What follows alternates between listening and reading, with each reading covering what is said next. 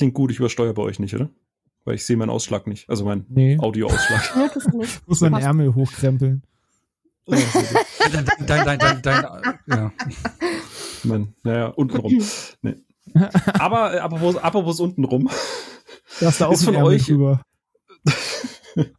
ist von euch zufällig äh, jemand irgendwie die Tage mal mit dem Motorrad über eine Klippe gesprungen und dann fallschirmmäßig irgendwo unten im Dorf gelandet? Ja, sechsmal am Tag. Ja, Minimum.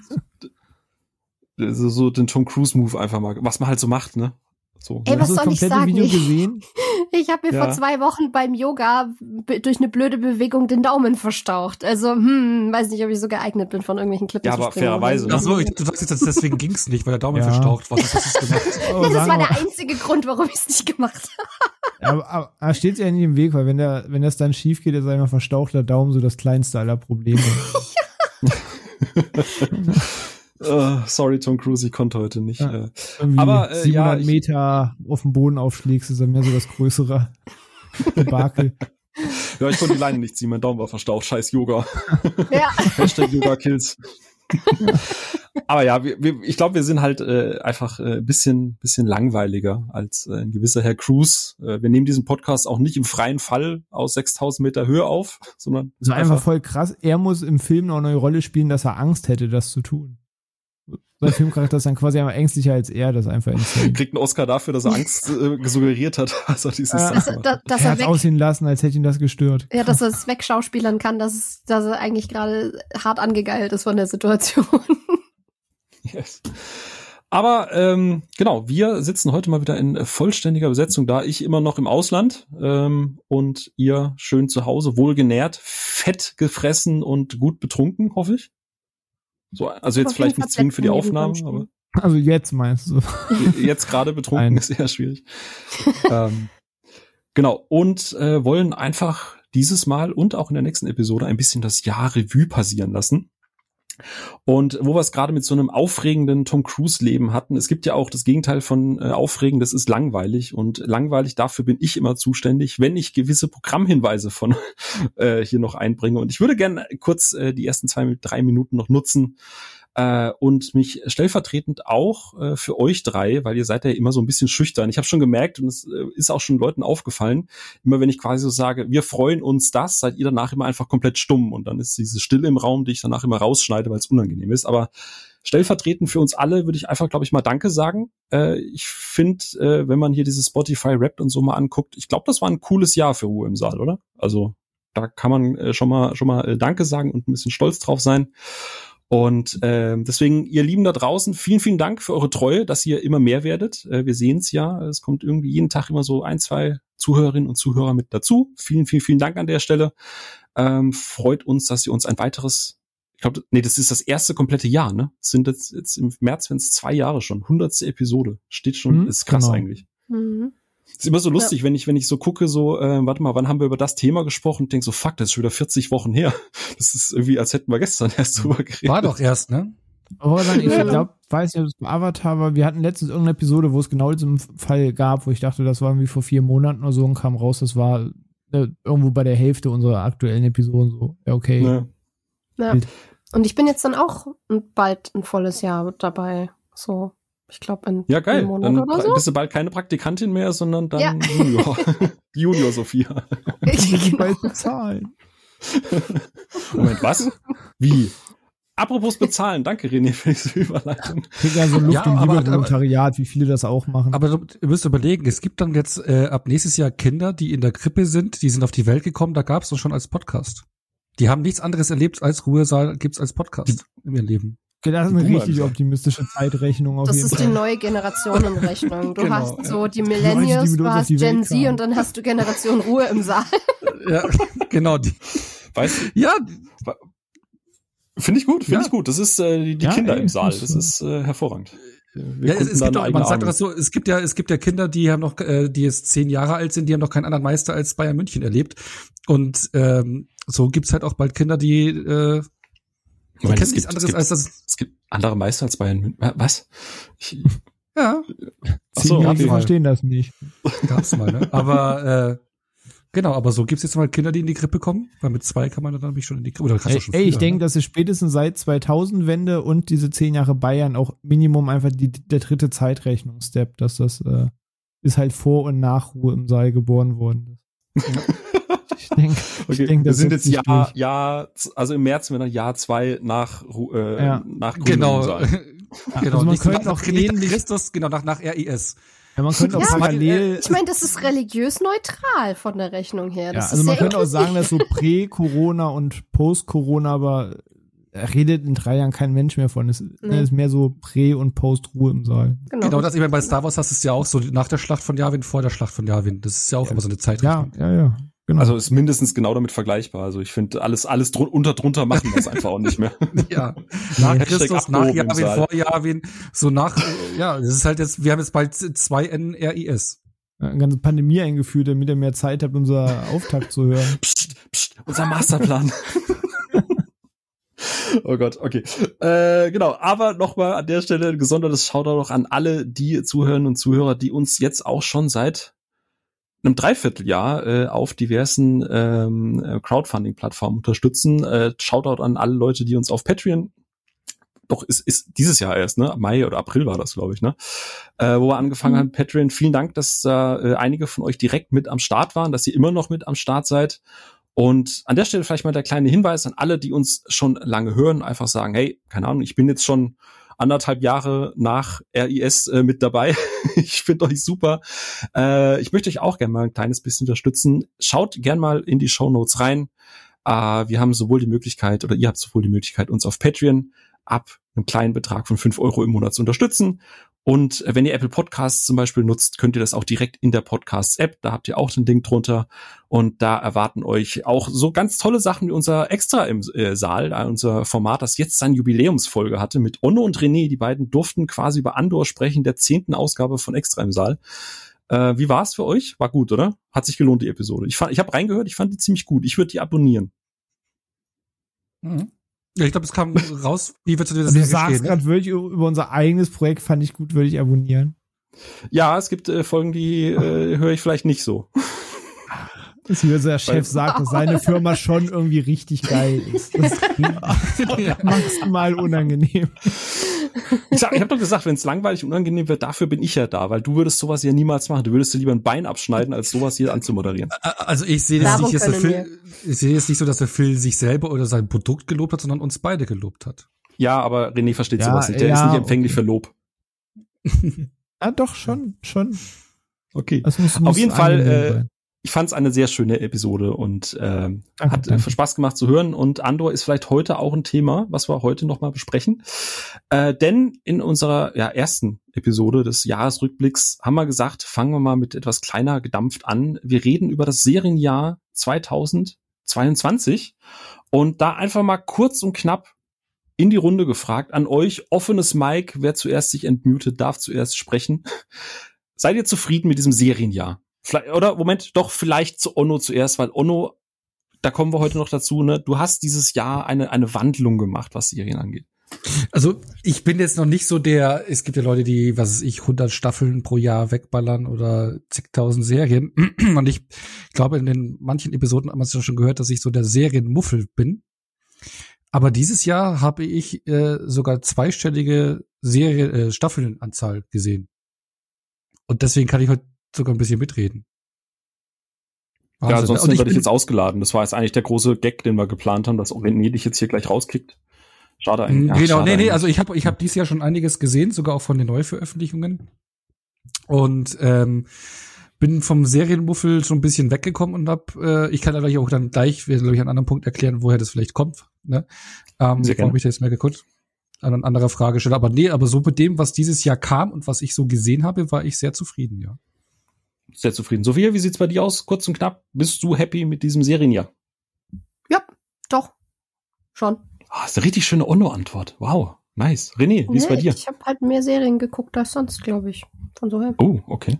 Bin ich gleich gespannt. Ja. Ja, in, in Summe auf jeden Fall. Es waren äh, sehr viele Highlights dabei und doch, also generell seit drei Jahren oder so ist Seriengame echt strong und auch dieses Jahr war ich sehr zufrieden. Da äh, schließe ich mich tatsächlich kurz und knapp auch einfach an. Ähm, ich hatte jetzt in den letzten anderthalb Wochen ein straffes Programm. ich habe noch ein bisschen was nachgeholt, damit ich heute hier mitreden darf. Äh, sonst hättest du mich heute rausgekickt.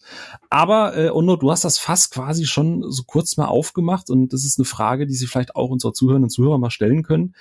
Ähm, Ono, du hast schon gesagt, hat sich, ich stelle die Frage ist natürlich rhetorisch, die Antwort haben wir ja schon gehört, hat sich so in diesem Jahr dein, dein Serienkonsum verändert, dein Verhalten gegenüber Serien? Und wenn ja, woran liegt das? Du hast ja schon angedeutet, du hast da eine kleine Story mitgebracht. Storytime mit Ono. Was heißt, Story, was heißt Storytime? Ja, genau, aber es hat sich schon ein bisschen geändert. Ich war immer so der Serienmuffel. Ich meine, Game of Thrones habe ich damals geguckt oder Breaking Bad, so ein paar Sachen, worüber bei Game of Thrones war, weil ich die Bücher vorher gelesen hatte, aber da war ich immer mit am Ball oder Stranger Things, ne, aber ähm, das war immer so, ja, eine Serie am, äh, im Jahr irgendwie gucken und das war's. Und äh, auch wenn mir Serien empfohlen worden sind, habe ich Monate gebraucht, um sie anzugucken und sowas, weil ich, ich mit den Serienformaten weil so viel Zeit schluck. Ted Lasso, ja genau, oder auch The Boys wurde mir empfohlen und sowas. Ne? Also ich habe immer mir schwer getan, weil es halt immer so ein hoher Invest ist, sagen wir mal von der Zeit her, weil ich auch in den letzten Jahren viel mehr im Thema Film drin war und natürlich durch ein Kind halt die Freizeit sehr knapp ist. Und dann musst du dich entscheiden, zocken, Filme oder Serien. Und äh, da ist halt in letzter Zeit, und dann kommt auch noch Sport dazu, was man auch guckt, Football und Fußball. Und ähm, da ist halt Serien immer, sind die Serien immer runtergeflogen. Und ähm, ja, ich bin ja auch großer Fan des MCU zum Beispiel oder auch von den Star Wars Filmen. Und ähm, ich mochte anfangs die Idee nicht so, okay, jetzt geht das MCU im Serienbereich, aber da man ja alles mitkriegen will, äh, habe ich dann gedacht, okay, dann tu ich es mir doch an und schau die Serien an, was ich auch letztes Jahr schon gemacht habe, aber dieses Jahr eben auch wieder. Und ich denke mal, dass das mich wieder so rangebracht hat. Das klingt jetzt voll platt, ne? dass das MCU, das, das verruchte, verrufene MCU dazu geführt hat, dass ich wieder mehr Serien geguckt habe. Aber ich glaube, das hat mich wieder so einen Geschmack gebracht. Vor allem kann man dieses Jahr Serien raus, die mich davon ab eh interessiert hatten. Vierte Staffel von äh, Stranger Things, ähm, House of the Dragon, wo halt im Prinzip das Game of Thrones äh, Universum weiterging. Also Sachen, wo ich eh dran war. Dann eine Herr der Ringe Serie, ähm, wo man auch investiert ist in das, in das Franchise. Also da sind eh Sachen rausgekommen, die popkulturell schon mal für Interesse sorgen und ähm, bin dann darüber hinaus aber auch wieder so hier bei ein bisschen kleinere, unbekanntere, also unbekanntere, aber andere Serien auch eingestiegen und ähm, ja, hab wieder ein bisschen Spaß dran gefunden. Aber für Dokus konnte man dich immer noch nicht begeistern, oder? Äh, nee, nee, noch ah, nicht. Ah, das ist dann, ist dann das Projekt für nächstes Jahr, für, für drei äh, Jahr, nach, nach Ruhe im Saal. Das, genau. das, ist das einzige Doku, was ich letzten, doch, ich habe dieses Jahr eine Doku geguckt. Ha. Aber Count? die werde ich dann nachher noch nennen. Nein, das werde ich okay. nachher noch nennen. Die, ich wette mit dir, die habt ihr nicht geschaut und ich denke mal auch niemand, der es zuhört. Okay. Count Doku zählt aber nicht.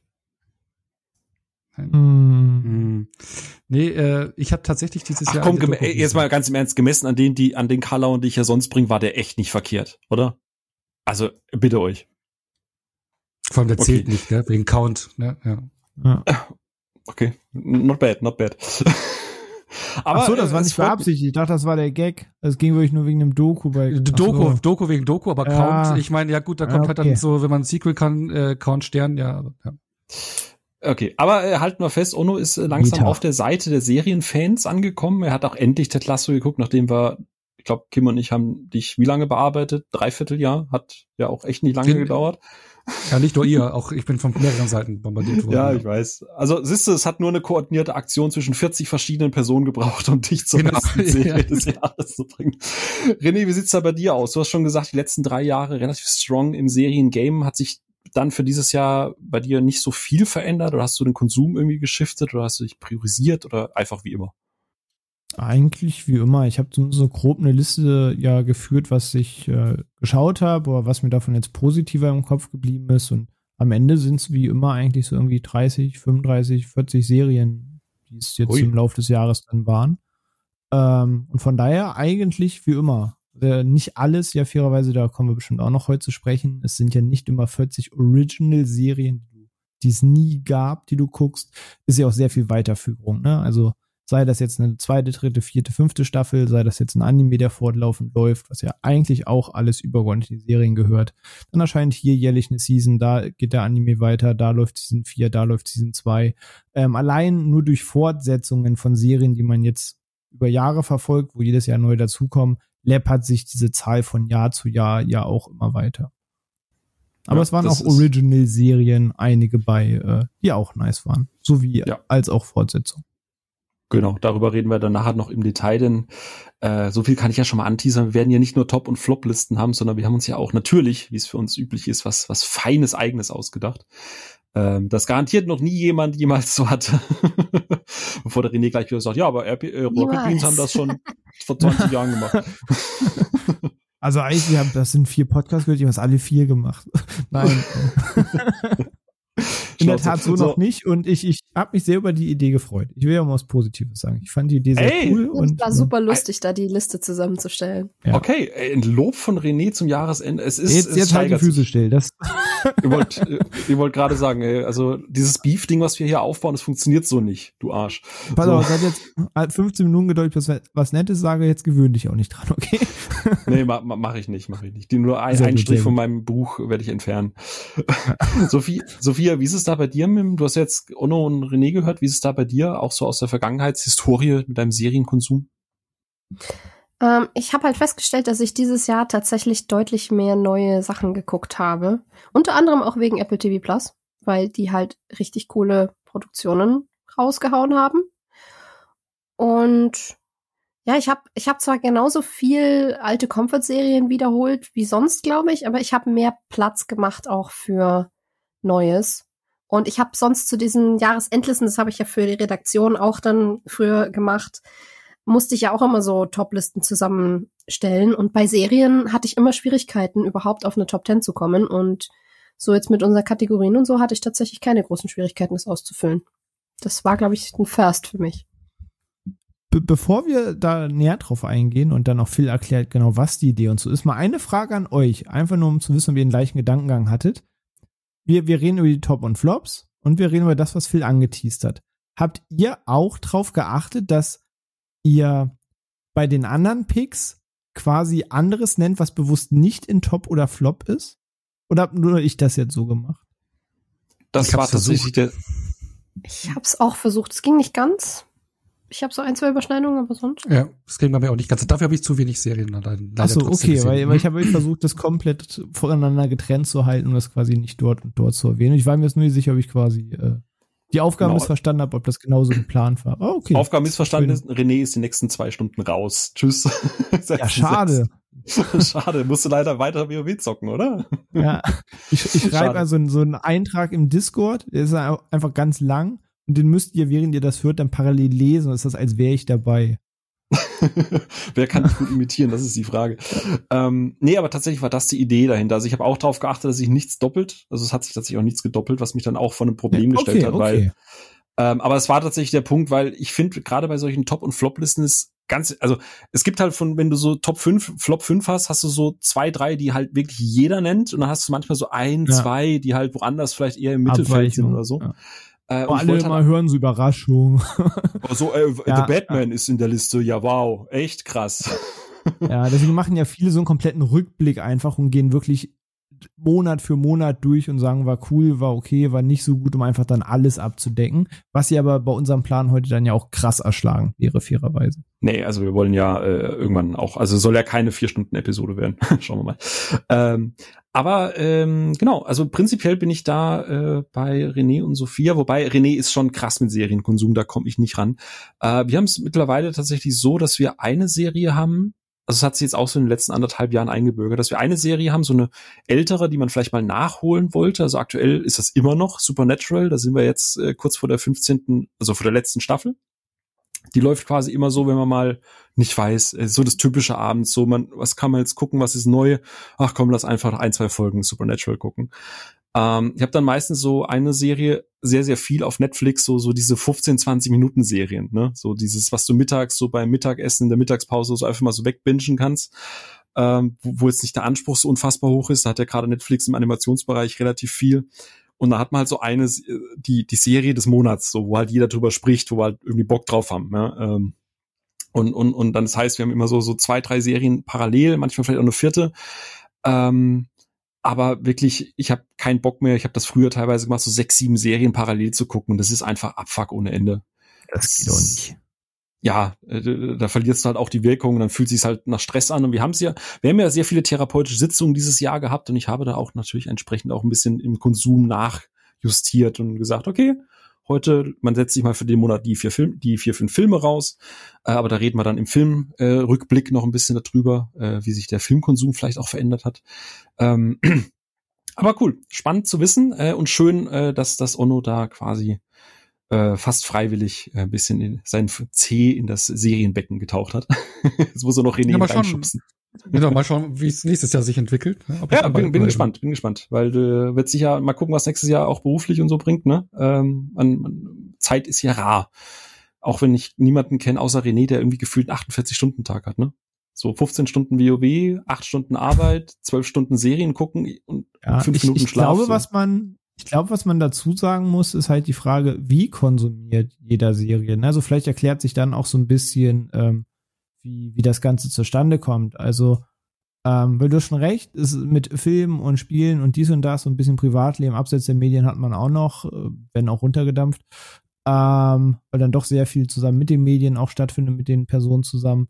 Aber die Frage ist halt, wie konsumiert man? So, und bei uns kann ich ja mal sagen, ist zum Beispiel der Fall, ähm, da wir beide auch viel gemeinsam zocken und so weiter und manchmal die Zeit abends rar ist, wir essen halt immer zusammen und dann schaust du halt nicht zwingend immer einen Film, weil wenn du um 18, 19 Uhr zusammensitzt und du schaust irgendwie noch einen Film, der geht zwei, zweieinhalb Stunden, das ist 21, 22, 22, 30, dann gehst du auch nicht mehr zwingend an den PC oder so. Und bei uns ist dann halt so, dass wir zum Frühstück oder halt zum Abendessen ähm, meist eine Serienepisode schauen. Das geht dann je nach Serie zwischen 30 und 60 Minuten. Und dann hat man halt täglich was, was man beim Essen guckt. Und wenn jetzt mal überlegt, ähm, wie viele Tage das Jahr hat, wenn man quasi fast täglich zum Essen irgendwie eine Episode von was guckt, allein da sammelt sich schon eine Riesenmenge zusammen.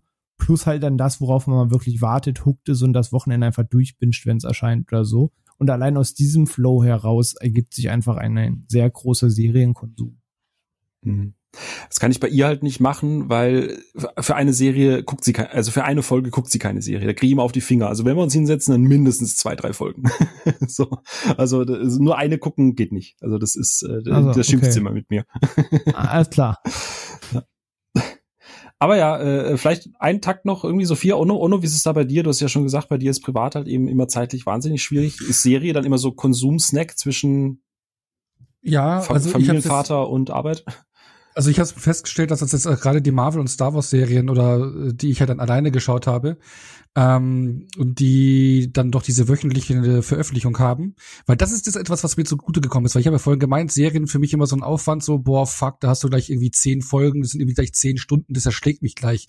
Aber jetzt, äh, weil jetzt ähm, eben durch Disney Plus hast, habe ich jetzt wieder ins Rollen gebracht, diese wöchentliche Veröffentlichung, ähm, hast du halt pro Woche immer so eine Episode, die man schon irgendwo reinquetschen kann und die habe ich meistens eben in meinem Homeoffice in die Mittagspause gepackt. Also was ich, dann ist eine Folge, Folge dreiviertel Stunde, machst du was zu essen oder mir beim Metzger irgendwas geholt und dann setze ich mich auf die Couch und gucke halt dann die Folge und mache mein Mittagessen dabei und dann arbeite ich weiter. Und das ist immer genau so ganz gut reingepasst und da konnte ich halt dann entsprechend einige von diesen wöchentlich erscheinenden Serien immer gucken. Ist irgendwie total spannend, ne? Wie, wie irgendwie alles wiederkommt. Schlaghosen sind wieder da, Trance ist wieder da, Modern Talk, nee, gut, okay, Modern Talk ist nicht da, aber früher hat man gesagt, okay, den Jahres-TV mit wöchentlichem, der, der, der Sat 1 Serienmittwoch, so, ist jetzt vorbei und endlich können wir gucken, wann und wo wir wollen und jetzt hat, hockt man da und sagt, oh Gott sei Dank kommst du noch einmal die Woche. Alles kommt klar, wieder, ne? Ja, was heißt, kommt es wieder? Ich denke mal, bei, bei, also ich meine, Netflix hat es jetzt auch geändert oder will es jetzt ändern in Zukunft, weil die haben ja mal alles am Freitag eine ganze Staffel veröffentlicht. Aber das, der Punkt, ich glaube, das, äh, das, das Problem war immer, wenn du am, also für die aus Sicht des Streaming-Anbieters, wenn du am Freitag eine Staffel ver- äh, rausballerst, dann äh, bingen das alle am Wochenende, dann hast du einen kurzen Bass über die Serie am Wochenende für eine Woche oder so und dann ist es weg. Und dadurch, dass du jetzt, eine, weil Disney Plus hat sich, sich glaube ich, bestimmt was dabei gedacht, dass sie jetzt die Ja, wöchentlichen Abozahlen, ne? Du willst die Abonnenten. Genau, die bündeln. Abozahl- ja, Niemand sollte die Staffel in einem Monatsabo Genau, gucken können. genau Deswegen das, genau. du's. Genau, das ist ein Punkt. Punkt Nummer eins und Punkt Nummer zwei ist der Social Media Bass oder der Bass generell, den du generierst, weil wenn es irgendeine Folge rauskommt, das hast du bei Game of Thrones, hat man es ja auch gesehen, wo HBO noch klassisches TV eben auch parallel rausgekommen ist. Du hast eine Episode, einmal eine Woche und dann redet eine Woche lang jeder über die Folge ähm, Ja. bei Social Media, du hast einen riesen Bass und dadurch wirkt so eine Serie viel länger nach und wird zum allgemeinen Event, weil jeder dann die eine Folge in der Woche schaut. Aber wenn jetzt eine Staffel äh, sofort raus veröffentlicht wird, dann schaut ja jeder das in sein Tempo. Der eine binscht es am Wochenende durch, der andere schaut es über zwei, drei Wochen. Wann sollen die Leute sich unterhalten? Und dadurch, dass du jetzt wieder eine wöchentliche Veröffentlichung hast, dann kannst du innerhalb der fünf Tage oder der sechs Tage, die dazwischen liegen, äh, können sich dann die Leute austauschen, weil es jeder irgendwo schafft, dazwischen eine Folge zu schauen. Das stimmt. Und dadurch hast du dann einen höheren Social Media ähm, äh, Talk oder Bass dahinter und natürlich äh, du du bindest die Leute länger dran, weil die sagen so, okay, ich warte nicht, bis die Staffel draußen ist und mach dann einen Testmonat, sondern die mhm. wollen ja auch up to date sein, weil ja alle drüber reden und Korrekt. deswegen äh, bist du dann über einen Monat aus dran gebunden und dann kommt schon eh wieder die nächste Serie. Sie haben pro mehr Bass. Da vergisst du vielleicht Bo. auch die Kündigung. Ja. Genau das, weil wenn du Marvel wenn der Bass lang genug anhält, Genau, weil wenn du Marvel und Star Wars Fan bist, ich meine, dann ist eine Marvel oder Star Wars Serie fertig, dann kommt schon zwei Wochen später die nächste. Dann kannst du sagen, da brauche ich auch nicht kündigen, ne? Ja, richtig, genau. Wenn der Bass lang genug anhält, dann ist es vielleicht auch ein Lightyear. So, äh, so, Sophia? ähm, ich ich habe das beides ein bisschen zweigeteilt. Ich war bei ein paar Serien dieses Jahr froh, dass ich sie bingen konnte. Auch wenn es meinem Schlafrhythmus nicht gut getan hat. Ähm, aber bei manchen Sachen war es halt auch so, gerade eben auch bei den Apple TV Plus Sachen, dass die halt einmal in der Woche kamen. Und da war ich eigentlich dann doch ganz froh drum, weil ich bin kein Mensch mit sonderlich gut ausgeprägter Selbstbeherrschung in manchen Bereichen. Und wenn mich das dann manchmal zwingt, das so einzuteilen, dann freue ich mich da, weil mir das hilft und weil ich was zum drauf freuen habe. Für mich ist das halt immer so, Serien passt halt einfach immer irgendwie zwischen rein. Das ist für mich halt wenn ich aus der Uni komme und irgendwie mir erstmal Mittagessen mache und so, dann werfe ich halt eine Serienepisode ein. Und Film ist dann halt eher mal am Wochenende so ein Ding, wenn ich wirklich den ganzen Tag habe, um mir einzuteilen. Hm. Weil ich das irgendwie ein bisschen, ich weiß auch nicht, Film anschmeißen ist für mich ein bisschen feierlicher. Oder eine soziale Kiste. Also wenn ja. dann ähm, eine gute Freundin von mir oder mein, mein bester Kumpel in Germersheim vorbeikommen und man sich dann zusammensetzt, um einen Film zu schauen, das ist was anderes. Und Serien ist halt so ein Ding, was ich teilweise einfach nur für mich mache. Und ja, das ist dann halt so ein bisschen Me-Time, auch gerade je nach Serie, weil ich einfach Zeit mit den Charakteren verbringen will. und ja. René hat einen Punkt angesprochen, bevor wir dann äh, tatsächlich zu den Listen kommen, noch einmal kurz reingeschmissen. Äh, René oder beziehungsweise Ono, ihr habt es beide gerade auch in, in, in eurem Marketing äh, ähm, äh, in eurer Marketinganalyse quasi rausgehauen. Es gab ja dieses Jahr einige große Serien beim Thema Bass. Ne? Also ähm, teilweise wurde das ja auch ein bisschen gegeneinander aufgewiegelt, so Rings of Power oder nee, House of Dragon ist irgendwie besser, was wo wir später vielleicht noch drüber reden, wie quatschig das eigentlich ist. Star Wars-Fans hatten relativ viel zu gucken. Es gab hier Andor, es gab Obi-Wan. Ähm, wie ist es, wie ist es einfach nur mal grob in die Runde gefragt, vielleicht bei Sophia, ähm, wie ist da dieser Social Bus? Es war ja dann teilweise schon sehr, sehr hitzig, dann wie dann dieses eigentliche Event, dass da irgendwie Leute zusammenkommen sollen und so eine Serie gucken, dass das dann halt wirklich ausgeartet ist, gerade auf Social Media mit, äh, da wird damit Dreck geworfen und das ist viel besser als das und ihr seid scheiße und wer das guckt, ist dumm und bla bla bla. Blendest du das mittlerweile komplett aus oder findest du diese ganze Seriendiskussionskultur mittlerweile genauso ätzend wie alles andere oder ist es dir einfach wurscht? Äh, ersteres. Ich blende das sehr weitgehend aus, so gut es geht. Die einzigen Kanäle, über die ich meistens was mitbekomme von den Serien, die ich dann eh schon meide oder einfach nicht gucke, weil ich weil es für mich schauen möchte, ohne irgendwelche Einflüsse von außen und irgendwelche Diskussionen von außen, sondern einfach nur, wenn, wenn ich gerade Zeit und Muße habe, äh, ist halt, wenn dann über irgendwelche Künstlerkanäle, wenn ich halt wieder Fanarzt sehe, aber über die freue ich mich dann einfach und ähm, ja, ansonsten schaue ich, dass ich mich da so weit davon fernhalte, wie es irgend geht. Weil, ja. Mir ist das auch, mir ist das auch also, bisher irgendwie, irgendwie noch nie so aufgefallen. Also bei Filmen weiß man das ja immer, ne? Da hast du einen Film und äh, ist scheiße oder äh, ist geil. Aber wenn du halt, keine Ahnung, thematisch ähnlich gelagert, also solche Big Blockbuster-Serien, ich weiß es gar nicht, gab's gab es schon mal ein Jahr, wo so viele teure, hochwertige Serien rausgekommen sind. Ich meine, Ring of Power, teuerste Serie, House of Dragon auch nochmal ordentlich hingelangt, dann wie gesagt Star Wars Geschichten. Ich habe irgendwie Stranger das Gefühl, dass diese ganze teuer. Stranger Things auch, ja. Äh, ich habe irgendwie das Gefühl, dass diese Früher war es irgendwie, also ist nur von meiner Wahrnehmung her, dass du halt eine Serie geguckt hast und dann hattest du in deiner Bubble Leute, die die entweder auch gucken oder nicht gucken. Und ich habe das Gefühl, dass jetzt halt irgendwie mittlerweile durch diese diese Fülle an Filmen so ein, wie du es gerade eben gesagt hast, so dieses FOMO, äh, so ich muss da jetzt mitreden, auch wenn ich weiß, dass ich schon Scheiße finde. Und dann werden die ganzen Diskussionen auch wahnsinnig Hanebüchen. Wir haben das schon mal bei dieser Rings of Power Geschichte gehabt. Onno René, wie ist es, wie ist es da bei euch? Habt ihr auch das Gefühl, dass diese ganze Seriendiskussionskultur langsam so, so beschissen wird wie diese Filmkultur? Habe ich in der Wahrnehmung, war das schon immer so? Habe ich das bisher nur erfolgreich ausgeblendet? Oder?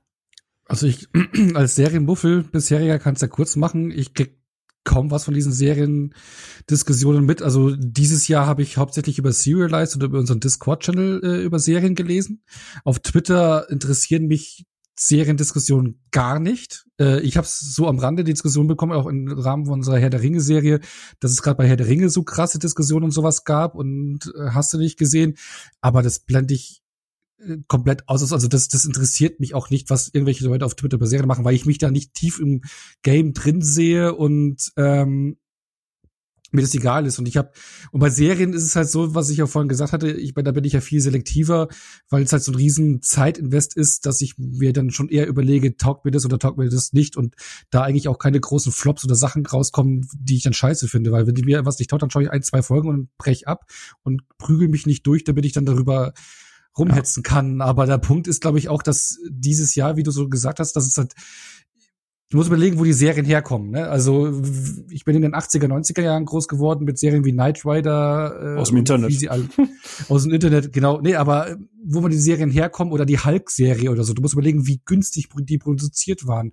Und mit der Jahrtausendwende, mit Sopranos und 24 und sowas hat sie dann angefangen und Lost und wie sie dann alle hießen, dass dann höher budgetierte Serien äh, kamen, Breaking Bad und sowas, dieses alles vorangebracht haben, die eine neue Generation und eine neue Ära der Serien angebracht haben. Weil früher war es ja immer so, dass jeder, dass du eine Serie reingucken kannst, eine Folge in sich abgeschlossen, Fall der Woche, bla bla bla, kaum aneinanderhängende Geschichten. Und das hat sich ja mit der Jahrtausendwende krass geändert, hat einen riesen Hype ausgelöst. Und über die Jahre hat, ist es ja immer mehr angewachsen. Das Budget ist größer geworden. Früher war es so, dass in Serien die Schauspieler dann nach Hollywood gekommen sind und nie wieder zurück. Mittlerweile ist es so, dass die Hollywood-Schauspieler in den Serienbereich bekommen, weil es auch lukrativ ist. Das heißt, dieser Markt ist ungemein gewachsen. Gleich, mittlerweile sind die Budgets gleichwertig mit Hollywood-Filmen. Das war früher nicht denkbar. Und äh, du hast Serien, die zu popkulturellen Kulturgut, also noch mehr geworden sind. Klar, früher hattest du auch popkulturelle ähm, Serien, die dazu geworden sind, aber mit niedrigem Budget. Jetzt hast du noch krassere Projekte wie die Lord of the Rings Serie, äh, House of the Dragon, äh, Stranger Things. Ich meine, was da an Budgets verballert wird, das ist, wie gesagt, wie ich gerade gesagt habe, Hollywood-Filme. Und äh, der Stellenwert in Serien ist halt viel größer geworden. Wenn du dich heute mit Leuten unterhältst, also also wenn ich jetzt irgendwie in der Arbeit oder sowas in Smalltalk komme, die meisten Leute schauen Serien und nicht Filme. Also der Anteil ist größer gekommen, weil wenn du abends äh, nach Hause kommst, dann so eine Stunde eine Folge ist schneller geguckt oder du kannst selber Man sieht ja bei uns die Mittagszeit, ne? Mittagszeit. Genau, genau, Mittagszeit oder auch abends.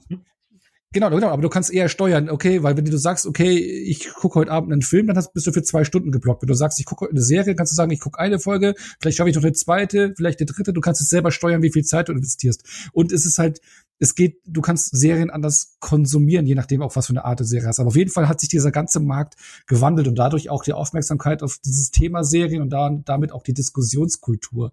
Und ähm, ja, du hast halt Phänomene, die riesig groß sind. Jetzt gerade dieses Jahr mit der Herr der Ringe-Serie, da treffen halt Welten aufeinander. Also mit Lords of the Rings, äh, nee, nee, nee, Rings of Power, Mensch, so hieß es. Ja, Rings of Power, die Serie, genau. Weil da Irgendwas hast du zwei.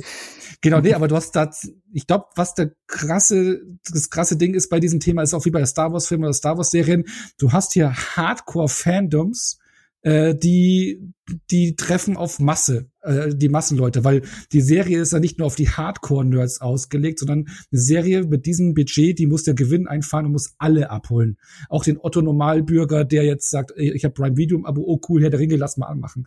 Die musst du mhm. genauso abholen wie die Hardcore-Nerds. Und wenn die aufeinandertreffen, oder dann Leute, dann gibt's Leute, die sind Hardcore-Nerds, die sind aber voll in ihrer, ähm, wie nennt Tolkien man das? Bubble, wie wir gelernt haben. Tolkien Bubble, ja, aber die hinter ihrer äh, Mauer, wie nennt man diese Mauer da, äh, hier, Tor, nee, ach, keine Ahnung, gibt's auch diese Berliner Mauer?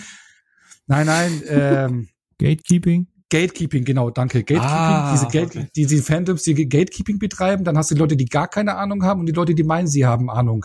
Und dann diskutieren die alle im Internet. Kann nicht gut gehen. Fühle mich angesprochen. Äh, äh, apropos.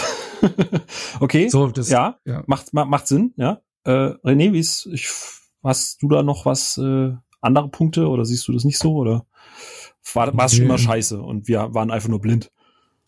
Äh, nee, ich gehe da eigentlich mit den meisten genauso mit, wie Onno das sagt. Also ich finde es im Serienbereich immer noch weniger scheiße als im Filmbereich, ähm, die ganze Diskussion dazu, aber das liegt daran, dass es noch nicht flächendeckend genauso populär ist, weil man sieht an den populärsten Beispielen, dass es dann auch einfach genauso scheiße ist wie im Filmbereich. Äh, ja, es gibt auch coole Diskussionen in Social Media zu diesen Themen, aber die kannst du mit der Lupe suchen ähm, oder musste halt ganz viele Leute für ausklammern, dann ne, es ist nie nur schwarz und weiß, aber im Großen und Ganzen ist es halt inzwischen eine richtig räudige Ebene, auf der diskutiert wird, wo Rings of Power vielleicht das düsterste Beispiel dieses Jahr gewesen ist, wo es einfach viele Grenzen des Geschmacks gebrochen hat. Ähm, aber ich finde, sehr viele Serien finden noch gut genug in ihrem, in ihrem Umkreis, in ihrem Umfeld, in ihrem Fankreis statt, die schauen halt einfach die, die Lust darauf haben, die entweder sich auf die Serie gefreut haben oder die auf eine weitere Staffel warten. Ähm, und das erzeugt halt nur nicht ganz so den Umkreis. Das ist nicht ganz, nicht jede Serie ist das popkulturelle Phänomen. Da ist noch genug einfach nur, was den eigenen Geschmack trifft, weshalb man es guckt. Aber ich sage, man kriegt, wenn man jetzt House of the Dragon die Diskussion verfolgt, die Obi-Wan-Diskussion ähm, bei Andor, ähm, bei Stranger Things und so weiter, da, da wird's ja dann auch schon schnell laut mit Leuten, die da selbst gegenschießen wollen, obwohl es dann nicht mehr geguckt haben, weil es die ankotzt, dass das jetzt irgendwie gerade populär ist. Und es gibt ja viel krasseres und nicht so cool wie The Wire vor 85 Jahren. Und ähm, da wird ja auch schon genug Bullshit-Diskussion geführt. Aber ich finde es, wie gesagt, noch nicht ganz so schlimm, weil der Serienmarkt einfach noch breit gefächerter ist. Es nicht um diese ein, zwei Highlights geht, die immer Peak sein müssen, die pro Monat erscheinen, wie das im Filmbereich äh, der Punkt ist, wo das alles viel pointierter released und auch viel pointierter präsentiert wird. Ähm, von daher verlaufen sich die Diskussionen im Serienbereich noch. Und wie Onno sagt, die, die, die Hürde zu sagen, oh, das war jetzt scheiße, die ist halt sehr, sehr klein, weil den Film, wir haben ja schon drüber gesprochen, jeder hat vielleicht mal einen Film ausgemacht, aber meist kaust du diese zwei Stunden halt durch und sagst, ja gut, das äh, ne, war jetzt nix so, aber Mhm. hat halt zwei Stunden gekostet. Wenn du zwei Stunden in eine Serie investierst, dann hast du halt im Zweifel erst zwei von zehn Serien gesehen ähm, und hättest noch acht Stunden Minimum vor dir, sei es mal, wenn es nur eine Season ist, ne, wenn gleich eventuell noch mehr. Und da brichst du halt viel früher ab und sagst, ja, okay, ist nicht my cup of tea. Und dann fährst du nicht diese Tirade, wie langweilig das war und wie könnt ihr das alle gucken, sondern du hast für dich frühzeitig genug entschieden, ist ist nicht mein Ding und bist ausgestiegen und hast ja was anderes geguckt, wie es halt auch richtig ist. Äh, anstatt darauf irgendwie rumzureiten, wie man es dann bei Filmen aber gern macht, weil jeder diese volle Zeit investiert hat, weil die Hürde viel geringer ist. Ähm, ich glaube, das sind Ja. alle so ein paar Beweggründe, warum das im, im Serienbereich noch nicht ganz so schlimm Plus ist, aber in dem, Ja, plus Kino ist halt potenziell auch noch mal so ein ähm, Socializing-Event, ne, weil du hast einen zentralen Ort, das Kino.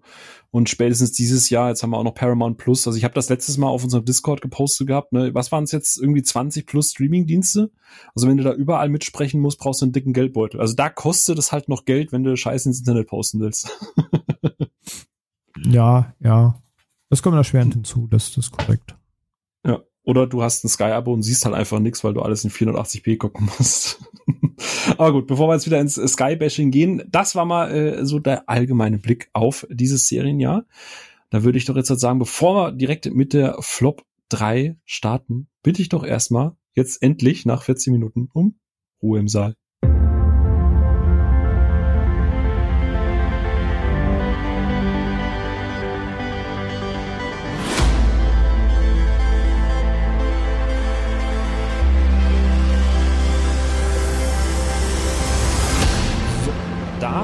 Sind wir wieder und ich würde sagen, wir gehen äh, direkt rein. Äh, wir fangen, wie schon ein berühmter äh, deutscher Rapper schon mal sagte, von der Bordstein bis zur Skyline. Das heißt, wir fangen jetzt auf der, Bord, auf der Bordsteinkante an.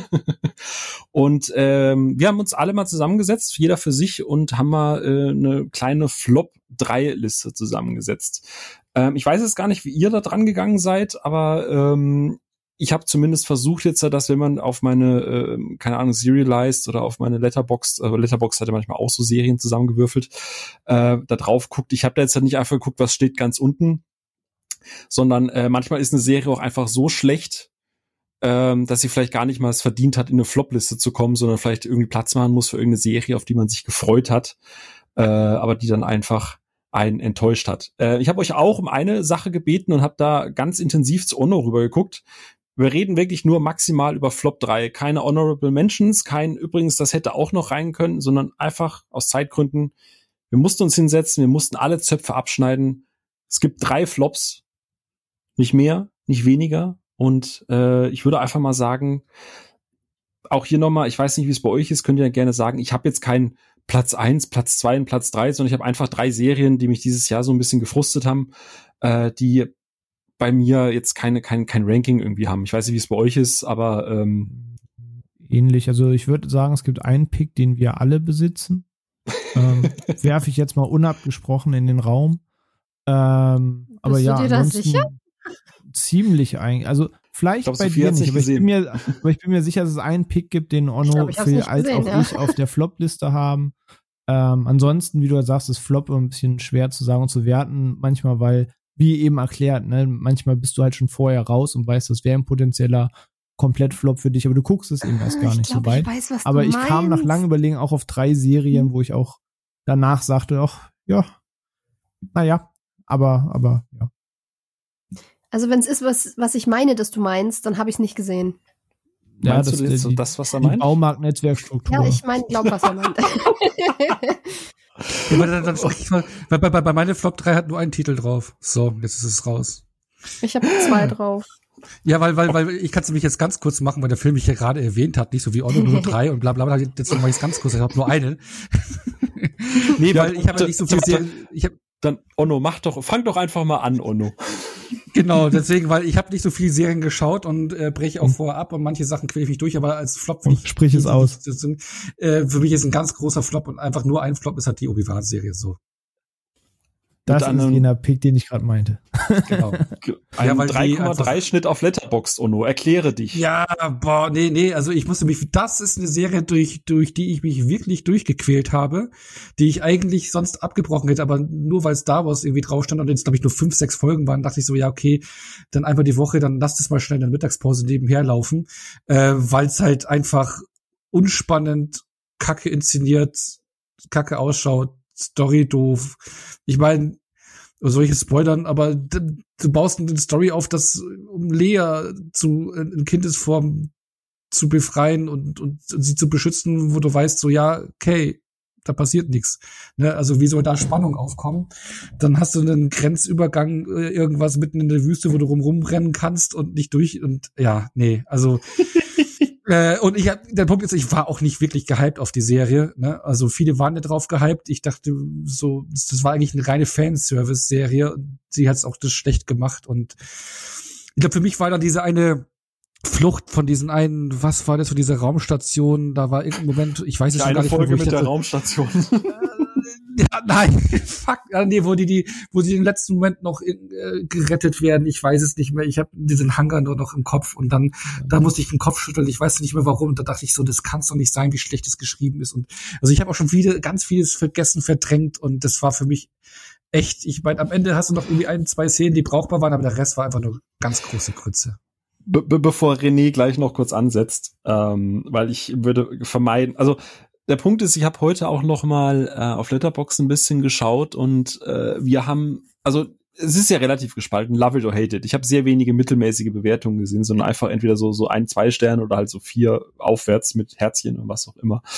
Ähm, du hast gerade so ein paar Punkte angesprochen und können wir ja kurz ein bisschen über diese Serie reden, weil wenn die bei uns äh, Flop 3 überall drauf ist, spart man sich ja quasi die Zeit für einzelne Punkte. Da muss jetzt nicht jeder den, den einzelnen Pick nennen, nein. Ganz also deswegen, genau, Bei mir ist sie auch ganz oben und ich nehme halt Bei mal mir an, bei auch, dir ja. ist sie auch. Ja.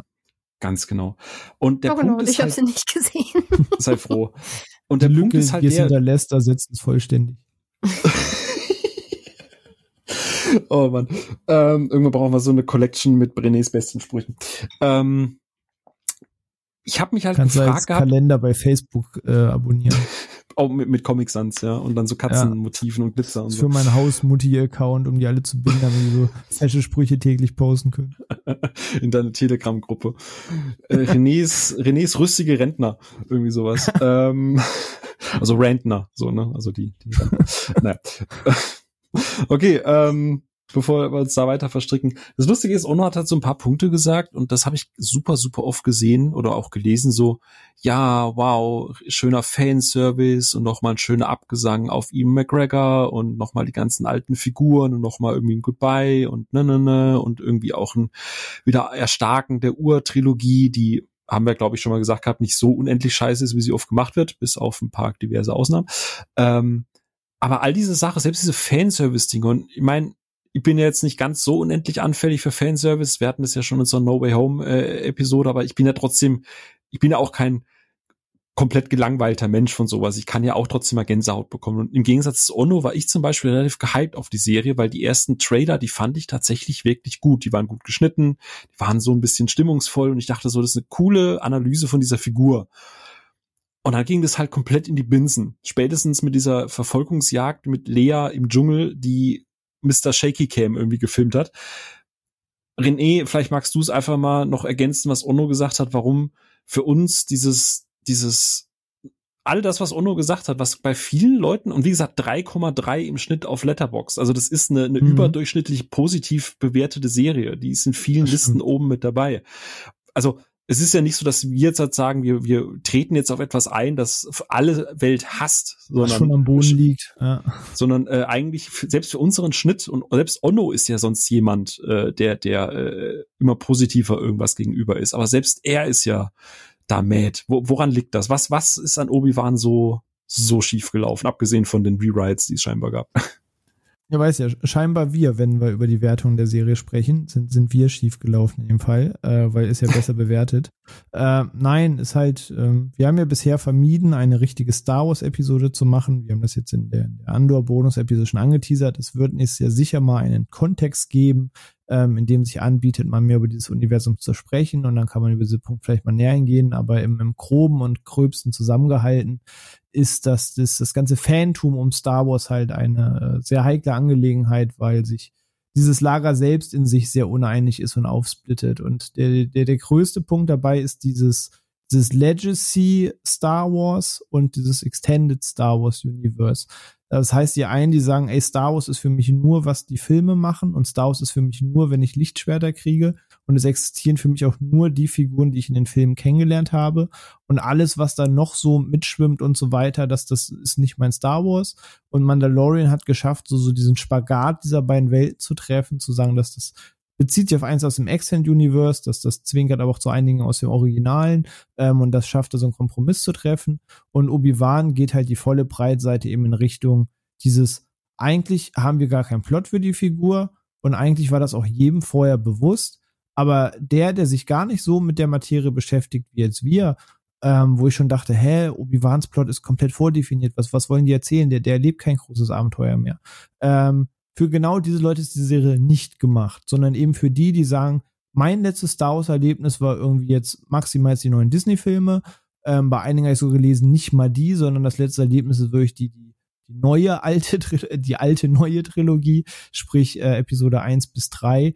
Und für die hat quasi Star Wars die letzten 20 Jahre nicht mehr stattgefunden. Und die sagen, oh, ich sehe Hugh McGregor wieder. Und nicht falsch verstehen, ich habe mich wirklich sehr für ihn gefreut. Ich mag den in der Rolle. Hugh McGregor allgemein einfach ein richtig nicer Typ.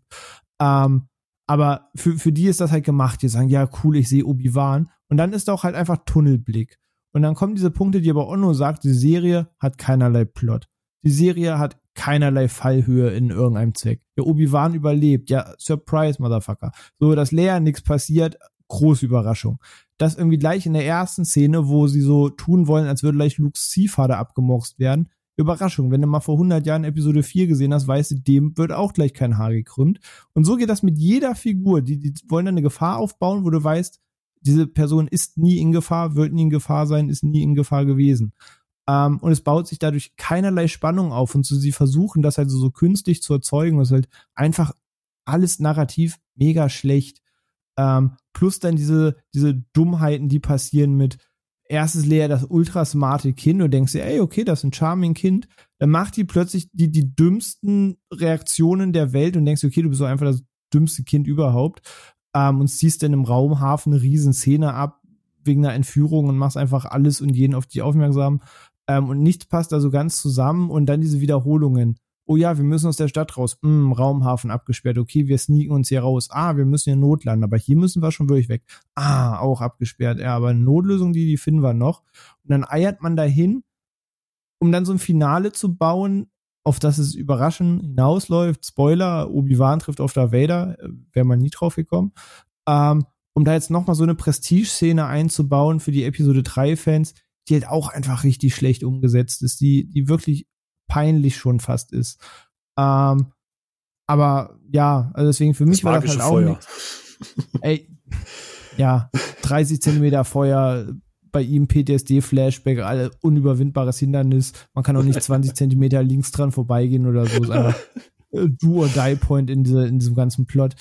Ähm, aber es gibt halt die Leute, die einfach sagen, nee, ich wollte nach 20 Jahren nochmal sehen und, und diese ganze In-Depth-Diskussion interessiert mich nicht. Und dieses Lager ist halt auch groß. Und die haben gesagt, ey, nee, ist mir scheißegal, wie dumm das war. Ich habe da sechs Folgen äh, Hugh McGregor gesehen und das reicht halt für den Applaus.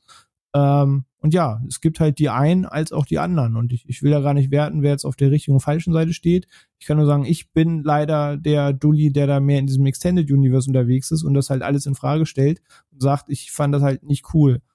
Ähm, ja, ja. ja. Also ich habe meine Füße gerne ja äh, in beiden Universen. Ich bin ja, wie gesagt, auch, auch großer Fan von, von McGregor und generell der Cast, der kann ja da auch nichts für. Aber wenn ich dann halt noch lese, dass die Produktion teilweise äh, stillstand, weil das Skript nochmal komplett überarbeitet werden mussten, weil Kathleen Kennedy irgendwie gesagt hat, dass das der, die Urversion, mit der sie angefangen haben, schon scheiße war, wo ich mir denke, so, holy shit. Ne? Also dann, äh, du, du musst ja nicht irgendwie anfangen, da irgendwie, wie du sagst, so einen Spannungsbogen aufzubauen. Ähm, aber, aber irgendeine Geschichte erzählen wäre halt irgendwie schon ganz cool. Aber naja, gut. Dann ja. äh, haben wir unseren drei, ein, ein Platz unserer Flops abgearbeitet in einem Wutsch. Ja. Also Sophia, was hast kann du? ich auch schon mal sagen, der Platz. So, also ich weiß nicht. Okay. Ono hatte jetzt, glaube ich, keine mehr, ne? Du hattest äh, nur eins auf deiner Flop-Liste, Ono. Genau, genau. Okay, super. Dann kannst du dir jetzt halt ein, ein Käffchen, nee, du trinkst ja keinen Kaffee. Äh, ähm, äh, dann holst du jetzt ein Teechen oder ein Bierchen und war schön perliges Wasser. Mm, lecker. Übrigens, wir suchen Wassersponsor. Nein. Äh, Sophia, was hast du denn auf deiner Liste, wenn kein Obi-Wan draufsteht? Äh, ich habe jetzt nur zwei Sachen äh, ausgeklammert, äh, gefühlt sämtliche Marvel-Serien, die mich ab der Hälfte irgendwie verloren haben. Aber die waren alle nicht so mies, dass ich gesagt hätte, das kommt jetzt auf eine Flop-Liste. Ähm, soll ich einfach meine zwei Sachen sagen? so von der Reihenfolge oder? Ach, ja, ich meine, man hätte es auch vorher ja. mal klären können oder so, aber lass einfach mal. ich ich mache jetzt einfach mal.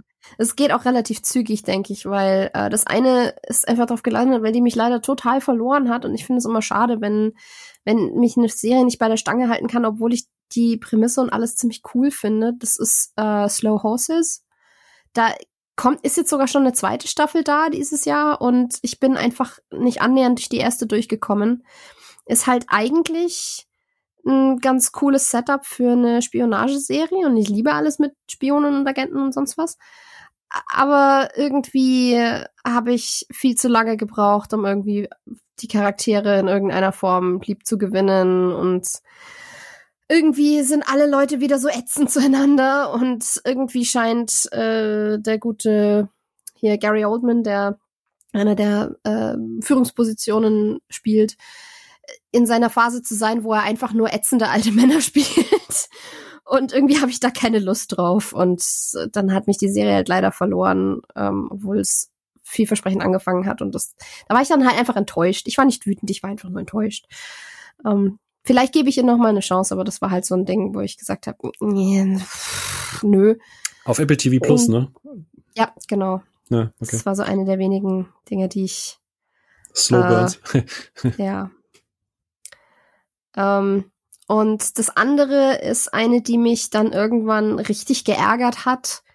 Ähm, wahrscheinlich auch einfach, weil das die Vorlage das so hergegeben hat. Äh, und das ist Bastard. Das ist ähm, beziehungsweise Bastard, Heavy Metal, Dark Fantasy. Also alles Sachen, die ich cool finde. Eigentlich. Ähm, das ist ähm, eine eine Anime-Adaption von einem, glaub, von dem glaub, gleichnamigen Manga. René hm, Es ist der gleichnamige, genau. Ja, genau. Und ähm, das ist so eine Serie, die sich nicht entscheiden kann, ob sie jetzt dieses ganze Fanservice, Plate Bikini, Heavy Metal, Fantasy-Genre hochnehmen will, ähm, ob sie sich irgendwie ernst nehmen will und ob der Umgang mit vor allem Frauen in dieser Serie irgendwie ernst gemeint ist oder ob das wirklich einfach nur fuck off sexistisch ist. Und irgendwann waren diese Grenzen so krass verschwommen, dass es mich nur noch genervt hat, wie da mit sämtlichen weiblichen Figuren umgegangen wird, vor allem der weiblichen Hauptfigur. Und dann, es ist halt, es ist, es ist schwierig. Und der Hauptcharakter ist so die Art von liebenswürdigen eben Bastard, die ich normalerweise als Charakter eigentlich mag, aber irgendwann überwiegt dann halt wirklich die Bastardseite, wo ich sag, okay, du bist so ein gottverdammtes Arschloch. Und wie kann man eigentlich sich so aufführen? Und dann habe ich abgebrochen, weil ich mir das irgendwie nicht mehr antun konnte. Und deswegen ist das so mein, ich glaube, mein Top-Flop dieses Jahr. Von beiden Serien noch nie was gehört und auch keine Intention mehr, das jetzt nachzuholen. Nee, Alles richtig gemacht an der Flop-Liste. Ja, das ist ja, was René, glaube ich, vorhin gesagt hat. Ne? Das ist ja das Schöne, du kannst dir da sagen, ich höre jetzt auf. Tschüss. Ja. Das. Richtig.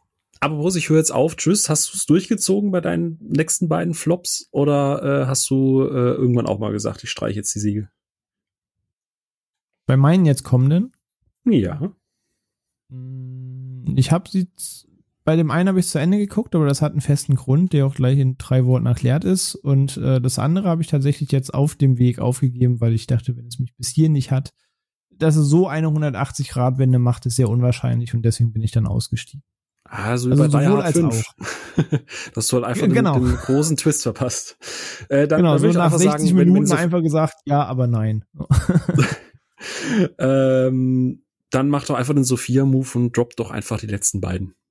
Genau, wollte sagen, wir haben noch so viel zu besprechen heute. Und äh, das eine ist das Season Final von Lock and Key und da erklärt sich, glaube ich, warum ich sage, ich habe es durchgezogen, weil es ist die dritte Staffel und dann höre ich jetzt nicht auf einmal kurz vorm Ende auf.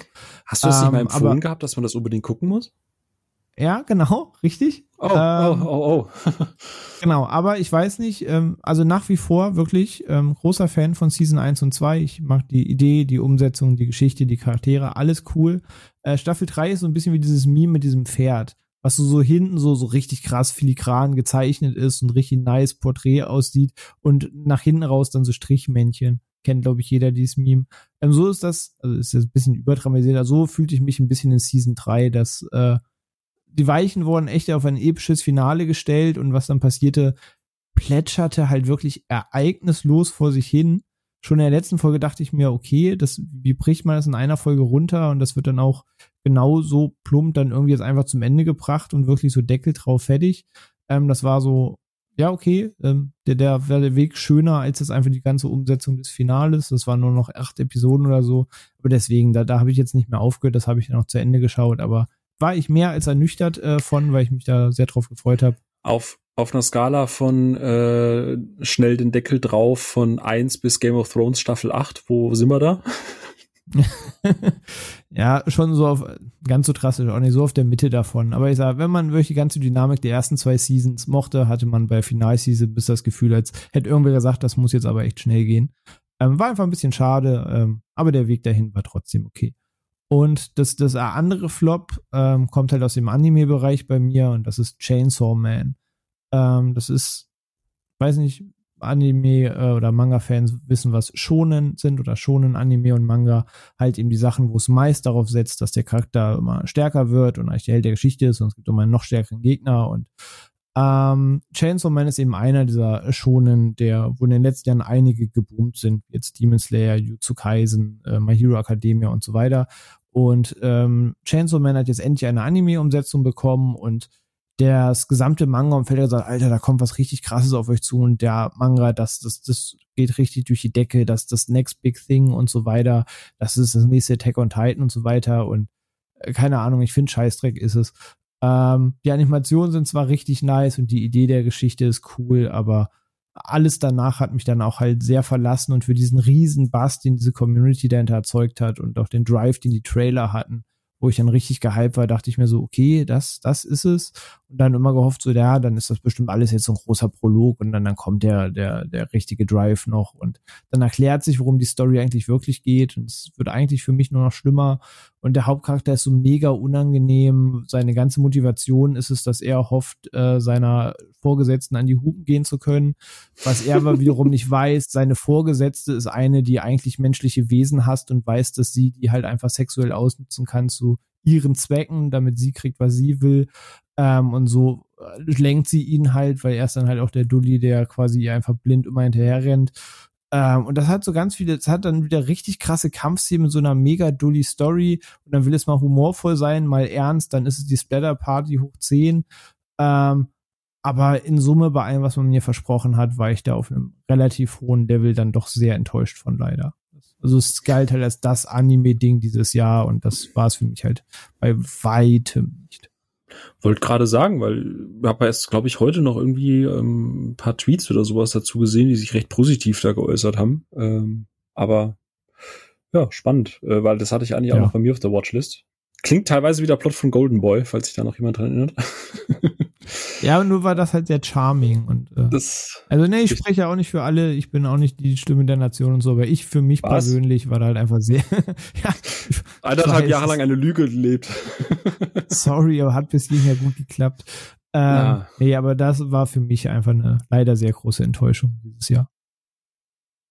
Ja, okay. Dann äh, füge ich mal noch zwei hinten dran. Ähm, Sophia, du hast vorhin diese Marvel-Serien angesprochen. Einer hat es tatsächlich auf eine Flop-3-Liste geschafft. Die, die steht auf meiner Letterbox-Liste tatsächlich irgendwo in der Mitte drin. Ähm, aber im Endeffekt ist es sehr symptomatisch und die eine oder andere Serie wird heute im Laufe des Tages nochmal aufploppen. Aber bei mir ist Moon Knight tatsächlich noch auf der Flop 3 mit dabei. Ähm, einfach weil ich's, äh, das ist etwas, das ich durch diese also Moon Knight, Miss Marvel, She-Hulk so ein bisschen durchsetzt. Du fängst halt irgendwie eine Serie relativ stark an mit einer coolen, uniken Idee und einer einzigartigen Herangehensweise. In, in, bei Moon Knight war es zum Beispiel diese Geschichte mit diesem, mit diesen Blackouts, mit dieser gespaltenen Persönlichkeit. Und dann irgendwann fällt denen in der Mitte ein, oh, warte mal, wir haben ja nur noch irgendwie, ich glaube, drei Folgen sind es dann nur noch und jetzt müssen wir aber nochmal äh, Knallgas geben und äh, plötzlich fällt halt alles hinten runter und es ist halt der übliche Brei, dass du einen Ethan Hawke verheizt, dass du einen äh, Oscar Isaac irgendwie verheizt, dass irgendwie alle nur noch gelangweilt durchs Bild hüpfen und alles aussieht wie dreimal, dreimal ins Klo geschissen, Entschuldigung. Ähm, und es ist einfach das, das ärgert mich. Also es ärgert mich so sehr, dass es tatsächlich jetzt Moon Knight symptomatisch für die Marvel-Serien äh, auf, auf die auf die Flop-Liste geschafft hat. Nicht, weil es eine per se wirklich wahnsinnig schlechte Serie ist, sondern einfach, weil es mich ärgert, weil es jedes Mal so ist, dass ich, René, wir haben ganz viel zum Beispiel bei Miss Marvel drüber gesprochen gehabt, äh, rede ich nachher noch mal kurz drüber, aber wie begeistert ich immer am Anfang bin, denke so, oh, das ist eine richtig coole Idee, boah, hab ich Bock da drauf und am Ende kriegst du halt immer die gleiche Formel und immer das gleiche, weil du denkst so, ja, äh, ich habe das Gefühl, so na, nach drei Episoden wird erst das Finale von der Serie geschrieben und der Rest muss ich dann irgendwie beugen. Ja, ähm, fühle ich komplett. Ja, also der Held ist cool, wie gesagt, Cast, mhm. alles ist super, aber du hast ja vorhin auch gesagt, du steigst dann halt irgendwann aus und es ist halt schade, weil du so viele Möglichkeiten und so viele coole, unique Ansätze hast und mich frustriert's einfach, dass du halt einfach du hast ein Disney Plus, du machst diesen Content nur für deinen Kanal, du hast, du hast ein du hast ein USP, du wirst diese Rechte nie verlieren, es wird immer bei dir liegen. Gib dir doch wenigstens mal Mühe. Plus dann halt noch diese ganze mhm. VFX-Geschichte hinten dran, ne, wo die Studio, ja. wo, wie war das? Die erste Episode wurde released, war für die dritte noch nicht fertig. Genau, richtig, richtig. Das, das war damals der, die Social Media Meldung von dem Team, korrekt. Ja, kann ich alles nachvollziehen. Ich war, Moonlight hat mich schon auch sehr unterwältigt irgendwie. Ja. Aber war halt irgendwie noch genug Unterhaltung drin, dass, es jetzt, dass ich es jetzt nicht in eine Flop-Liste gepackt habe. Ja, ich habe die auch alle geguckt. Ich habe die alle durchgezogen. Kim ist hier und da mal ausgestiegen bei der einen oder anderen. Wir saßen dann am Ende da und dachten äh, einfach so, pff, schade. Also äh, als Film wäre das vielleicht irgendwie besser oder als zwei Episoden mehr. Also ihr kennt mich, ich bin ja immer der Erste, der sagt, da 20 Minuten kürzen, da eine Episode weniger und hör auf zu strecken. Aber da jetzt halt einfach mehr Zeit gebraucht. Keine Ahnung. Ich weiß auch nicht, warum die da so einen Druck haben, dass sie sagen, wir müssen jetzt maximal sechs Episoden machen. Nimm dir doch, es ist dein Kanal, das ist dein, dein, deine Streaming-Plattform. Nimm dir doch die Scheißzeit. Aber naja. Ähm, genau, deswegen einfach da der Frust, äh, deswegen das auf der Liste mit drauf. Und apropos Frust, aber, aber ah. bei, bei den sechs Episoden will ich reingrätschen. Weißt du, warum sie diese sechs äh, Episodenstruktur haben? Weil sie vom MCU ja äh, ins Serienfach äh, switchen und so Serienbuffer wie mich abholen wollen, die jetzt keine 10, 15, 20 Folgen haben wollen, sondern sagen, oh, sechs Folgen, die kann ich aber schön schnell wegsnacken. Die wollten ja. Serienbuffers wie mich haben. So. Ja, okay, gut. Du bist schuld, alles klar, verstehe ich, habe ich notiert. ja.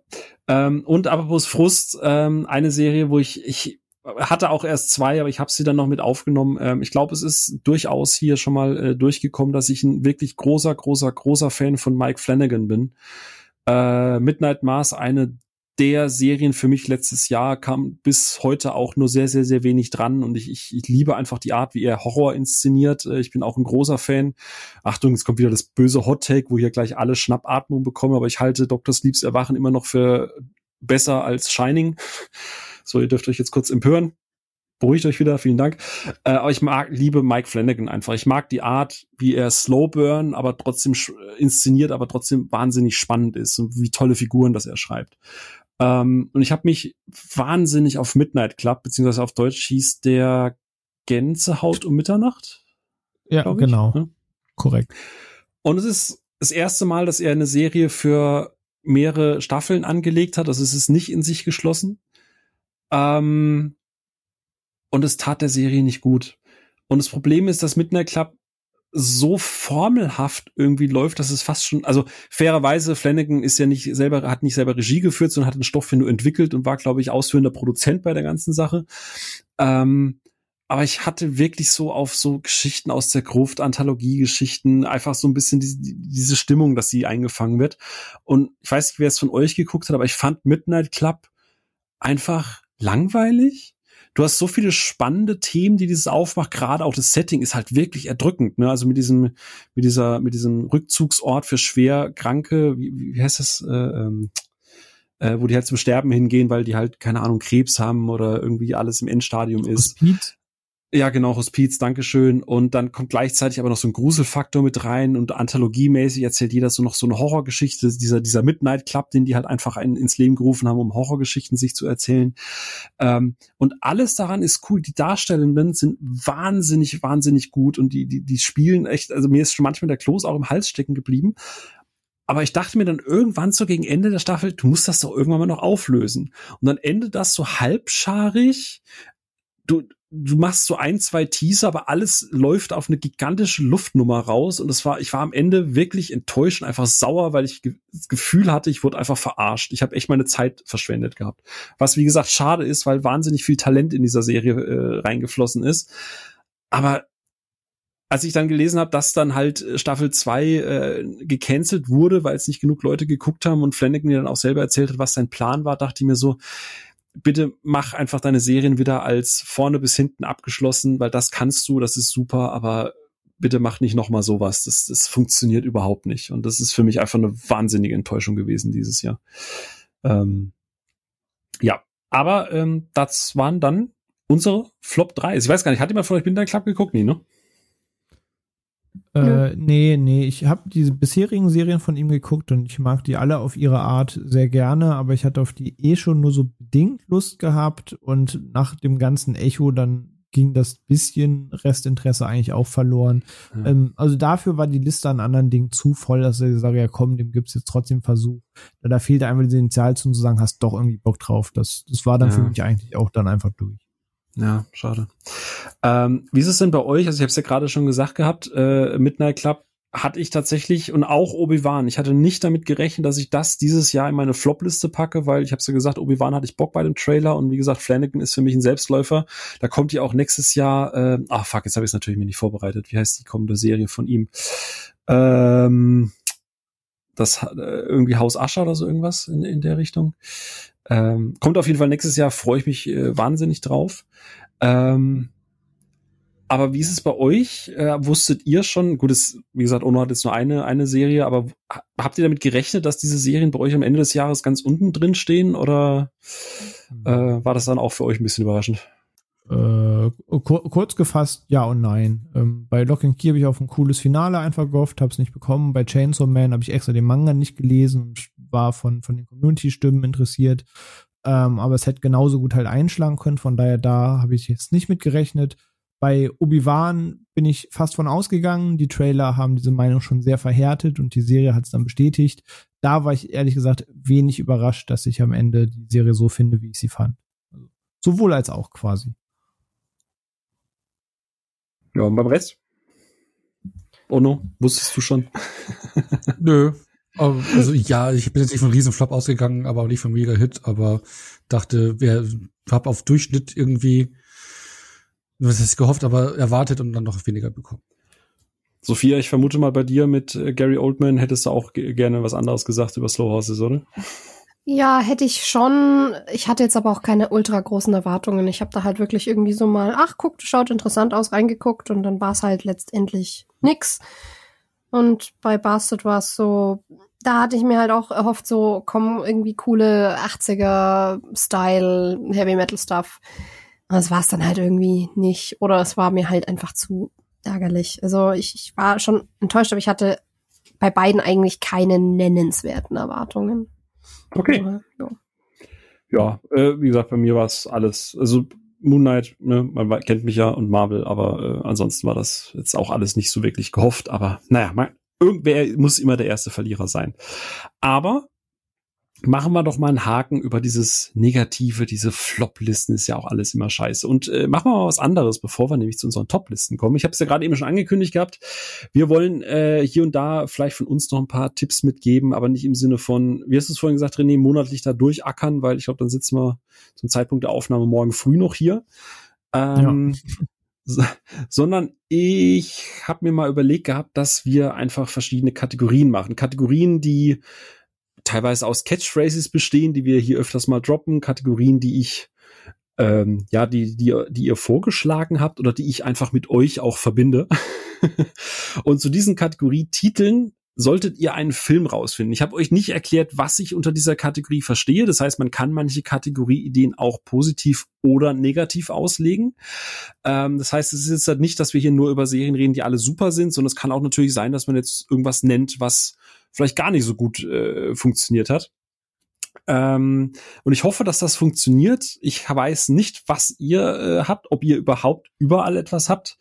Ähm, ich glaube, ich habe nicht überall was, müsste ich aber gleich mal gucken. Und natürlich auch in Anbetracht der Zeit, ne? Nicht jeder redet jetzt halt hier 20 Minuten. Also auch ihr da draußen, ihr braucht jetzt nicht, oh Gott, zwölf Kategorien, vier Personen. Um Gottes Willen, wir reden jetzt hier zwölf Stunden lang darüber. Äh, das soll da kurz und knackig. Der Zeitrahmen dahin. da ist der Zeitrahmen dahin. Äh, sondern es soll einfach noch mal so einen kleinen Einblick geben. Wir haben es gerade eben gesagt, zwischen Top und Flop gibt's ja immer auch noch diese das Mittelfeld und äh, manchmal gibt's noch diese die, die berühmte Honorable Mention, also das, das, was man halt noch so nebenbei mit erwähnt. Ähm, aber das haben wir versucht, dieses Mal in so ja, Kategorien mit einzufügen. Und ich würde sagen, wir fangen einfach mal an. Vielleicht möchte auch äh, einfach Sophia mal durchstarten mit der ersten Kategorie. Und die erste Kategorie nennt sich, ich wusste nicht, dass ich das brauche, aber jetzt, wo es da ist, nice.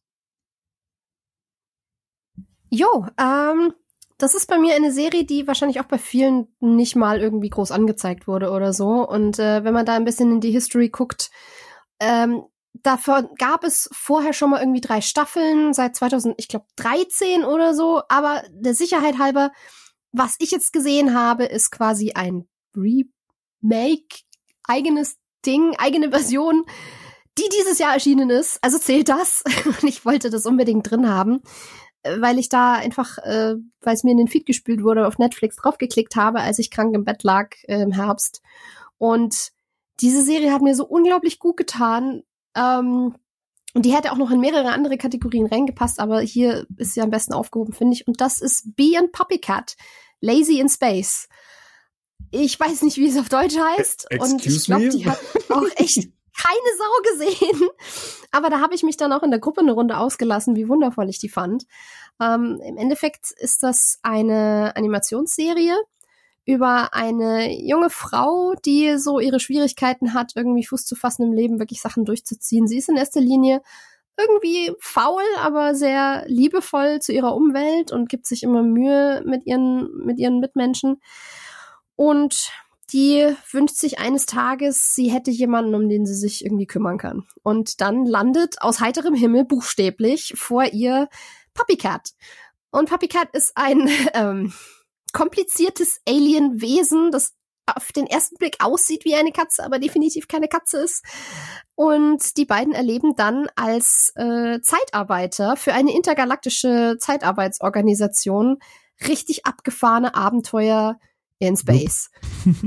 Und das ist, ich weiß nicht, wie man das beschreiben kann. Es ist so ein bisschen eine Mischung aus Steven Universe meets Rick and Morty meets irgendwas sehr Wholesomes. Und es ist, wie gesagt, es ist sehr liebevoll. Es ist unglaublich schräg. Es ist ein Haufen super weirder Charaktere da drin und alles, was man dann im Weltall so erlebt, ist so, hä? Aber es baut irgendwie emotional sehr auf und ich habe diese Serie extrem genossen. Also in den 80, 80ern nannte man sowas einen LSD-Trip. ja, also, es ist, es ist. Das ist schwer zu erklären, da, da stimme ich Sophia zu. Aber ich kann, kann dir bei allem zustimmen. Die heißt also auch auf, auf Deutsch heißt sie auch Be Puppy Cat bei, bei Netflix und eigentlich alles das, was Sophia sagt. Ich könnte auch nicht mehr zufügen, aber ich war auch sehr amüsiert davon. Ja, die ist, die ist witzig, die hat Herz und ist irgendwie so ein schöner, es ist wie so eine warme Decke und eine, eine Tasse Tee, diese Serie. In Space. Ich sehe schon, meine Watchlist, die wird nach dieser Episode nicht. Ich, ich weiß nicht mal, ob du damit warm werden Ich bin ganz ehrlich, ich hatte auch überlegt, ob ich dir schreibe, als ich sie geguckt habe. Ich hab's gelassen, weil ich ja dachte, ah, weiß ich nicht, aber, aber vielleicht ist es was für dich. Ich, ich könnte schwer einschätzen. Ich, ich guck mal rein. Äh, René, magst du vielleicht einfach, mag, magst du, was hast du denn in der Kategorie? Ich wusste nicht, dass ich das brauche, aber jetzt, wo es da ist, nice. Ähm, ich habe eine Serie, wo ich die ganze Zeit gesucht habe, wo ich sie erwähne und äh, habe jetzt mich für diesen Platz entschieden, weil es doch so ein bisschen passt. Ich habe da zwischen zwei geschwankt, aber ich, ich baue drauf, dass die andere Serie, die ich hingepackt hätte, einer von euch erwähnen wird heute Abend. Ähm, von daher habe ich mich dafür Wednesday entschieden. Ähm, eine Serie jetzt, die, die irgendwie grob die Geschichte um die Adams Family weiter erzählt oder anders erzählt oder umerzählt, ist jetzt nichts, wo ich sage, das habe ich jetzt 2022 irgendwie auf dem Zettel gehabt oder das ist quasi das, das, das Reboot, auf das ich Jahre hingefiebert und gewartet habe. Aber äh, ich bin sehr froh, dass die Serie da ist, weil sie eine, eine Lücke schließt, die ein paar Serien hinterlassen haben und schafft, die für mich persönlich mit Bravour zu füllen. Und zwar schließt für mich Wednesday eine Lücke, die so Serien wie äh, Chilling Adventures of Sabrina zurückgelassen haben oder auch die ersten zwei Staffeln Riverdale, bevor das wirklich richtig cringiger Shit wurde, sondern als das noch das gesunde Maß an, an Cringe und Jugenderzählungen äh, hatte in den ersten zwei Staffeln. Und da kriegt das für mich so ein bisschen ein. Es ist das, also Tim Burton, wie ich ihn mag, er durfte sich da scheinbar auch wieder austoben. Da sind so auch so ein paar Stilelemente und optische Elemente drin, wo ich sage, ja, das ist genauso dieses Maß an, an Teenie-Schauer, ähm, wo, wofür ich ihn schon früher mochte. Ähm, und Musik als auch Darsteller finde ich in der Serie halt echt unterhaltsam. Es, es geht halt eigentlich um so, so einen kleinen Mystery-Detektivfall, möchte ich es mal nennen, in einer Akademie, die sich Nevermore nennt, auf die Wednesday wegen einem lustigen Vorfall in der ersten Episode geschickt wird.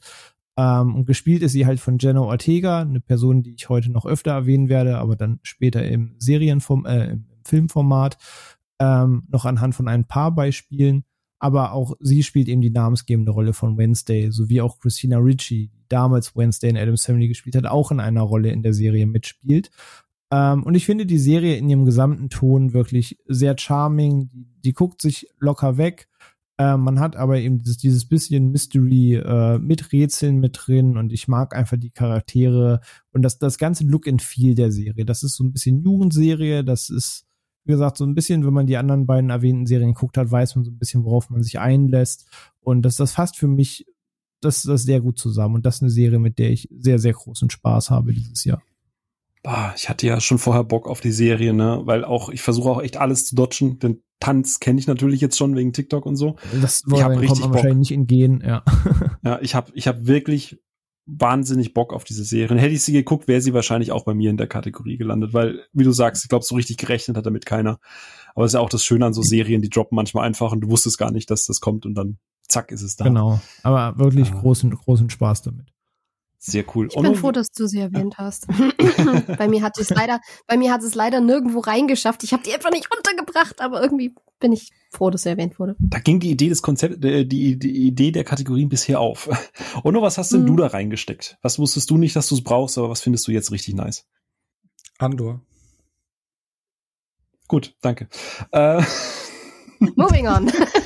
ich dachte, wir wollten mal ein bisschen aufs Tempo drücken. Nee, Endor, eine Serie, ähm, so die Vorschau, wo sie so die, wo Star Wars oder halt Disney die Pläne gemacht hat, was wär's für Star Wars Serien sie rausbringen wollen, war Endor jetzt nicht so davon dabei, dass ich dachte so, oh, ja geil, freue ich mich drauf und ich habe mir nichts drunter vorstellen können, auch mit den Trailern, was einen da erwartet und hätte nicht gedacht, dass äh, das für mich die beste Star Wars Serie bis dato werden würde, also Realserie mhm. und bin bin einfach nur happy ähm, darüber, was man gemacht hat, dass man Endo nicht so in den Vordergrund gerückt hat, sondern eher so diese, dass die, die Rebellen und das Imperium ein anderes Gesicht bekommen haben oder ein tiefgründiges Gesicht haben und, und man jetzt eine andere Facetten kennengelernt hat und nicht zu viel Fanservice macht und ja, eine, eine, eine spannende Geschichte erzählt hat, die sich über die Zeit entwickelt und ähm, neues Gefühl für Star Wars für mich entwickelt hat in diesem Universum, was seit Disney-Übernahme gebaut worden ist. Ja,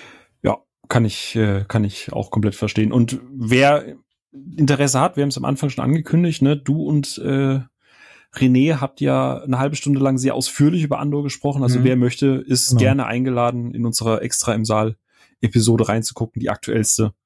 Ähm, wie gesagt, 30 Minuten geht's da rein um Andor und da habt ihr beide noch mal so einen richtigen Deep Dive gemacht, was ihr da, also was du es gerade angeteasert hast, die, die mhm. Ausarbeitung des, Univers äh, des Universums, des, des Imperiums und so und äh, kann euch da auch nur zustimmen. Also es äh, hat es auch nicht erwartet, aber äh, ja in der Tiefe, also auch gerade das Imperium kennenzulernen, also so, äh, man geht richtig was heißt richtig tief rein, aber man lernt richtig Figuren im, im, auch im Imperium drin, wie die Strukturen funktionieren, wie die Leute ticken, was die Motivationen von den Leuten und sowas ist, fand ich richtig stark.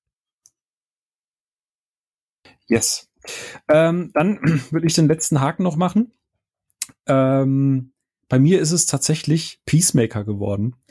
Ähm, eine Serie, ich glaube, äh, oh no, wir beide haben darüber gesprochen, oder? In unserer Bonus. Das seid ihr beide, jawohl. Genau, ja. ganz genau. Äh, wir beide haben auch in einer extra im Saal Episode drüber gesprochen gehabt, über Peacemaker. Ähm, hatte ich auch schon erzählt gehabt. Ich bin jetzt nicht der allergrößte Fan von The Suicide Squad. Äh, ich fand den unterhaltsam, aber John Cena bin ich halt einfach nicht so der riesige Fan. Ich dachte bei der Trailer-Ankündigung, um Gottes Willen, warum machst du mit dem jetzt noch irgendwie ein Spin-off? Und äh, wir haben uns wie gesagt, eine halbe Stunde auch da unterhalten. Das müssen wir jetzt hier nicht alles wiederholen. Wer Interesse hat, ist gerne eingeladen, die Episode zu hören. Ähm, für mich einfach der beste James Gunn Output wahrscheinlich seit Super. Ähm, absurd, weird, top besetzt aus John Cena John Cena holt Emotionen aus mir raus. Das ist äh, äh, oder bewegt mich emotional. Das ist, das hatte ich auch nie erwartet und das, obwohl er in Unterhose rumrennt viel.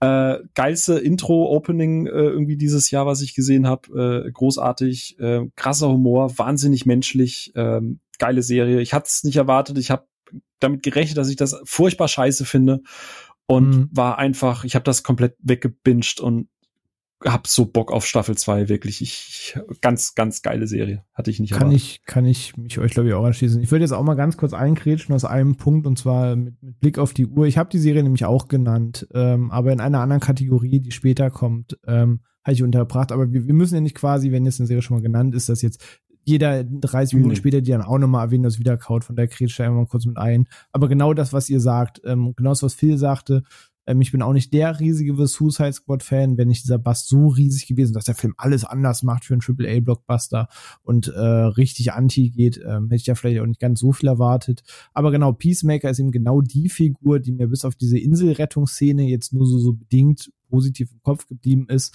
Mir dachte, ja, er, ne, warum, warum nicht irgendwie dann doch irgendwie mit anderen, aber dass die Serie genau damit spielt, dass er eben dieser Dulli ist, den du eigentlich zu Anfang halt auch gar nicht magst und gar nicht mögen sollst.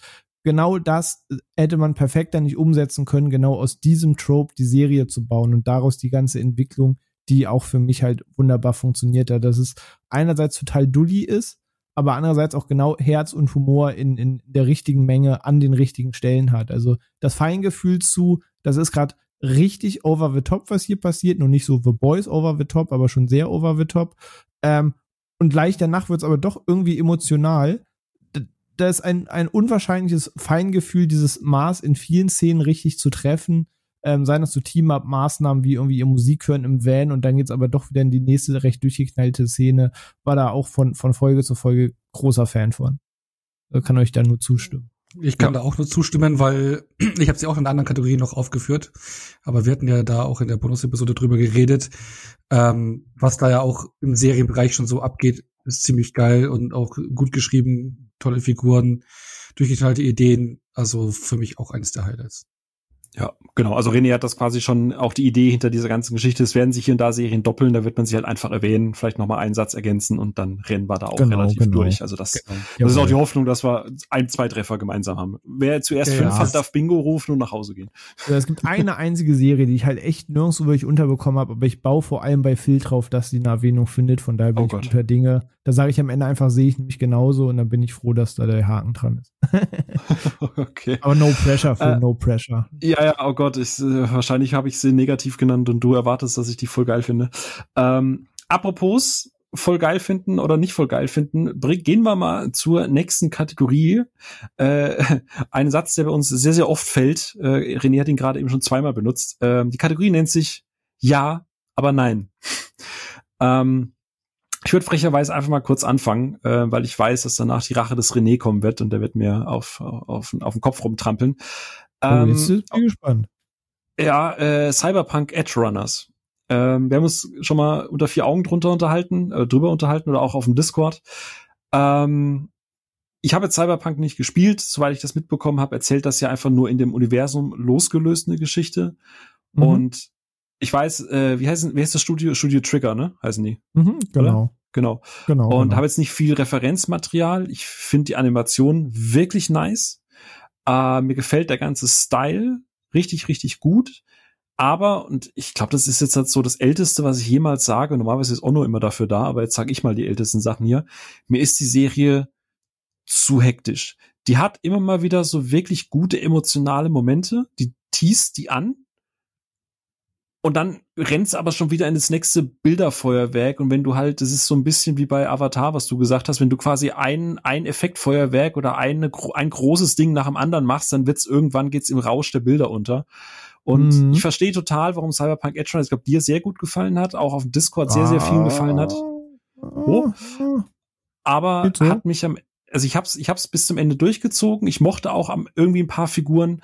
Ich fand das Pacing aber nicht so wirklich geil. Und deswegen in der Kategorie, ja, es hat viele gute Elemente und ja, ich weiß, warum es viel positiven Zuspruch bekam, aber nein, das ist einfach nicht my cup of tea. Was ich schade finde, weil wie gesagt, da waren ein paar Zutaten, die mir echt gut gefallen haben, aber es hat mich am Ende einfach nicht abgeholt. Also da springe ich, muss es gar nicht groß vertiefen an Betracht jetzt der Zeit, aber nö, ich würde da gar nicht so gegen schießen. Ich verstehe das vollkommen. Ich finde die Serie jetzt auch nur okay. Ähm, sie, sie, sie schafft gut, diese Quintessenz des Cyberpunk-Universums umzusetzen. Und es hätte dem Spiel vielleicht sogar besser getan, wenn es die Serie vor dem Spiel gegeben hätte, weil sie schafft, diesen, diesen dreckigen Spirit gut einzufangen. Aber mhm. die Probleme, die du hast, hatte ich an sich auch. Ja, Lucy und Rebecca sind cool. Die ganze Geschichte zwischen dem Hauptcharakter und Lucy hat aber keine Sekunde äh, Zeit zu atmen. Das geht ja. Tag, Tag, Tag, Tag. Ähm, da ist ein Skip drin, den die Serie nicht braucht. Ähm, oh, also ja. es gibt jetzt oh, schon ja. so einige Videospieladaptionen, wo Arcane einfach äh, das ist nicht nur Speerspitze, das ist einfach ein anderes Level zu allen bisherigen. Aber auch ja. dieses Jahr gab es eine bedeutend bessere Videospielserie. Äh, das ist, da ist nicht Cyberpunk auf Platz eins. Also ich kann deine Kritik voll verstehen. Ich bin da auch nicht gänzlich zufrieden. Gott sei Dank. Dann mach doch, mach doch direkt einfach, äh, Sophia? Ja? Ganz kurz, ich, ich bin mit der auch nicht hundertprozentig zufrieden. Mich hat sie wahrscheinlich deutlich mehr abgeholt als dich. Bei mir ist sie auch in der Liste, aber eben auch nochmal auf einem anderen Ding. Aber ich stimme, ich stimme bei einem zu und ich kann verstehen, wenn das, wenn einem das zu krass ist. Ich war vom Ende auch ein bisschen unterwältigt, aber ich hatte ziemlich viel Spaß mit der Serie. Okay, wenn du es später nochmal hast, kannst du ja vielleicht noch ein paar positive Aspekte rausarbeiten. Aber werde ich, werde ich. genau. René, magst du vielleicht einfach äh, weitermachen bei Ja, aber nein? Yes, mache ich auch ganz kurz. Ähm, das ist die, eins, die einzige Kategorie, wo ich nicht geschafft habe, Flop, Top und die Kategorien zu trennen. Mein Ja, aber nein ist Chainsaw Man aus den vorhin genannten Gründen, dass eigentlich alles im, im Vorfeld eigentlich dachte, ja, ähm, und ich dann eben geguckt hatte und mir dachte, nein. ähm, von daher, es, es trifft den Ton am besten, aber ich habe vorhin schon erklärt, was die Probleme waren, daher vertiefe ich es jetzt nicht. Ähm, aber das ist da, da mein Pick. nein, doch. Oh. Äh, Sophia, was ist bei dir? Ja, aber nein. Äh, mein Ja, aber nein ist äh, aus ganz anderen Gründen äh, das Ja, aber nein. Und das ist Inside Man äh, auf Netflix mit unter anderem David Tennant und Stanley Tucci in fantastischen Rollen. Ähm, ist eine Krimiserie, unter anderem äh, geht es da um einen ähm, zum Tode verurteilten Mörder, der sich seiner Schuld völlig bewusst ist und auch sagt, nein, ich will keinen Einspruch erheben und sonst was, ich muss hingerichtet werden, aber ähm, ich schaue, dass ich davor noch so gut mithelfe, wie es geht. Und der ist eben studierter Kriminologe und hilft aus dem Gefängnis heraus, äh, Fälle zu lösen. Und wird dann in einen ganz, ganz, ganz unschön komplizierten Fall rein verwickelt, in dem David Tennants äh, Charakter so unglücklich reinschlittert, dass Shakespeare die äh, Missverständnisse nicht besser hätte schreiben können. Und diese Serie ist fantastisch besetzt, großartig gespielt, super spannend und ich habe die erst, ich war sehr beeindruckt von der ersten Episode und so viele Folgen hat die nicht.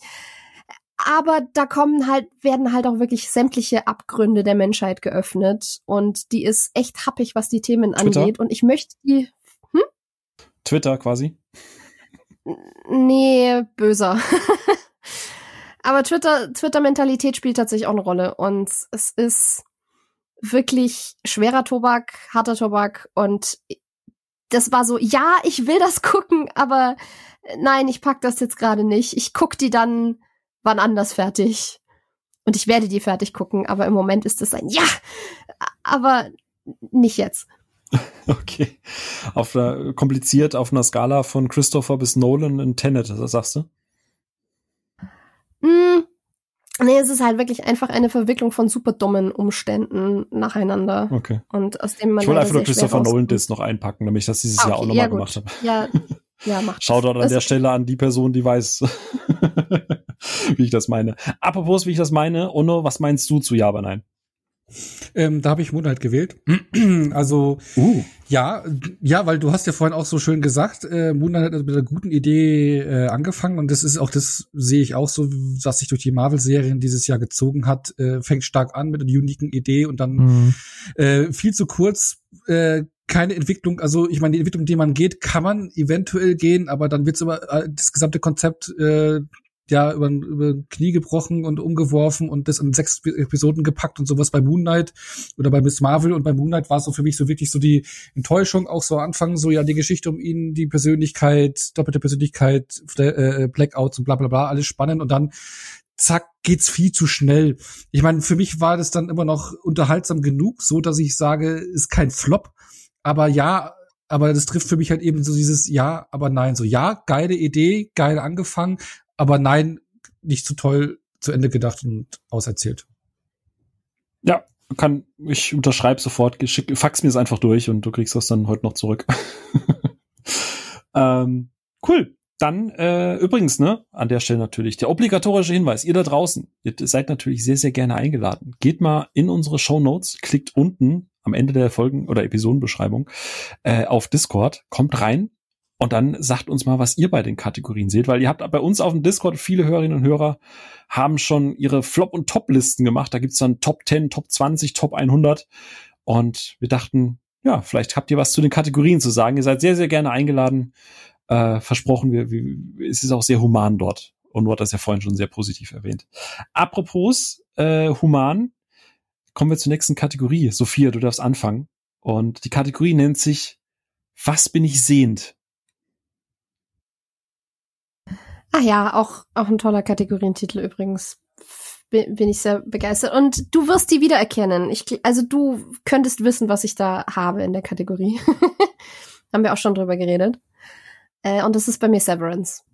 Weil, meine Güte, ist das, ist diese Serie ein Mindfuck. Und ja, wirklich, also da, da kann man es wörtlich umsetzen. Du hast da Szenen, wo ich wirklich dran, dran saß, wa, was sehe ich hier gerade? Warum ist hier eine Ziege? Und was machen die mit den Waffeln? also. Oh. Ich, ich sehe schon die ähm, da draußen gerade so, was? It's true. Alles, was sie sagt, ist wahr. ja, also wenn wir die Top 5 gemacht hätten, wäre die Serie wahrscheinlich da drin gelandet. Äh, war sehr, sehr angetan von Severance und in diese, in diese wirklich abgrundtiefe Weirdness, diese Serie gleitet man so ab der dritten Episode so, oder so rein und ab da hatte sie mich wirklich und ich freue mich wie blöd auf die zweite Staffel. Ähm, ich würde an der Stelle kurz eingreifen. Ich habe das später woanders, aber Hm, äh, ich auch. sehr gut, dann kann René auch gleich noch was dazu sagen. Aber ich glaube, Sophia und äh, wir beide haben uns über Severance eh schon mal unterhalten. Ne?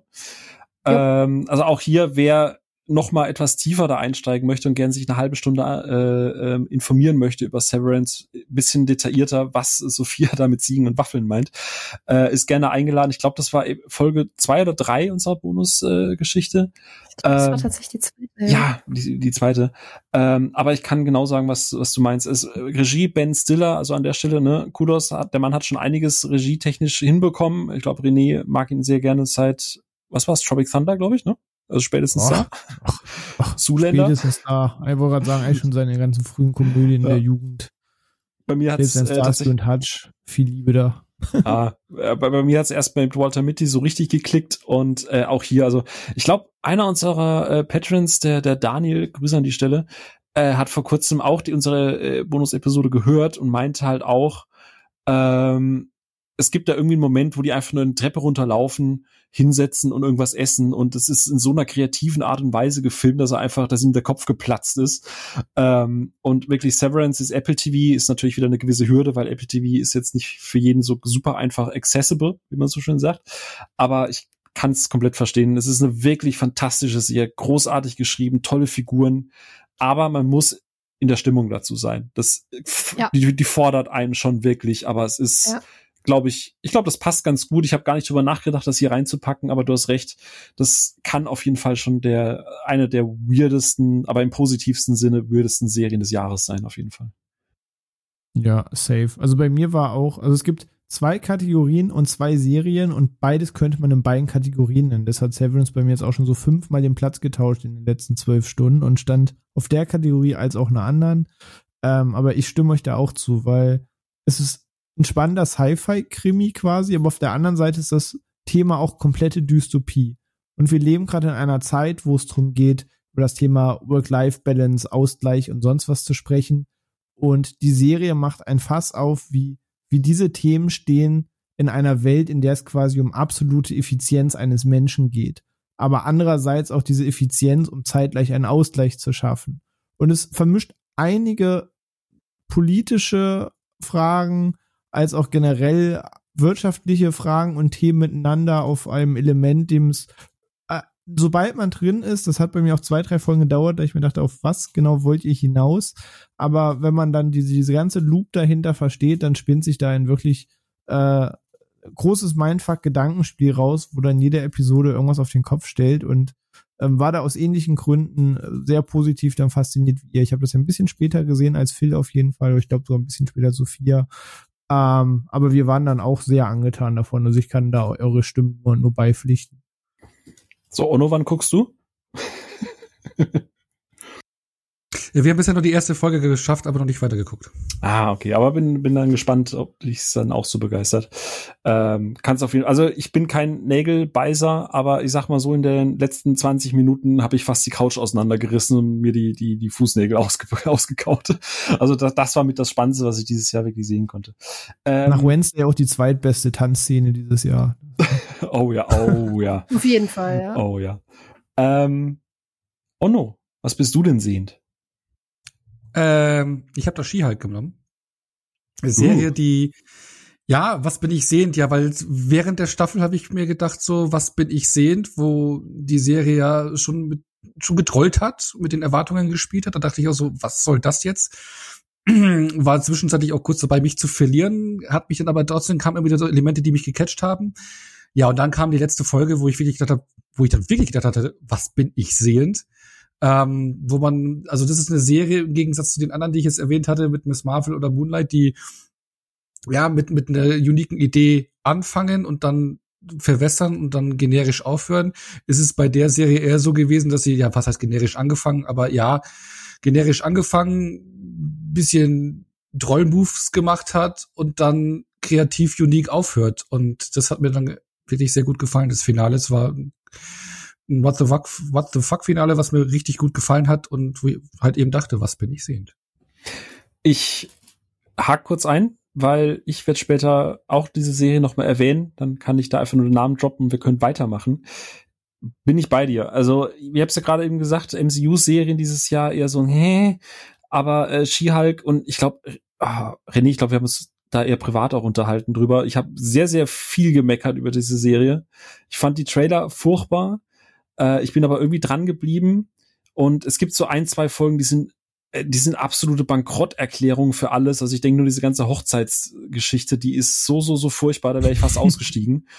Ähm, keine Ahnung, aber ich muss gestehen, im Gesamtkontext mit diesem Ende, das ist so dumm, so faul, so, so, so anders, so wild.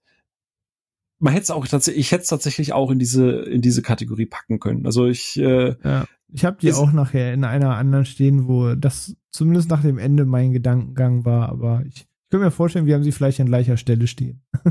ja. ähm, aber ähm, ja, also wie gesagt, das ist von allen Marvel-Serien, die zumindest die, die Cojones hat, diese Scheiß auch wirklich durchzuziehen. Und am Ende Respekt, Hut ab. Das war ein, war ein cooler Move und äh, man hat viel Shit über diese Serie gelesen, aber auch auf anderer Ebene. Äh, ich finde die Hauptdarstellerin, ich habe ihren Namen leider vergessen, ähm, aber die macht ihre Sache wirklich sehr gut. Ähm, ich auch die Effekte und so, das ging alles in Ordnung und der Humor hat, wenn er gezündet hat, hat er wirklich gezündet. Aber wie gesagt, man muss sich durch echt ein paar Ausfälle dadurch äh, durch, durchklabüstern. Ja. ja, aber in Summe hat sich wie bei dem gesamten MCU-Content der Kevin da schon was beigedacht. Wer es gesehen hat, wird jetzt auch lachen und alle anderen, hä? Okay. Ähm, ich glaube, René, du fehlst noch, ne? Was, was bist du denn sehen? Äh, was bin ich sehend? Ich habe ja gesagt, Severance stand etwa für zehn Stunden auf diesem Platz und ist mit einer anderen Serie gewichen und die andere Serie ähm, eröffnete mit einer Szene, wo ich mir dann dachte, was bin ich sehend, wenn plötzlich ein, ein Mann, der quasi der Endman seines Universums ist, ähm, zu, einer, zu einer kleinen Ameise wird und äh, in den ersten fünf Minuten einer Serie seinem Gegenüber in die Harnröhre steigt, um dann niesen zu müssen, um dabei den, den Körper dann zum Explodieren zu bringen, weil er in ihm wieder groß zum Menschen wird. Und zwar oh die boy. dritte Season von The Boys war da bei mir der Was bin ich sehen Moment äh, als eine Serie, wo ich eh schon von den zwei Staffeln davor großer Fan bin, aber man denkt, man hat spätestens seit dem Crash in diesem Wahl eigentlich alles gesehen.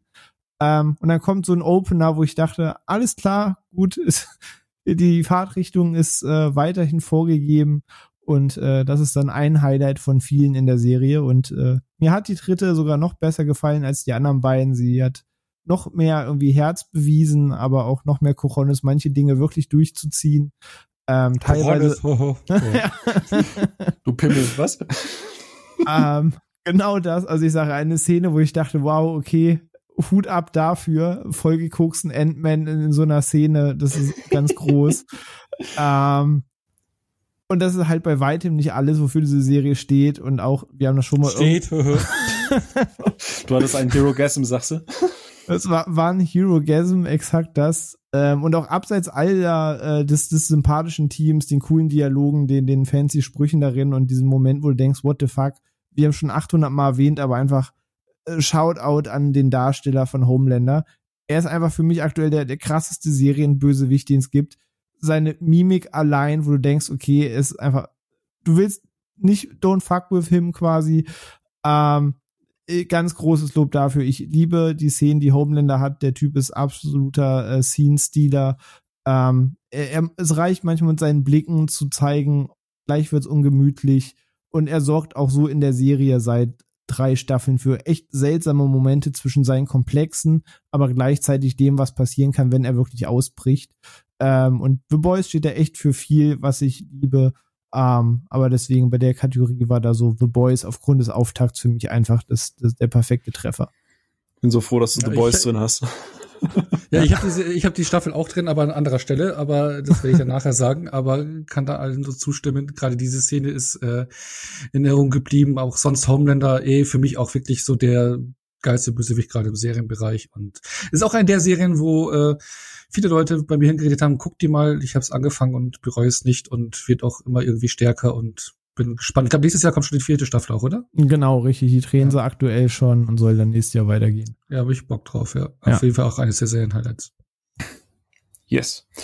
Äh, von, von absurd wild äh, noch äh, beantworte ich noch mal kurz, was bin ich sehend. Äh, ich muss die Stimmung da jetzt ein bisschen runterdrücken. Kann ja nicht sein, dass wir hier Spaß haben mit The Boys. Pfui. Ähm, bei mir ist eine Doku an dieser Stelle. Ähm, ich weiß gar nicht, ich glaube, meine, ein, zwei von euch haben sie gesehen, bin mir gerade aber nicht sicher.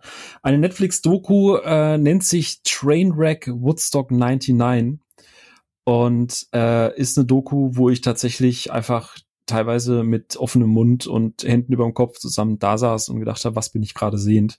Äh, ich glaube, wir alle Woodstock verbinden wir oder verbinden die meisten äh, äh, mit der 1969er Woodstock-Geschichte, mit Love, Peace, Rock'n'Roll, Musik und äh, Weed mhm. und allem möglichen. Und es gab 30 Jahre später von einigen der, äh, ich glaube Michael Lang heißt der, einer der Organisatoren, ähm, ein Revival, wo sie überlegt haben, ja cool, machen wir das Ganze doch nochmal, aber diesmal äh, Cash in the Tash. äh, und ich glaube, das sind drei Episoden, ähm, die im Prinzip zeigen, wie das Ganze geplant wurde, wie die Umsetzung ist und quasi das Aftermath, also was dann passiert ist. Und ich gehörte zu den Leuten, die gar nicht wussten, dass Woodstock 99, also 1999 existiert hat. Ähm, und es schlägt einem ziemlich auf den Magen. Also es ist nichts, was man einfach mal so locker wegguckt. Es geht so ein bisschen in die Richtung von dem Fire Festival, falls ihr die Doku kennt. Äh, aber die Fire Festival Doku war halt so ein positives Trainwreck. Ne? Da ist ja niemand persönlich so wirklich zu Schaden gekommen, sondern es ist einfach nur so diese gigantische Blase, wo einfach, äh, ich glaube, Charul und wie auch immer die alle heißen, so richtig viel Geld drin versenkt haben für eine absolute Nullnummer. Und ähm, Woodstock 99 äh, ist halt einfach ein, ein menschliches und organisatorisches Totalversagen, wo Menschen zu Schaden gekommen sind, ähm, wo Frauen auf unangebrachteste Weise äh, angegangen wurden, wo Bands wie den Biscuit oder auch Red Hot Chili Peppers äh, dafür gesorgt haben, dass eine aufgeheizte Menge komplett eskaliert im negativen Sinne. Also hat auch mein Bandbild für einige dieser Bands nochmal leider negativ geprägt. Ähm, Jonathan Davis ist mit dabei, der als einziger sich vor die Kamera getraut hat, weil Korn damals auch mit dabei war. Und ähm, ist eine Serie, wo ich wirklich mich ständig gefragt habe, was bin ich da sehend und, und wie kann man sowas durchwinken, wo einfach Habgier, ja, dann machen, machen wir halt bei, bei 45 Grad auf dem Betonflughafengebäude ein Woodstock fest und verlangen für eine keine Ahnung, Viertel Liter Flasche Wasser irgendwie für 20 Dollar oder so irgendwas. Was soll schon schiefgehen? Ähm, und Dixie Klos gibt's übrigens auch nicht äh, und so Geschichten. Und das ist einfach, also Trainwreck absolut. Und äh, also wer echt mal wieder ein bisschen Kotz im Mund haben will, darf diese Serie gerne gucken und sich fragen, was zum Teufel bin ich sehend. Ähm, ja, wie schaffen wir jetzt äh, den Absprung? Wie wäre es mit einer Kategorie, die etwas Positives ist und die sich die Sophia gewünscht hat? Und deswegen darf sie nicht anfangen, sondern Ono fängt an. und diese Kategorie, die Sophia sich gewünscht hat, das Beste kommt zum Schluss, Sophia. Das ist deine Kategorie, deswegen machst du ja, den Schluss okay. quasi. ähm, die Kategorie nennt sich Mein Baby. Und Ono, du darfst gerne loslegen. Ja, jetzt bringe ich in der Doku ähm, wo ich What? fest davon was wo ich fest davon ausgehe, dass sie niemand jetzt hier irgendwie gesehen das hat. Das Leben. nein, nein. Ähm, das ist die einzige Seriendoku, die ich dieses Jahr geschaut habe, die auch dieses Jahr erschienen ist. Ich habe auch eine andere gesehen dieses Jahr, aber die ist nicht dieses Jahr erschienen. Und zwar ein Jahr zweite Liga. Die Werder-Doku, die auf der Zone lief. Oh. René, was ähm, ist das gerade mit dir? Schon, schon ein bisschen inner Standing Ovations auf jeden Fall. ja, ähm, falls es noch jemand weiß oder so, ich bin großer Werder-Fan, nach äh, fußballtechnisch. Und das, obwohl ich hier in München aufgewachsen, oder in der Nähe von München aufgewachsen bin.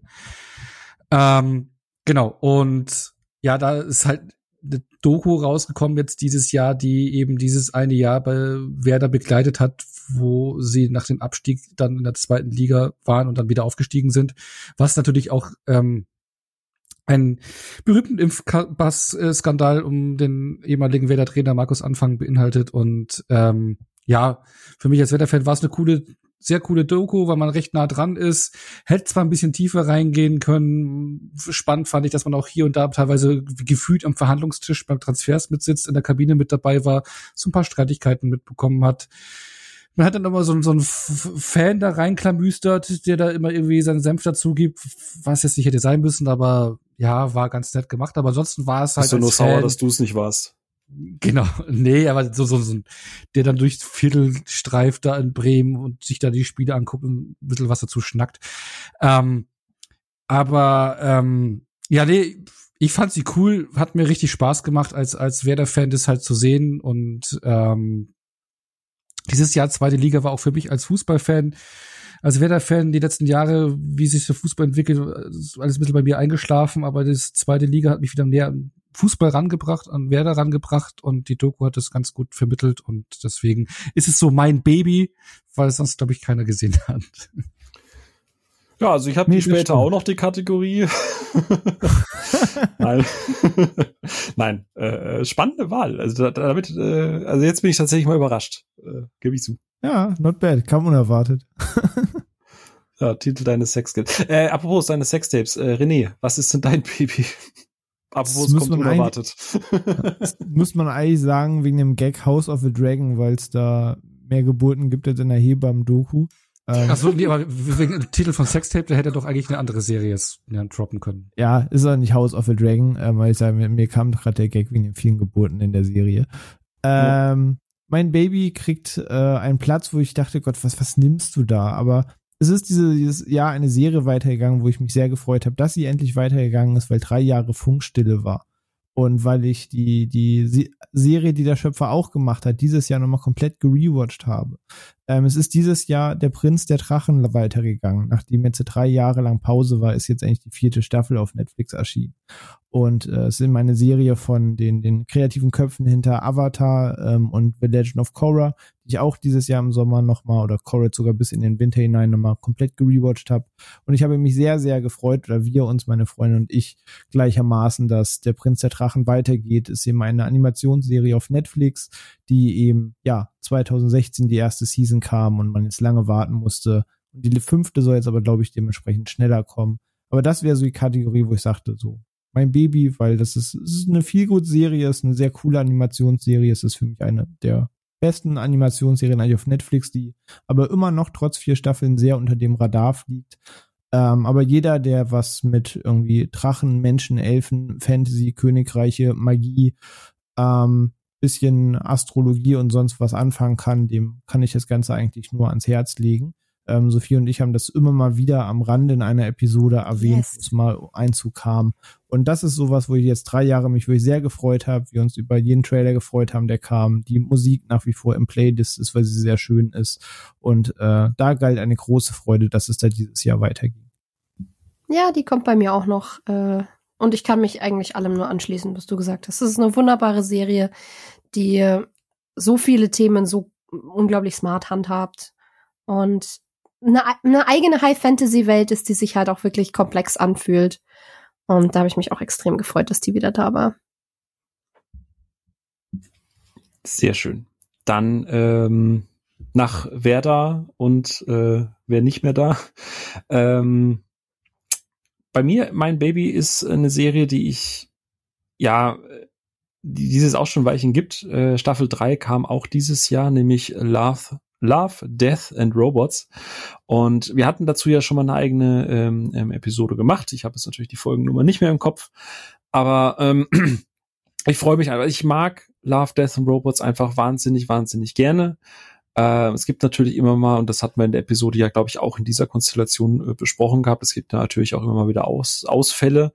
Aber ich bin einfach ein wahnsinnig großer Fan von diesem Anthologie-Gedanken dahinter. Ich mag es von unterschiedlichen Künstlern einfach die Faszination Animation. Wir haben ja schon, ich glaube, dieses Jahr auch nochmal eine gesonderte Animationsepisode gemacht, wo wir einfach über diese, weißt du, von Cartoon Saloon, es gibt noch viel mehr als das Disney-Zeug und, und, und die ganzen großen Studios da draußen. Und Love, Death and Robots ist vielleicht inhaltlich nicht immer sowas oder irgendwas, wo ich denke, oh, ja, okay, das war jetzt ein bisschen arg arzi-fazi. Aber ich finde es einfach toll, dass es hoffentlich jährlich einfach so eine, so eine acht, neun, zehnteilige äh, Reihe gibt, wo einfach sehr viele kreative Menschen Budget in die Hand bekommen und einfach so geiles Zeug wie Jibaro oder ähm, äh, Bad Traveling oder The Very Pulse of the Machine machen können. Oder Night of the Mini Dead, was dieses Jahr auch noch kam. Ähm, und ich finde es einfach toll, weil es kreativ ist, weil es kurz ist, weil es knackig ist und einfach zeigt, wie vielfältig Animation sein kann. Und wie gesagt, wir haben ja in unterschiedlichen Konstellationen dieses Jahr auch schon sehr oft unsere Liebesbekundungen zum Thema Animation gemacht. Wir haben, äh, Sophia und ich haben ja vor kurzem erst auch über den neuen Cartoon Saloon Film gesprochen und wie, wie toll und vielfältig Animation einfach ist. Und deswegen ist es so ein bisschen in mein Baby drin, weil ich einfach Love, Death and Robots trotz der auch qualitativen Ausrutscher, die diese Serie hat, äh, einfach wahnsinnig dankbar bin, dass es das gibt bei Netflix und ich hoffe, dass wir noch sehr, sehr viele Staffeln und kreative Kurzfilme bekommen. Und äh, ja, gibt, glaube ich, ich weiß gar nicht, vierte Staffel ist gar nicht äh, bestätigt bisher, ne? Oder? Nee, doch, wobei doch ist doch, bei doch, doch, doch, die vierte Staffel ist bestätigt, dass in Arbeit mhm. ist, da kommt noch Stimmt. Eine. Genau, da freue ich mich auf jeden Fall drauf. Deswegen das mein Baby, weil da einfach ich mich da einfach drauf freue und einfach sehr viel Spaß damit habe. Und Sophia, last but not least, deine Kategorie. ich bin sehr gespannt. Ja, äh, mein, äh, mein Baby ist äh, Peaky Blinders, weil ich dieses Jahr diese Serie endlich für mich entdeckt habe und dann sehr hart weggebinged habe und dann kam passenderweise dieses Jahr die sechste, sechste und abschließende Staffel raus, die nachdem sie zwei so, zwei Staffeln etwa so ein bisschen vor sich hingedümpelt hat. Also immer noch jammern auf ultra hohem Niveau. Aber wo ich das Gefühl hatte, hm, vielleicht verliert sie jetzt so ein bisschen den Biss, hat die sechste nochmal richtig aufgedreht und hat vor allem es geschafft, diese Serie zu einem sehr zufriedenstellenden, guten, poetischen Abschluss zu führen.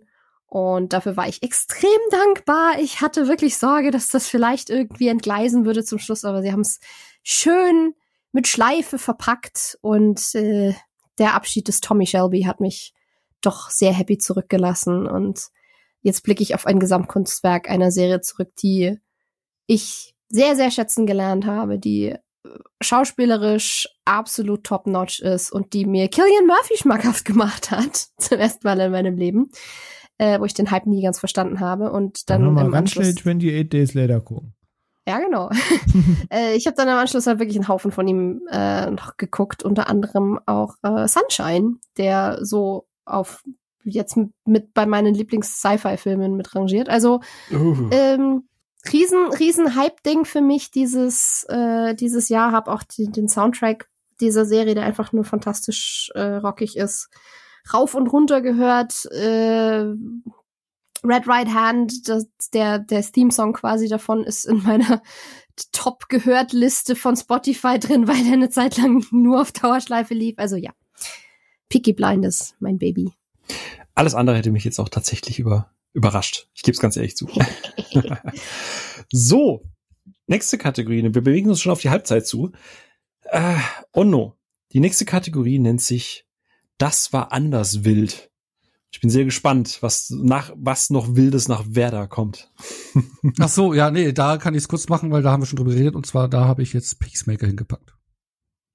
Sehr schön. Das äh, ja, weil das tatsächlich war, ist man schon genau war bei ja. mir am Anfang auch da. Genau, weil John Cena in Buchse und äh, Kühe und ja. oh Gott. Äh, und Kühe. Genau. John Cena in der Unter und Ziegen. John, John Cena in, in, in, in Buchse und äh, Kühen. Das, äh, falls es hier übrigens raschelt im Hintergrund, ich weiß nicht, ob ich das rausbekomme. Ich sitze auf so einem, wie heißt das, Sophia? Was haben wir? Äh, nicht Bast. Wie nennt sich? Auf, auf einem Ratternstuhl und ich versuche mich die ganze Zeit nicht zu Ach bewegen, so, ich dachte, aber also, es sind keine Winde. Deine, deine Buchse. Achso, das ist deine, deine, deine Buchse. René, was war denn bei dir anders wild? Im Serienbereich bitte aber nur, ne? Ähm, das habt ihr vorhin schon besprochen, deswegen halte ich es ja auch kurz. Aus den vorhin genannten Gründen habe ich hier Severance hingepackt. Und Severance und The Boys haben die ganze Zeit den Platz gewechselt zwischen was bin ich sehend und das war anders wild. Und äh, das ist da der Pick, wo ich meinte, ich die beiden hin und her getauscht habe.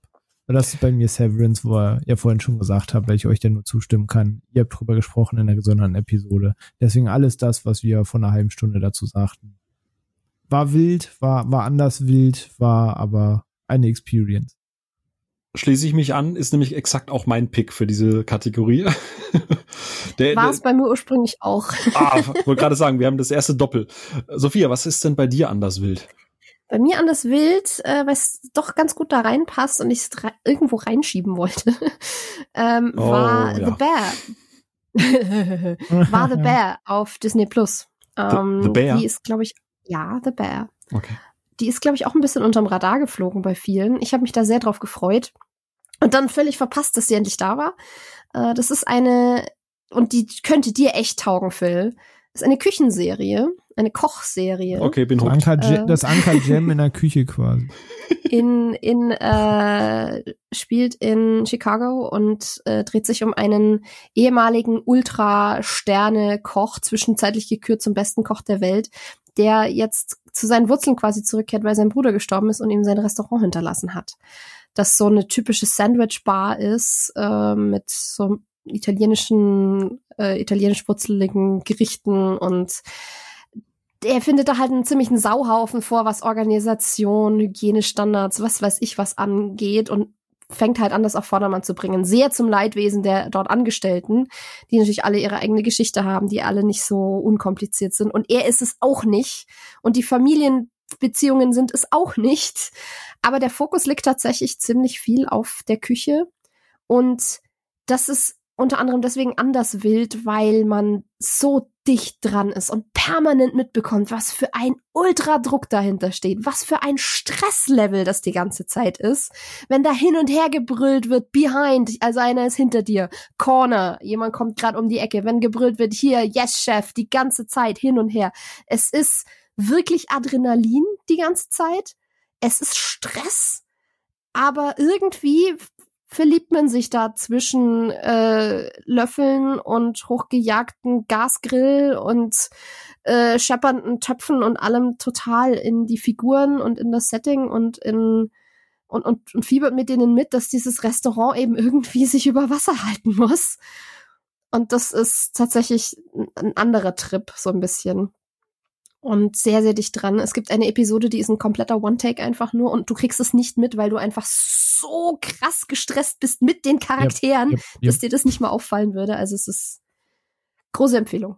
Ja, ich, ich hatte auch erst überlegt, dir hinzupacken, fiel aber dann doch überall raus, da bin ich auch froh, dass du es nennst. Ich sag ja, Phil, ich meine das gerade wirklich ernst, ist quasi Anker Gems in der Küche. Wenn dieser Adam Sandler Stresstrip in Anker Gems gefallen hat, das ist Lieb genau ich. dieses Stressgefühl, nur in einem anderen Kontext anders umgesetzt, aber aber und dieses Schweißtreiben während des Guckens läuft sehr auf ein ähnliches Level hinaus. Und mit liebenswerteren Figuren. Es gibt so ein, zwei, also vor allem einen, Rich ist einer, der geht einem wirklich massiv auf den Sack. Also dem möchtest du mehr als einmal die Fresse polieren. Mhm. Ähm, aber ansonsten sind diese Charaktere zwar alle, haben ihre Fehler, aber es ist halt trotzdem eine Familie, die einem ans Herz wächst. Also vielleicht, es ist keine Abwärtsspirale in dem Sinn, es geht schon irgendwo hin, was nicht ganz nur Rock Bottom ist und die Charaktere haben auch positive Eigenschaften. Das ist wahrscheinlich der Grund ist, warum ich diesen Stress irgendwie ausgehalten habe und weil mich halt dieses ganze Küchensetting so fasziniert. Das klingt doch gut. Ich habe mir das direkt notiert. Äh, ich dachte am Anfang erst, ihr, ihr redet von Chef quasi, aber ist wahrscheinlich etwas äh, hektischer Variante davon. Etwas. Aber ja. etwas. Aber gut, klingt klingt gut, klingt wild. Äh, hab's mir notiert und ähm, kommen wir zum Halbzeitthema. Vielleicht mag Sophia direkt einfach weitermachen, denn das Thema oder die Kategorie nennt sich beeindruckend, unbeeindruckend. Ach ja, richtig. Die habe ich auch äh, angeleiert, einfach nur damit ich diese Serie da reinpacken kann. Wirklich wahr. Äh, und das ist das ist The Essex Serpent. Das ist auch wieder eine äh, Apple TV Plus Serie mit ähm, Tom Hiddleston unter anderem und äh, Claire Danes. Wirklich gut besetzt. Tolles Period Piece, so einfach nur vom Setting her, von den Kostümen und allem. Also es geht um im Endeffekt eine sehr wissenschaftlich denkende Witwe im äh, 19. Jahrhundert in Südengland. Und die macht sich halt auf den Weg in so ein sehr, sehr, sehr ländliches Fischerdorf, was, äh, wo unter anderem angeblich eine, eine Serpent, also eine Seeschlange oder halt ein Seemonstrum sein Unwesen treiben soll. Und sie ist aber eben Archäologin und äh, auch Paläontologin und beschäftigt sich halt mit naturwissenschaftlichen Phänomenen und will so ein bisschen dagegen arbeiten. So dieses, nein, das hat alles nichts mit dem Teufel zu tun und was weiß ich was, sondern es ist da als Wissenschaft und so und dann entspinnt sich zwischen ihr und dem örtlichen Priester, der verheiratet ist und Kinder hat. Und sie hat selber auch einen Sohn. Also sie leben sich dann da ein und dann entspinnt sich ganz, ganz, ganz viel Drama. Und irgendwann fällt dann so dieses Mystery von, also es passieren tatsächlich auch rätselhafte Sachen, aber dieses Mystery von dieser Serpent fällt dann irgendwann so unter den Tisch und dann bin ich einfach dran geblieben, nur für das Drama, weil es dann irgendwann so fast schon soapig wurde, wie das da hin und her ging. Und da hatte ich dann so ein, so ein perverses, so einen perversen Spaß dran, dass das einfach nur so furchtbar dramatisch ist. Aber im Großen und Ganzen werden da große Fässer aufgemacht und dann wird nie irgendwas damit gemacht und dann plätschert das so vor sich hin und das ist halt, sieht toll aus, toll gespielt. Also wirklich, die spielen sich da die Seele aus dem Leib, aber am Ende ist es halt beeindruckend, unbeeindruckend. Klingt unbeeindruckt. Ja. Ono, Ono, was hat dich dieses Jahr so, so unbeeindruckt, unbeeindruckt, beeindruckend? Bei mir ist es so ein bisschen ähnlich wie bei Ja, aber Nein. So irgendwie die Kategorie. Ich habe nämlich da jetzt hier Miss Marvel hingepackt. So beeindruckend fängt es irgendwie so an. Cooler Coming-of-Age-Geschichte. Beeindruckend, dass man äh, ja da nette Ideen verpackt, auch mit Spielereien, Comic-Spielereien und sowas anfängt und was am Anfang alles schön beeindruckend ist, aber dann je länger die Serie dauert, wird das alles unbeeindruckender und wieder ja generischer und am Ende war ich dann nicht so beeindruckt von der Serie, wie es am Anfang war. Also deckt sich so ein bisschen mit Moonlight, bloß ist in einer anderen Kategorie. Ja, leider. Dann ist so beeindruckend, wie ich es am Anfang dachte. Ja, dann äh, würde ich hier mal wieder das Fass aufmachen im Sinne von, ich habe die Serie später auch noch mal. ähm, da können wir gerne noch mal hier äh, das Fass aufmachen und ich unterstreiche genau das, was du gesagt hast. Ich weiß noch, ich weiß gar nicht, ob ich es in unserer Gruppe geschrieben habe oder auch hier in dem Punkt wieder direkt nur von ähm, äh, von René.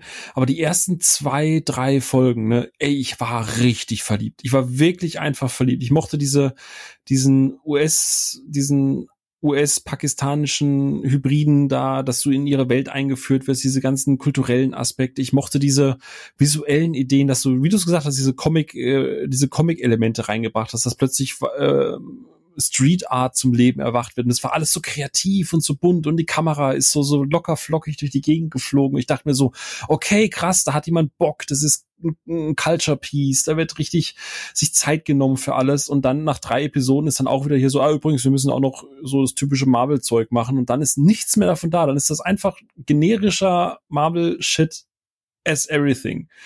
Ähm, hatte ich ja vorhin schon gesagt, deswegen ist der Moon Knight in der Flop-Liste gelandet, einfach als Symptom für diese ganzen Marvel-Serien. Die fangen so gut an, haben so tolle kreative Ideen, wo du merkst, die Leute haben Bock und danach ist irgendwie so, da ist dann Kevin und sagt, nein, das Zielpublikum möchte das nicht. ähm, ja. Wie gesagt, kommt später bei mir noch, aber äh, kann ich verstehen, wären meine fünf Cent dazu. Ja. Ja, ich schließe mich durch an, weil ich hab bei beeindruckend, unbeeindruckend wirklich Moonlight Schrägstrich Miss Marvel stehen und die Erklärung, warum da zwei Serien stehen, ist, weil beide Serien exakt den gleichen Weg gehen und sich eigentlich sehr in sich einen in ihrer Schablone und beide aus den gleichen Punkten leider etwas stören. Dass ihr sagt, die ersten zwei Episoden führen den Charakter ein, ähm, zeigen, okay, cool, das ist die Welt. Ich habe bei Miss Marvel gehofft, das wird so ein bisschen eine Antwort auf Netflix-Serien äh, Never Have I Ever, was auch so eine Coming-of-Age-Serie ist von einem sehr sympathischen indischen Mädchen, das auch so Teenagerleben in Amerika gepaart mit äh, ihrem Glauben, ihrem Elternhaus und so weiter und dem eher konservativen äh, irgendwie verbinden muss. Und da ist eine sehr charming Coming-of-Age-Serie bei rausgekommen. Und Miss Marvel schafft das leider nicht. Die schafft das in den ersten anderthalb Episoden und da hat mir gezeigt, warum ich mich so auf die Serie gefreut habe und geht dann eben genau diesen Weg, den ihr eben beschrieben habt. Und exakt das gleiche macht Moonlight halt auch. Der führt den Charakter zwei Folgen lang interessant ein und hat dann aber kaum noch Zeit, irgendwie seinen Werdegang bis zu seinem Finale zu erzählen und dann geht das tak, tak, tak. Ähm, und deswegen die beiden folgen da für mich einer gleichen Schablone von Einführung, schnell dem Mittelteil und das Finale. Ähm, und bei beiden, ich mag die Darsteller, ich finde sie als Miss Marvel toll, ich freue mich, sie in anderen Rollen später zu sehen. Oscar Isaac ist generell vielleicht einer meiner liebsten Schauspieler überhaupt gerade, egal was der macht.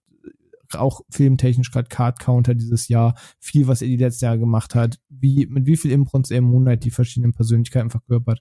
Wirklich großen Applaus an Oscar Isaac. Ich mag das bis zum Ende. Aber der Rest dahinter ähm, und daneben, den halt leider nicht so. Ähm, deswegen beides Figuren, die ich mich freue, in einem anderen Kontext mal wiederzusehen. Ich aber leider, ja, wie ihr es genannt habt, beeindruckend, unbeeindruckend am Ende leider fand und auch äh, mir ein anderes Fazit am Ende gewünscht hätte. Und doch bin ich nur froh, dass die Charaktere jetzt gibt im Universum, aber nicht ganz damit, was man eben mit dieser Season daraus machte. Ja, kann ich genauso unterschreiben. Ähm, ich habe einen etwas größeren Namen für diese Kategorie. Ich habe äh, eine Serie, die ich heute tatsächlich auch erst beendet habe. Ähm, bei mir ist beeindruckend, unbeeindruckend äh, House of the Dragon. Oh, ähm, es hat ähm, zwei Stunden, neun Minuten gedauert, bis das erste Mal scharf geschossen wird. Mal schauen, was auf dem Schneidetisch landet. Aber ja. Also, ich meine das nicht negativ. So, ich bin so ein bisschen wie bei Sophia. Ähm, ich hatte geringe Erwartungen an House of the Dragon, weil ich gehöre auch zu der Fraktion, also Game of Thrones ist überfordert mich in einem Punkt mit den ganzen Namensgeschichten. Ich glaube, ihr drei kennt sehr gut mein Problem mit Namen merken und äh, ich könnte dir nur zwei Namen vielleicht aus, aus acht Staffeln Game of Thrones äh, nennen. Aber ich habe diese Serie wirklich sehr intensiv genossen. Ich habe sie sehr gerne geschaut. Ähm, aber in mir ist so ein bisschen alles an Freude abgestorben, spätestens mit der letzten Staffel. Ähm, und nicht so, ey, das hassen alle, da wollen alle drauf prügeln, aber es, es war einfach Shit. So, sorry. Also mir geht's auch nicht darum, wer dann am Ende drauf sitzt oder wer nicht, sondern die ganze Charakterentwicklung, alles, was ich geliebt habe, ist halt einfach in sich zusammengefallen. So. Ähm, und dementsprechend war bei der Ankündigung von House of Dragons so, äh, oh, gar kein Bock. Und jetzt, äh, ich, wie gesagt, ich habe ja bis jetzt gewartet, äh, habe das jetzt relativ schnell durchgeguckt und es war alles wieder da. Als es erstmal die Musik eingesetzt hat, ich hatte wieder Gänsehaut. Ich habe kein einziges Mal das Intro geskippt. Die Figuren sind großartig, die Sets sind großartig, die Dialoge sind großartig. Alles ist genauso wie zu Peak-Zeiten von, von Game of Thrones. Aber das ist halt auch so mit das Problem, weil mich hat nichts mehr geschockt an dieser Serie. Ich habe dir minutiös jede Charakterentwicklung vorhersagen können. Ich wusste genau, ah, okay, wir haben jetzt so natürlich die Hochzeit, natürlich muss dann so und sowas passieren. Wenn ich noch eine Geburt sehe, ich schwöre, diese Serie ist das beste Verhütungsmittel aller Zeiten. Ähm, ich finde, die Serie macht leider viel zu viele Zeitsprünge. Also jetzt habe ich die Bücher nicht gelesen. Wahrscheinlich sagt mir jetzt René, nee, das ist in den Büchern das genauso. Das ist exakt so drin, weil das das ganze Weichenstellen ist und die gesamte restliche Geschichte spielt dann in dem jetzt laufenden Zeitstrang. Okay, äh, dann ist das so. Das ist fein. Äh, ich fand die Brüche ein bisschen, bisschen, ich, hat mir nicht so ganz mitgenommen. Und ich fand es vor allem visuell, also CGI, äh, die Drachen und so, das war alles irgendwie so, es sah nicht geil aus. Ähm, aber wie gesagt, das ist nur der kleine Punkt. Das war alles beeindruckend, weil es genau diese, zumindest, weißt du, was man anfassen kann, so die Sets und so, ist alles cool. Die spülen sich alle die Seele aus dem Leib und es wird geblutet und es werden Köpfe abgeschlagen, alles genauso, wie man es erwartet. Aber irgendwie war das dann am Ende so, ja, das war genau wie erwartet, aber halt auch kein, kein Schritt mehr. Ich bin auf die zweite Staffel gespannt. Das wird, wie gesagt, es fühlt sich alles jetzt wie ein Prolog an. Ich glaube, jetzt ist die Kacke ordentlich am Dampfen. Jetzt wissen wir, wo die Schachfiguren mhm. alle sind. Aber das ist halt, was mich dann wenig beeindruckt hat. Also in seiner Beeindrucktheit äh, war es dann am Ende we wenig beeindruckend. Äh, ja. Mir ist gerade ein bisschen was gestorben. Ja, aber auch das muss man äh, manchmal hinnehmen in so einer Episode. Das ist, ist vollkommen okay. In manchen Leuten sterben da auch sehr viele andere Dinge. so, ähm, Halbzeit. Kommen wir doch mal zur nächsten Kategorie. In der Zeit können sich alle Hörerinnen und Hörer erholen, dass der Beutel hier mal wieder scharf schießt. Ja, aber ich sag nachher auch noch was zu der Serie, aber das, das, das spare ich mir für, für den Moment dann. Ja, okay, für, für den Moment, der, jetzt willst du da, jetzt musst du dich erstmal sammeln. Äh, aber wie gesagt, ich meinte es wirklich nicht negativ. Ich hatte wirklich eine gute Zeit mit diesen, was sind's, acht, acht, zehn, zehn Episoden sind's. Mhm es lief sich gut weg. Ich hab, hat sich keine Folge hat sich angefühlt wie eine Stunde und es waren immer mal wieder so Momente, wo ich dachte, yeah, nice oder oh, geil.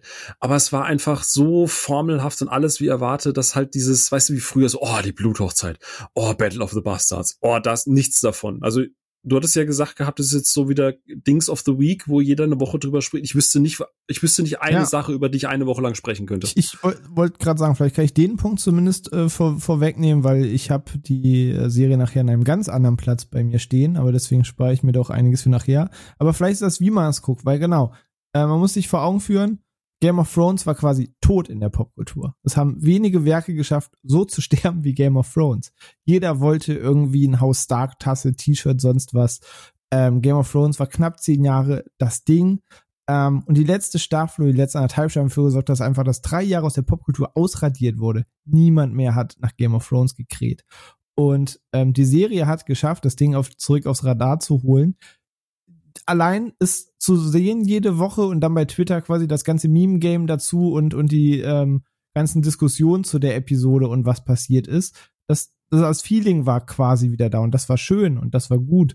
Und es hat, jede Episode hat Spaß gemacht ähm, und ich habe mich immer dann drauf gefreut auf montags auf die neue Folge und ähm, ich fand halt, dieses, das, dieses Comeback ist halt für mich sehr, sehr gut geglückt, muss ich gestehen. Das stimmt. Das, da, da gehe ich mit. Das ist richtig, genau.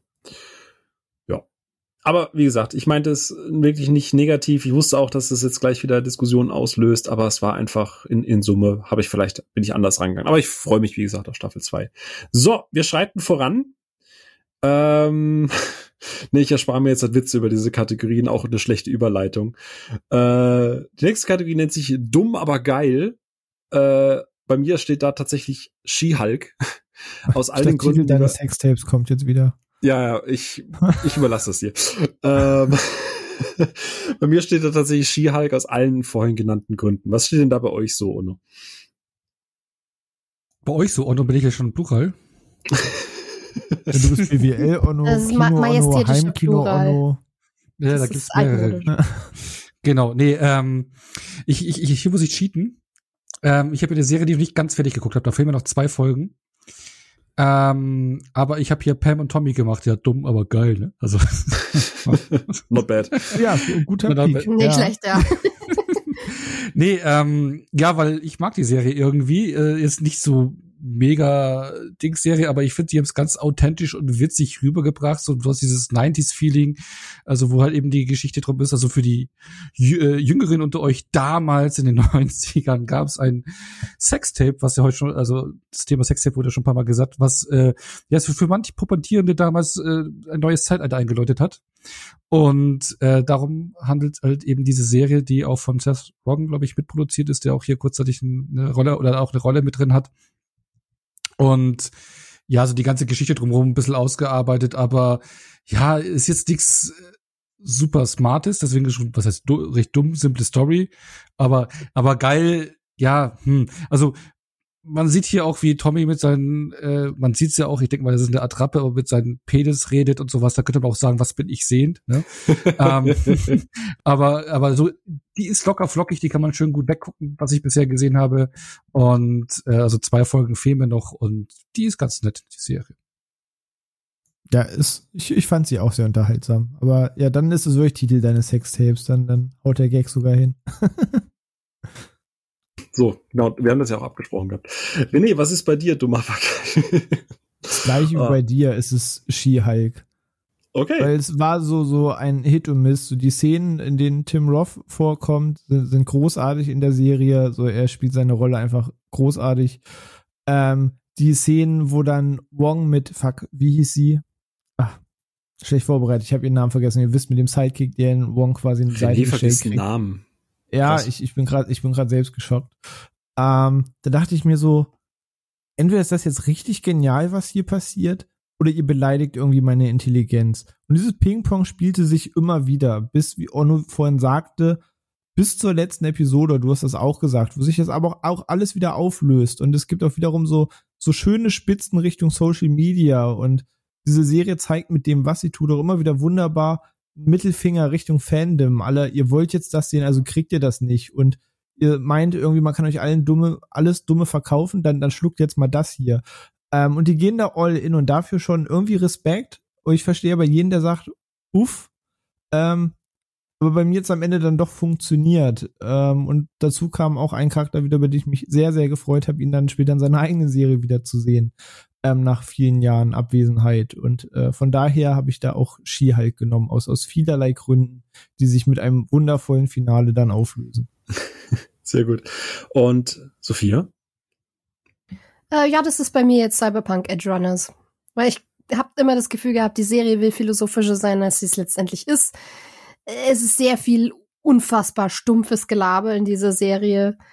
Aber mir hat's Spaß gemacht. Ich fand auch die Übersetzung fantastisch von diesen ganzen Slurs, die da drin stecken und diesen vielen, vielen, vielen, vielen, vielen, vielen Beleidigungen. oh ähm, ja. Oh ja. Die ballert rein, die Farben ballern rein, so viele Farben. so viele Neonfarben. und ich hatte Spaß dran. Und ich äh, habe äh, Franz Ferdinand dadurch für mich entdeckt. Also, ja. Jetzt erst, Mann, Mann, Mann. Ja, tatsächlich, irgendwie ging das an mir vorbei. Ja, ist ja fast schon Nostalgie. Alter. so, ähm, die nächste Kategorie ist eine Kategorie, die äh, inspiriert ist von René, von wohl einem seiner meist benutzten Sprüche. Äh, die folgende Kategorie nennt sich Draußen wie ein Freibad. Und äh, Sophia weil du äh, lange äh, nicht verstanden hast, was diese Redewendung bedeutet, dass du einfach gerne anfangen. Was ist, was ist bei dir draußen wie ein Freibad? Äh, die hat's, ich hatte lange nix und jetzt habe ich was, weil da jetzt die dritte Staffel erschienen ist und das hat mich erstaunt, aber die ersten zwei habe ich eben geguckt, deswegen nehme ich das jetzt rein und das ist Emily in Paris ich liebe ja Lily Collins und das ist eine liebenswerte Schauspielerin und ich finde die normal ganz toll. Aber was die sich mit dieser Serie geleistet haben an Dummheit ist faszinierend. Es ist so viel, so viel soapige Blödheit habe ich schon lange nicht mehr äh, in einer Serie erlebt. Und ähm, auch was die einfach an Unsensibilität gegenüber anderen Nationalitäten und was weiß ich, was alles da geschafft haben reinzustecken, das ist das ist schon hart draußen aus allem, was, was momentan diskutiert wird. Und also, weißt, allen geht's drum um irgendwie gute Repräsentation oder wenigstens kleine Stories oder was weiß ich. Und dann kommt Emily in Paris und macht einfach nichts. Emily in Paris, so, wir sind jetzt einfach mal daneben.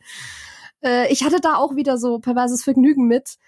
Aber ich hatte nicht damit gerechnet, dass da ernsthaft noch eine dritte Staffel erscheint. Also die sind ich weiß nicht, in welchem Universum die Macher existieren, aber es ist definitiv nicht dieses. Deswegen sind die für mich sehr, sehr draußen. Okay, ist dumm, aber nicht geil, sagst du. So.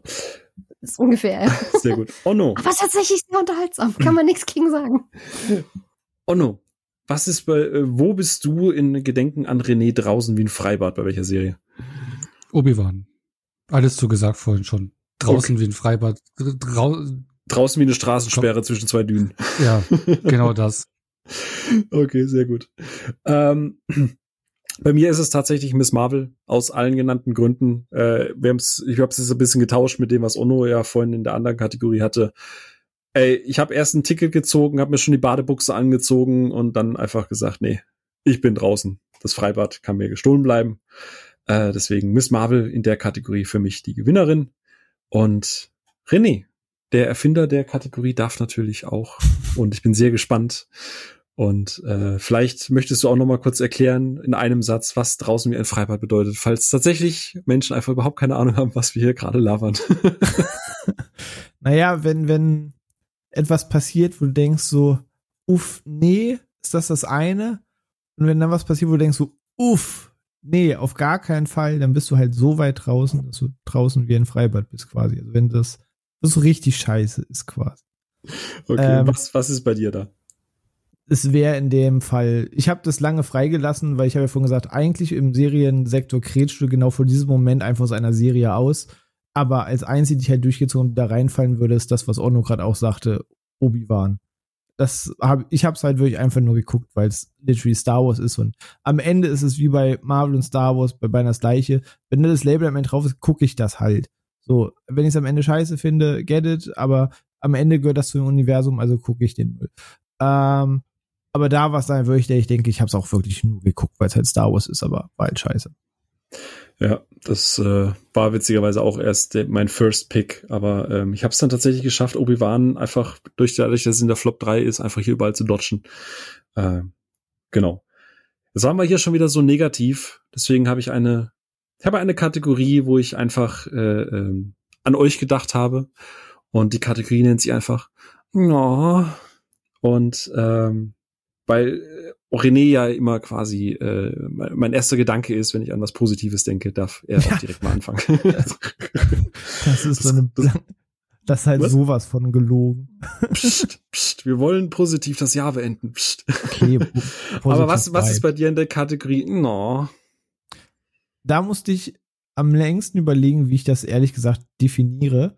Ähm, aber am Ende habe ich da einfach eine Feelgood-Episode genommen, die sonst nirgends Platz hätte. Und dann dachte ich, ich, ich definiere dieses Gefühl einfach über das Thema Feelgood.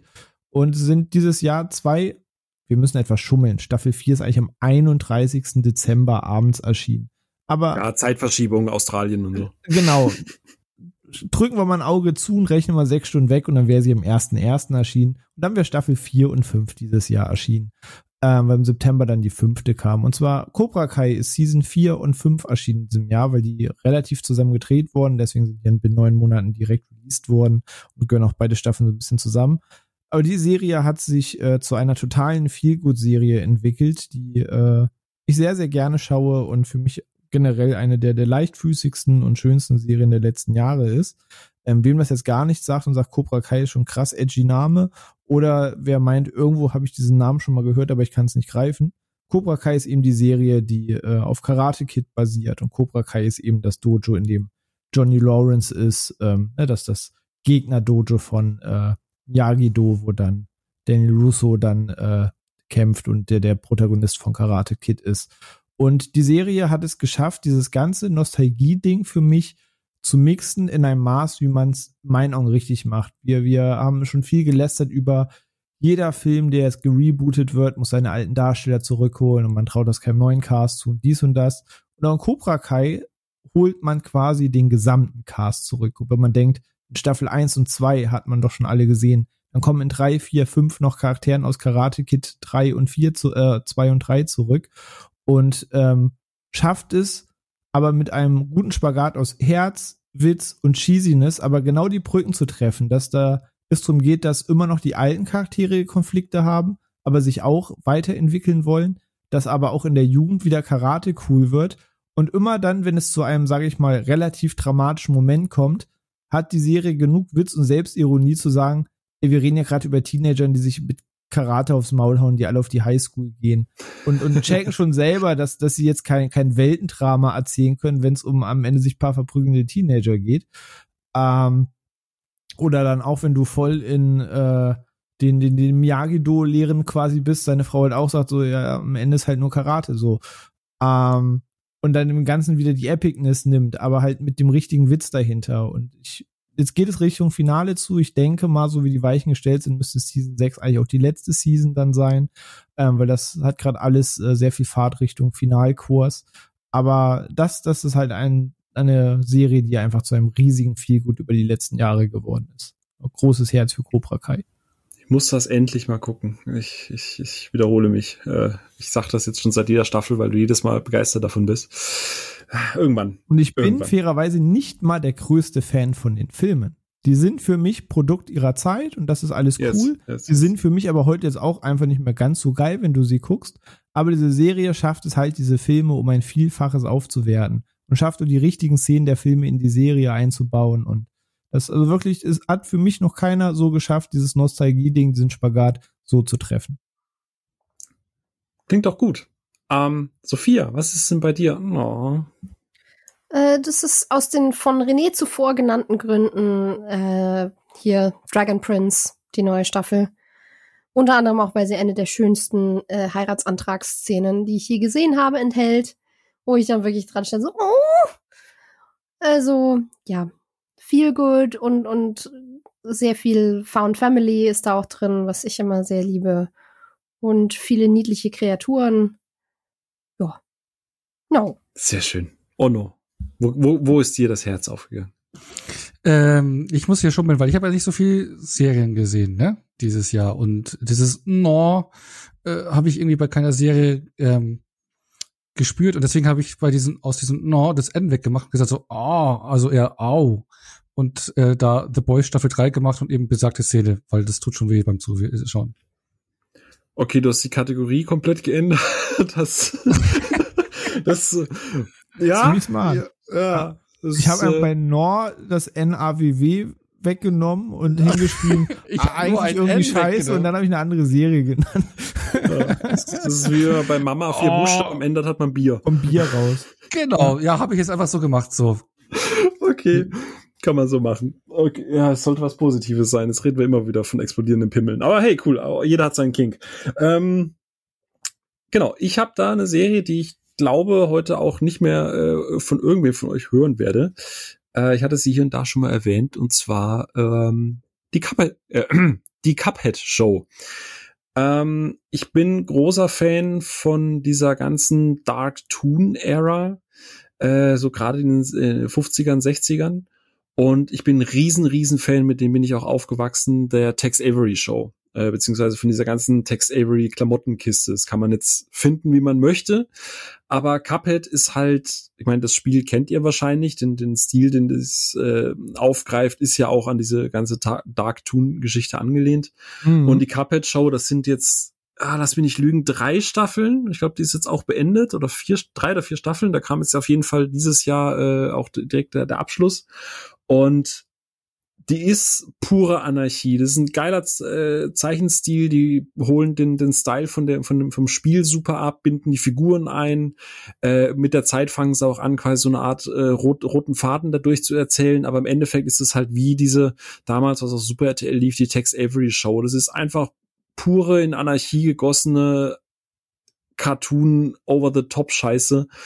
äh, die mir einfach komplett in mein Herz geflossen ist. Ich, ich liebe die, ich liebe Cuphead und, und, und Mugman. Äh, das ist alles so drüber, die Figuren. Das ist alles so absurd und skurril. Der Soundtrack ist toll, ne? Viel Kla äh, Klavier, Piano-lastig. Wie gesagt, den Geist des Spiels komplett eingefangen. Ähm, ich lieb's einfach. Das hat sich, ich habe mich da dieses Jahr sehr, sehr, sehr drin verliebt und äh, bin froh, dass es äh, mehrere Staffeln gab und dass das jetzt auch zu, zumindest so gut ankam, dass es einen Abschluss bekommen hat. Und kann das nur empfehlen, wenn man auf Darktoon Geschichten, überdrehte Zeichentrickfilme steht und wie gesagt, am besten vergleichbar mit dieser Tex Avery Geschichte früher. Großer Fan davon. Ja, ich glaube, von euch hat das niemand gesehen, ne? Ich habe die Ja. ersten zwei Folgen mal zum Essen geschaut, weil das so, so wunderbar kurzweilig ist, weil du das wirklich sehr schnell gucken Ja. kannst. Und ich werde das auch noch mal verfolgen, aber das ist bei mir tatsächlich so eine, ich setze mich jetzt nicht abends zum Abendessen hin und gucke jetzt Cuphead, so dass es dann mehr so eine Sache, die ich mal irgendwie zwischen Tür und Angeln, also mehr so eine Mittagspausenserie, sage ich mal. Genau, ich glaub, da ich haben wir es auch geguckt.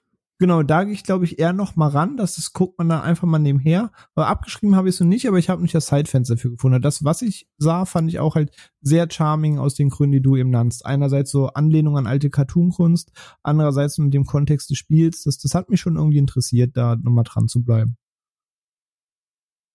Auf jeden Fall. Wie gesagt, kann ich nur empfehlen. Äh, ist schon ein sehr Special Interest, aber gerade als wenn man die Spiele gespielt hat, wird man auf jeden Fall sehr happy. Gibt dann auch noch so ein, also die meisten Episoden sind irgendwie, ich glaube, das Intro alleine sind ja schon zwei Minuten und der Rest geht dann so zehn Minuten. also es ist wirklich sehr snackable. Genau. Ähm, jetzt äh, zu einer Kategorie, die René in seinem Leben schon sehr oft gehört hat, nämlich, okay, das kam jetzt unerwartet. man verzeihe es mir. Äh, René, was kam bei dir denn unerwartet im Serienbereich? Gut, dass du gefragt hast im Serienbereich. Ähm, nein, da hatte ich vorhin Peacemaker äh, gehabt, weshalb ich meine, ich kretsche schon mal ein, um es hier kurz zu halten. Das ist eben das, wo ich ihm meinte, da ich nicht von seiner Figur begeistert war, nicht der größte Fan im Film von ihm und seiner Figur war, hätte jetzt nicht gedacht, dass das mich so abholt. Ich habe zwar den, den Bass mitbekommen, den es erzeugt hat, als es noch auf HBO lief und äh, war dann aber so vorsichtig interessiert, aber dachte mir, mal, mal gucken, ob das jetzt einfach die, die The Suicide Squad Hardcore Fanbase quasi ist, die einfach mehr davon kriegt, die das eh schon mochte. Aber nee, es holt eben auch genau die ab und wie vorhin gesagt, spielt mit dem Trope, dass man ja am Anfang eben nun mal nicht so mag und er das Arschloch ist. Ähm, und deswegen, das, das kam da für mich unerwartet, dass mich Peacemaker so abholt, dass ich wirklich sage, das ist eins der Highlights dieses Jahr. Yes, Sophia, was? Oh Gott, ich kann das nicht anmoderieren. Was, was fällt dir bei der Kategorie ein? Ähm, Ich habe da vorher nicht drüber nachgedacht, wie ich das immer anmoderiere. oh no, was kam bei dir unerwartet heute? äh, das ist eine, über die ich halt auch schon mit äh, dir gesprochen habe. Äh, das war bei mir Blackbird.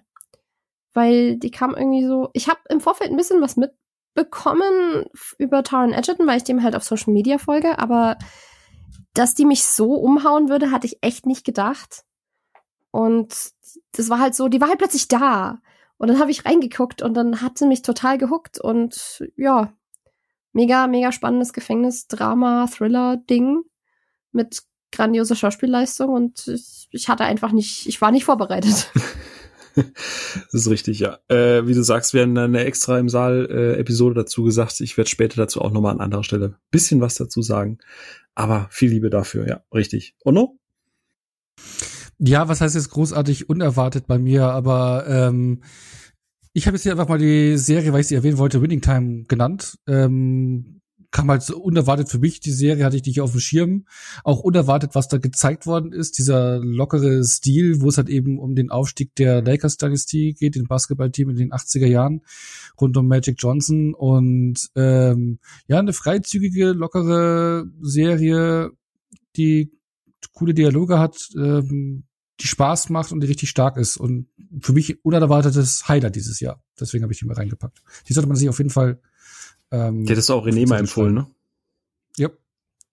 Die habe ich auch dank Onno äh, nur gesehen. Also ich habe sie irgendwann dann auch wirklich aus meinen, aus meinen gängigen Quellen mitbekommen, aber lange, lange nachdem Onno mich darauf aufmerksam gemacht hat, bin ich äh, auch dankbar immer noch für. Influence Onno. Auch noch. Mann, du machst mhm. einfach alles, Onno. ja. ähm, cool. Äh, da haben wir noch zwei Kategorien vor uns, bevor es zu den Top-Listen kommt. Da sind wir quasi schon durch. Das wird ja richtig knackig hier. Ähm, eine Kategorie, die ja eigentlich so ein bisschen dafür gedacht ist, dieses klassische, äh, was, was immer wieder unter den Tisch fällt oder äh, was normalerweise maximal in so Honorable Mentions eben auftaucht, äh, dass man so am Rande mal erwähnt. Und zwar eine Kategorie, die sich nennt, kennt niemand, schade eigentlich. Und ich glaube, ein paar Sachen haben wir heute schon genannt gehabt von, von Serien, die jetzt, äh, Sophia, ich denke da äh, an äh, hier äh, Kitty, wie heißt deine, deine, deine Katzen? Bitte? Ian Puppycat. Ja, ganz genau. Ähm, ich würde mal äh, ausnahmsweise den Anfang machen. Ähm, denn ich habe darüber tatsächlich schon mal gesprochen gehabt in unserer ähm, Jurassic Park Episode, wo ja auch Bianca, also das Spinatmädchen, mit dabei war. Und zwar eine Serie auf, ah, lass mich nicht lügen, ich glaube Apple TV, nennt sich Prehistoric Planet und ist für mich der einzige gute Beitrag im Dinosaurier-Genre dieses Jahr. Äh, da kommen wir aber im Filmbereich dann später noch mit dazu.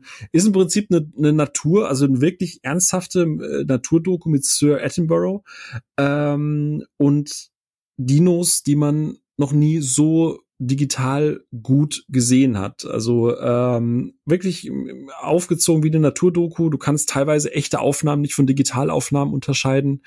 Ähm, also man kann gefühlt diese Dinos einfach anfassen. Und sowas habe ich noch nie gesehen gehabt. Und nachdem ein gewisser Film dieses Jahr einfach eine unsägliche Trilogie beendet hat, war das einfach der Content, der mich mit den Dinos wieder versöhnt hat. Und äh, Prehistoric Planet, wer Apple TV hat, wer ein bisschen was für Dinos übrig hat, es ist eine Doku, die geht ich, ich kenne niemanden, der die geguckt hat, aber ich kann sie jedem nur ans Herz legen. Macht wahnsinnig viel Spaß, ist richtig toll und hochwertig produziert und zaubert Bilder und Dinos auf die heimische Leinwand, die man so noch nie gesehen hat, nicht in der Qualität. Ähm, genau. Ich weiß, langweilig, jetzt komme ich schon wieder mit einer Doku. René, was hast du denn, was niemand kennt, was eigentlich schade ist? Genau das, was Onno eben sagte. Also ihr habt mir gerade quasi zwei Antworten aus dem Mund genommen. Ich habe vorhin eingangs in dieser Episode erwähnt, dass es eine Serie gibt, die ich überall irgendwie streichen musste, weil ich eine andere erwähnen will. Aber ich sehr guter Dinge bin, dass du sie erwähnst. Den, den Job hat Sophie jetzt abgenommen. Und zwar ging es dabei um Blackbird. Liebe ich sehr, habe ich nirgends drunter bekommen, bin sehr froh, dass es Erwähnung gefunden hat. Und äh, bei dem Thema kennt niemand schade, eigentlich ist halt The Winning Team, weil in der Tat dafür, dass da Adam McKay zumindest die, die Pilot-Episode ähm, quasi gemacht hat und generell ein bisschen die Inszenierung unterstützt hat. Da HBO hinterstand, das Ding zumindest hier dann auf Sky lief als große Serie, die von HBO, ähm, die dann quasi hosten, ging das komplett unter. Aber diese, diese ganze Story, wie man diesen erfolglosen Verein LA Lakers aufkauft und äh, dann diese, diese große Showtime-Ära in diesem Verein startet, die heute einfach Legacy hat, neben der Geschichte der Bulls, ist einfach eine Serie, die einerseits, wenn man Sportstories mag, sowieso funktioniert, aber dieser, dieser ganze Flow äh, ist schwer zu erklären. Wenn man den Trailer sieht und schon mal Adam McKay Sachen gesehen hat, dann, dann fühlt man schnell, was ich meine, dass einem auch dieser, dieser ganze Flow der Serie gefallen könnte, wenn man noch gar nicht viel mit Sport oder Basketball am Hut hat. Ähm, aber die Mischung aus der Inszenierung, wie man die Sachen vergleicht, wie man die Spiele darstellt, ähm, den Dialogen und diesem ganzen 70s-Look dahinter, ähm, beziehungsweise eher früh 80s-Look, das hat mich richtig abgeholt, aber ich finde, die Serie lief komplett unterm Radar. Selbst in den gängigen Serienquellen wurde da wenig drüber gesprochen. Ähm, sie wurde irgendwie kaum so richtig vermarktet. Die ist irgendwann stillschweigend bei iTunes erschienen zum Kauf für die, die keinen Bock auf HBO Max oder Sky haben.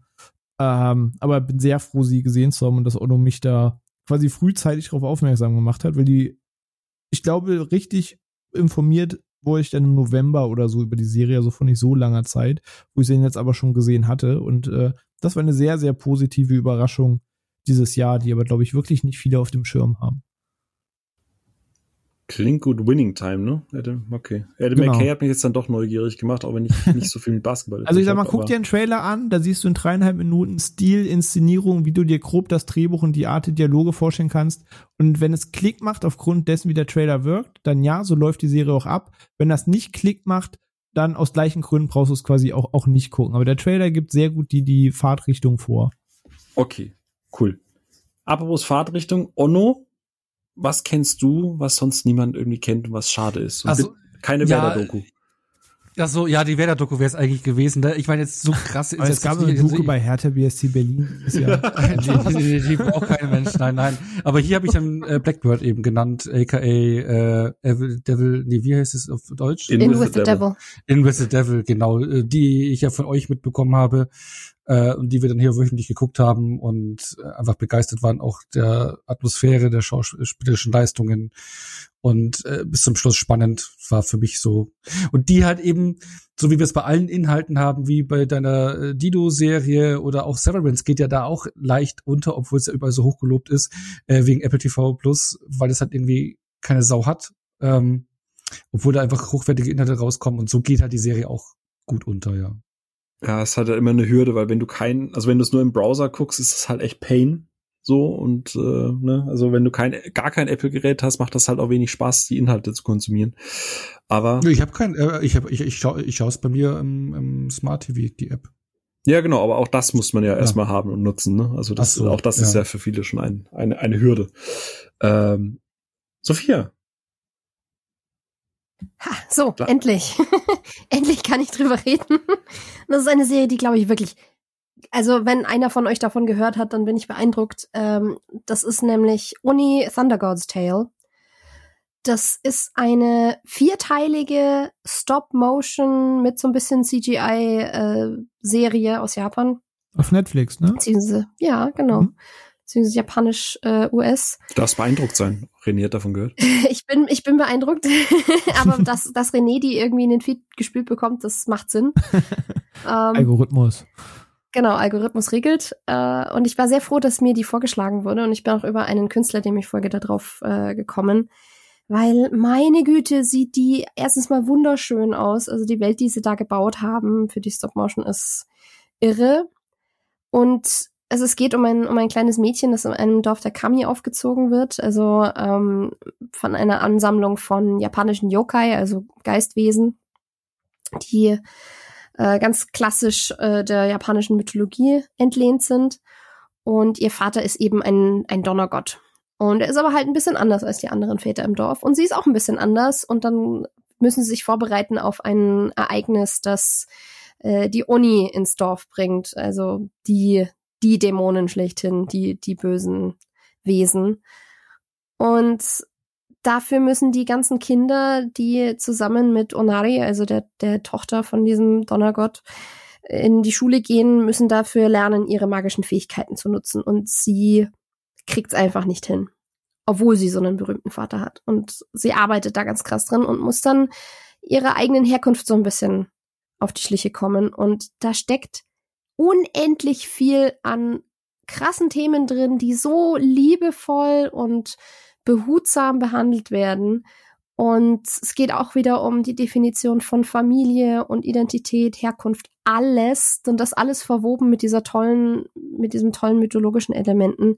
Und äh, am Ende der letzten Episode saß ich wirklich nur noch weinend da und es war komplett raus, weil die so ans Herz geht und an die Nieren. Also ich, ich empfehle die jedem und man hat echt nicht, muss echt nicht viel Zeit investieren in vier Episoden, ah, so 40, 45 Minuten. Aber gönnt euch das. Weil das ist, das ist einfach großartig, was sie dann gemacht haben. Direkt auf die Watchliste, weil. Eins zu eins, was Sophia sagt. Und sei es am Ende, wenn ihr von mir den Ton ausschaltet, aber der Look davon ist, das ist wirklich top-notch. Das sieht wunderschön aus. Ja, wisst ihr? Direkt auf die Watchlist. Zwei, zweimal Daumen hoch von Sophia und René. Das ist ja, also das ist ja quasi das, das goldene Siegel für Qualität. So. Das goldene Ruhe im Saal, Gütesiegel. Sehr gut. Äh, nee, cool. Äh, wie gesagt, habe ich mir direkt äh, draufgepackt, ähm, Oni, die Geschichte der Donnergöttin. Da haben wir es wieder bei dem Thema äh, Netflix und Netflix macht ja nur Scheiß-Content. Ja, wenn der Algorithmus dich halt nicht mag, dann liefert dir halt die, die guten Sachen nicht. Dann geht so ein Zeug halt einfach unter. Ne? Ich habe noch nie was davon gehört. äh, aber schade eigentlich. Ähm, genau. Und die letzte Kategorie, dann haben wir's. Da sind wir durch. Ähm, inspiriert von Onno, weil Onno ist ja immer die, die gute Seele hier bei uns äh, im, im, im Saal.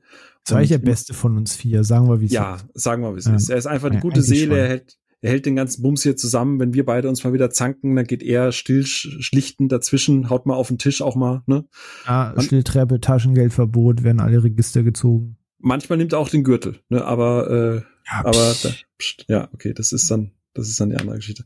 Aber die Kategorie ist inspiriert von, von Onno und heißt auch auf die Gefahr hin, mich unbeliebt zu machen, aber ich mochte das. Und Sophia, was mochtest du denn? Obwohl du es vielleicht gar nicht dürftest. Ähm, Laut. Da muss ich ganz kurz äh, Honorable Mention mäßig äh, die zweite Staffel Bridgerton erwähnen. Weil, ich ich wollte gerade ähm, sagen, ich ahne, dass wir vielleicht den gleichen Pick haben. ist halt, ist halt so ein bisschen Guilty Pleasure mäßig. Es ist halt so dieses, dieses Romanzen-Schmonzetten-Gedöns und ich hatte auch mit der zweiten Staffel wieder Spaß. Aber wo ich mehr das Gefühl hatte, so, okay, irgendwie, irgendwie halten alle so ein bisschen hinterm Berg und keiner ist so wirklich begeistert und wenn man dann voll drin war, ist man irgendwie raus. Das war für mich 1899. Und ich hatte echt krasse Schwierigkeiten mit Dark damals. Und das ist ja jetzt eben die neue Serie von den Machern, diese Serie. Ich hatte richtig Schwierigkeiten. Ich bin nach der ersten Staffel ausgestiegen, äh, weil es mich einfach nicht abgeholt hat. Und 1899 hat dann halt so meine Neugier geweckt, auch weil es epochentechnisch so genau mein Ding ist und halt hier Andreas Pietschmann wieder mit dabei und ein paar tolle Leute. Und dann habe ich die ohne Scheiß an einem Abend slash in einer Nacht durchgeguckt und ich war komplett drin und hatte viel, viel, viel mehr Spaß als mit meinen ersten Gehversuchen mit Dark und irgendwie haben die meisten Leute, die Dark gesehen haben, so gemeint, ja, aber es ist dann doch irgendwie enttäuschend und ich war halt nicht enttäuscht. Ich fand's halt gut und es ist mir egal, ob, ob mich dann Leute nicht mögen dafür, dass ich es lieber hatte. Aber ich, ich fand das Mystery super und ich war, ich, ich, ich konnte nicht aufhören zu gucken und darunter hat mein Schlaf sehr gelitten. Ich fand halt Dark echt, ich habe das irgendwann abgebrochen, weil ich es halt einfach nicht mehr ertragen habe, so, äh, weil wenn wir es dunkel und langsam genug machen, dann ist es Oscar-Material. Äh, es klingt jetzt positiv, du machst mich jetzt ein bisschen neugierig. Du machst mich jetzt zumindest neugierig, ich gebe es zu. Ich, äh, ich habe mich da nie rangetraut, ne? Ich sag's wie es ist, also auch, also auch an Dark nicht, weil ich war da eigentlich mega interessiert, gerade weil es hieß, ne, wir, wir sind ja mal groß daran zu sagen, äh, deutsche Produktion, alles Kacke und so. Ähm, und dann zu sagen, ey, pass auf, es gibt da deutsche Produktion, die international richtig Wellen schlägt. So, das, das freut mich mega zu hören. Aber dann ging es irgendwie los, die ersten Stimmen, ja, da musst du im Notizblock erwähnen, wer da mit wem irgendwie in Verbindung steht. Und da hat Netflix auch so Clickbait-mäßig so ganze Flipcharts gepostet. Ja, wenn ihr Dark verstehen wollt, für den schnellen Überblick, so acht Millionen Post-its aneinander gebappt und aber das, dies, wenn das, andere Zeitlinie, zack, und dachte so, weißt du was, vielleicht gucke ich es auch gerade einfach nicht. So, dass ich, ich habe mich da nie so ganz rangetraut. Ich glaube, sowas könnte mir richtig gut gefallen, aber irgendwie war noch nicht so der Moment dafür da. Da warst du draußen wie ein Freibad, sagst du? Ja, ja, ja. Ich ahne, dass da sogar was verloren gegangen ist, wo ich sogar sage, dass, wenn ich da richtig vielleicht einsteige, finde ich das richtig nice. Aber irgendwie war mir da ein bisschen die Einstiegshürde zu hoch. Ja, wie gesagt, ich bin bei Dark echt, also ich breche normalerweise nie irgendwas ab, aber ich habe irgendwann einfach aufgehört, weil einfach äh, war mir irgendwie zu Ja. zu anstrengend, zu namensintensiv, zu I don't know. Da- Jeder hat einen hab- von denen. Da hab sogar ich echt Schwierigkeiten gehabt, die Leute auseinanderzuhalten, wirklich. Ich meine, ja, ich, ich kann mir vorstellen, dass Leute da wirklich mit dem Notizblock daneben sitzen und das ist halt so, ich kann richtig, richtig viel Kopfarbeit bei sowas vertragen, aber äh, da war ich auch einfach raus und es tut mir ein bisschen leid, weil ich durchaus glaube, dass das eine großartige und smarte Serie ist und so, aber schon allein das Level an deutschem Trübsal, was da drin steckt, hat mich dann irgendwann nur noch genervt. Das ist unsere ja, Leitkultur. ich wollte gerade sagen, wenn ich leide, das ist nicht deutsch. Sagen. Hm. Wir sind trübselig oder wir sind die Assis auf Mallorca. Das sind die zwei Seiten unserer Leitkultur. oh Mann. Sehr gut. Oh no. Hm? Du musst noch warten, denn jetzt kommt erst noch René. Plot Twist. ja, ähm, der Kategoriename fällt ja eigentlich so ein bisschen unter dem Punkt, wo wir nämlich schon drüber gesprochen haben, Guilty Pleasures. Und jeder will die coole Serie nennen, die edgy Serie nennen, das, was wirklich Bass erzeugt hat, das, was wirklich cool ist. Du willst Pick nennen, wo sich jeder denkt, hä, was ist denn das? Weil du bist der coole die Serie gesehen hat. Aber Ehre wem Ehre gebührt. Sophia hat es gerade angesprochen. Ich hätte es, glaube ich, ohne meine Freundin nie geguckt.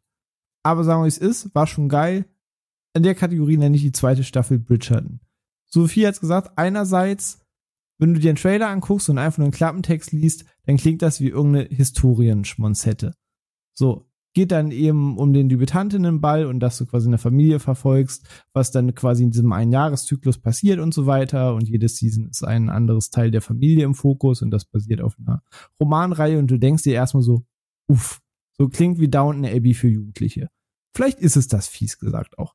Aber es hat gleichermaßen diesen, diesen Gossip Girl Faktor.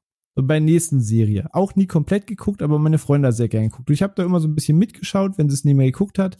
Und das, das triggert was in einem. Das hat so, das, das macht so die richtigen Sachen, warum man Gossip verfolgt. Und Bridgerton vereint diese zwei Welten sehr gut. Mit einem recht schnippischen, aber doch modernen Drehbuch an den richtigen Stellen.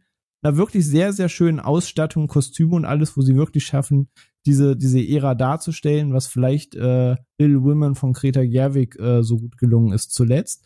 Und ähm, schafft einfach da zwei Sachen zu bei mir zu vereinen, für die ich einen sehr großen Sweet Spot hat, womit man vielleicht nicht immer wirbt, aber womit man einfach eine gute Zeit hat mit wirklich liebevollen Charakteren. Muss man für gemacht sein, wird wahrlich nicht jedem gefallen, aber fand ich gut, werde ich weiter gucken, ähm, gucke ich auch die nächste Staffel, macht Spaß. Ich lerne immer wieder neue Seiten von René kennen, die mich schockieren und begeistern gleichzeitig. Ja. Ach, ach, der Romantiker. Es ist einfach. Aber genau das ist es halt nicht, aber das denkst du erst, dass Ja. es das ist. Okay, wenn ich nämlich danach google, ist das erste, was da steht, Romanze. So, und dann Ja. bin ich halt. Ja, es ist halt auch eine Love Story, aber Ja, es ist schon. halt mehr als nur eine Love Story. Ja, Genau. aber nein, sagst du. Ja, aber nein, genau. Ja, so, Sophia versteht es. Okay. Ja, ich verstehe. Ach, vielleicht irgendwann mal, wenn ich echt Langeweile habe. Ich, ich, ich schau mal. Ähm, aber du hast da gerade eben so einen schönen, so, so einen schönen Monolog in, in der Anmoderation gesagt, so von wegen, man versucht irgendwie edgy zu sein und da, da, da. Und witzigerweise habe ich es gar nicht mal versucht. Es gab, Ist wo ich es einfach. Ich, ich kann das einfach. Ich kann einfach anecken. Das ist einfach mein, mein Ding. So, ich bin zu lange im Internet, zu lange auf Twitter unterwegs. Nee, es ist tatsächlich eine Serie, die, ich glaube, das ist die meistgehasste Serie, die ich dieses Jahr, zumindest im Social-Rahmen mitbekommen habe, weil dann natürlich eine gigantische Fanbase dahinter steckt, Ach so, Die- okay, ja. die alles, alles, alles scheiße findet. Scheinbar vergessen hat, dass ein gewisser Paul W. S. Anderson eine Million Filme dazu gemacht hat, die alle wirklich hart beschissen sind. Ähm, und ich habe nichts erwartet. Ich habe diese Serie auch nur geschaut wegen Lance Reddick, den ich halt wirklich schätze, den ich sehr gerne mag. Ähm, aber die, der geneigte Kenner weiß, von was ich rede. Eine Serie, die auf äh, IMDb ein Rating von 4,0 hat und schneller abgesetzt wurde und nicht verlängert wurde, als ich gucken konnte. Resident Evil. Die Serie auf Netflix. Ähm, Jetzt muss ich sagen, dass ich ja nicht so der Resident Evil Hardcore Fanboy bin, der jedes Spiel da irgendwie, das muss aber genauso sein wie das, weil da gab's dieses Jahr ja auch einen Film dazu, der aber, den aber niemand interessiert hat scheinbar. Der ging ja auch sang- und klanglos unter. Äh, Der Film ist wirklich, okay, wenn ich jetzt schreie gut, dann tue ich dem Film auch Unrecht, aber gönnt dem Film eine Chance. Ich sag's st stabil. Welcome to Raccoon ja. City war das, ne? Genau. Ähm, und es erschien halt eben eine Serie, die eigentlich abgesehen von dem T-Virus, äh, der Umbrella Corporation und dem Titel nicht viel mit den Spielen per se gemeinsam hat. Aber wir haben das hier ja schon ganz, ganz oft erörtert. Gerade René, du und ich mit dem Thema, wie weit darfst du dich von der Vorlage entfernen und welche Kernelemente muss eine Serie haben? Und in dem Fall erwarte ich halt, also wie gesagt, wir haben äh, Andersons Filme gehabt wir reden von irgendwelchen geklonten Mila Jovovich, deren Fähigkeiten nach Belieben an- und ausgeschaltet werden, beim zweiten Klon von links, der rechts überholt. Ähm, also wir haben wirklich viel Scheiße gesehen. Und ich erwarte von dieser Serie einigermaßen okay Figuren und Zombies. Und ich habe beides bekommen. Und die Zombies und die Kreaturen, die sehen richtig gut aus. Und die Serie hat paar wirklich, wirklich gute Actionsequenzen. Und zwar wirklich mehrere Minuten. Äh, geiles Zombie-Action-Geschnetzel, wie ich es wirklich seit vielen Jahren nicht mehr gesehen habe. Mit geilem Make-up, gut Blut, gut Stuff, gut ordentlich. Und ich verstehe, warum Fans es nicht mögen, weil da ist auch viel Personal Stuff mit dabei. Da geht's auch wieder viel um Familiendrama, weil man die Figuren halt irgendwie ernst nehmen soll. Aber ich habe nicht verstanden, wie du so einen dermaßigen Hass auf dich ziehen kannst, nur weil es halt nicht wie die Spiele ist. Weil wie gesagt, Umbrella ist dabei, du hast diese Corporate dabei, du hast wahnsinnig viel Ideen, was so Corporate Megakonzerne angeht. Du hast gute Action, du hast wirklich geiles, äh, geile Zombie-Geschichten, du hast ordentliches visuelles CGI da drin. Das ist kein, nicht die Serie des Jahres oder so, aber ey, ich hätte wirklich Bock auf eine zweite Staffel gehabt. Und wie gesagt, auch auf die Gefahr hin, dass jetzt alle Fans da draußen stumm laufen und sagen, hör auf. Ich mochte, ich mochte die Serie ihn, tatsächlich. ihn. Ja, ja. Ja, ich, sie haben mit dem Serie, mit dem Titel oder mit dem Namen halt einfach keinen großen Gefallen getan. Ne? Ja, würde das irgendwie The Walking Dead Spin-off 386 irgendwie Umbrella Edition sein, dann wird es wahrscheinlich keinen interessieren, das fairerweise. Genau, ich glaube, in dem, ich glaube, in dem Spagat liegt nämlich auch das Problem zu sagen, wir nennen es jetzt Resident Evil, weil der Name hat einen Bass, eine Zielgruppe, eine Vision vor Augen. Und dann passiert aber das, was du eben beschrieben hast, diesen vor den Kopf-Hau-Effekt. Aber du sagst es, auf der anderen Seite haben wir so viele äh, gottbeschissen Zombie-Serien inzwischen. Äh, jeder Kacksender hat irgendwo schon mal eine Zombie-Serie von gut bis mittelmäßig zu was zum Teufel passiert da gedreht, dass es schwer ist, ein großes Augenmerk auf eine neue Zombie-Serie zu legen. Das heißt, du willst irgendeinen Keymark, du willst auffallen, also nimmst du einen Namen, der triggert. Ähm, deswegen, ich glaube, genau dazwischen lag auch das Problem zu sagen, deswegen heißt sie so und nicht Random Zombie-Serie. Ähm, aber dann war wieder von den Kopfknalleffekt vielleicht zu groß, weil ich glaube, irgendwo da lag das Problem zwischen. Ja. Also ich glaube, ich glaube, du hast sie nicht geguckt, ne? Aber du bist ja nee, eher, nee, nee, äh, du bist ja bei Resident Evil schon eher verbandelt mit mit den Spielen. Ja. Würde ich jetzt mal behaupten. Aber ich glaube, ja, wenn du wenn du das so ein bisschen ausblendest, ich glaube, du könntest durchaus unterhalten sein. Und wie gesagt, kann man hassen, ja, man kann alles, alles gut, aber dieser unendliche Hass, den diese Serie bekommen hat, so worst ever, halber, das ist es nicht. Dafür ich, ist der ich glaube glaub auch, dass, ich glaube auch, dass es, dass ihr das nicht gerecht wird, dass das einfach wieder irgendwie Butthurt-Fans sind. Ähm, ist ja genauso, also bei der Anderson-Film, ich sage, ich habe da schon mal gesagt, ich habe die letzten drei nicht mehr mehr geguckt, so. Also, grundum finde ich scheiße. Ähm, aber dieses, dieses, dieses, diese Überreligion dahinter verstehe ich wiederum auch nicht, weil Resident Evil ist jetzt auch nicht die ultra straight seriöse Line. Es ist nicht fucking Silent Hill. Ähm, dass das lebt von einer gewissen Cheesiness, von Momenten, wo du denkst so, what the fuck, okay.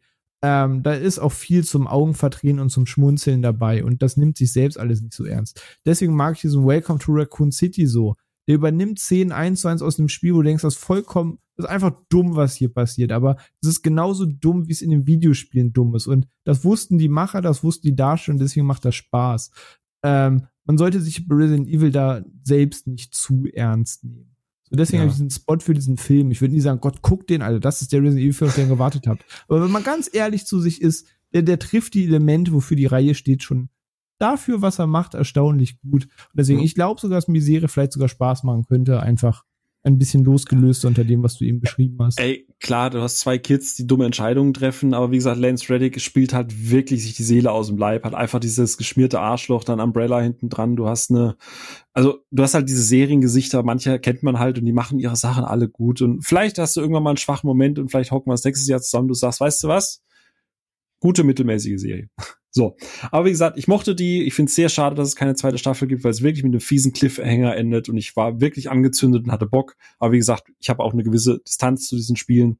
Ich bin da nicht butthurt und äh, es hat die Elemente, die ich möchte. Es ist die Umbrella Corporation, es ist der T-Virus, es sind intrigante Monopolfirmen und Untote und Action und das war alles drin. Und dass da jetzt halt nicht eine Clear Redfield durch die Gegend läuft, äh, fuck off. So.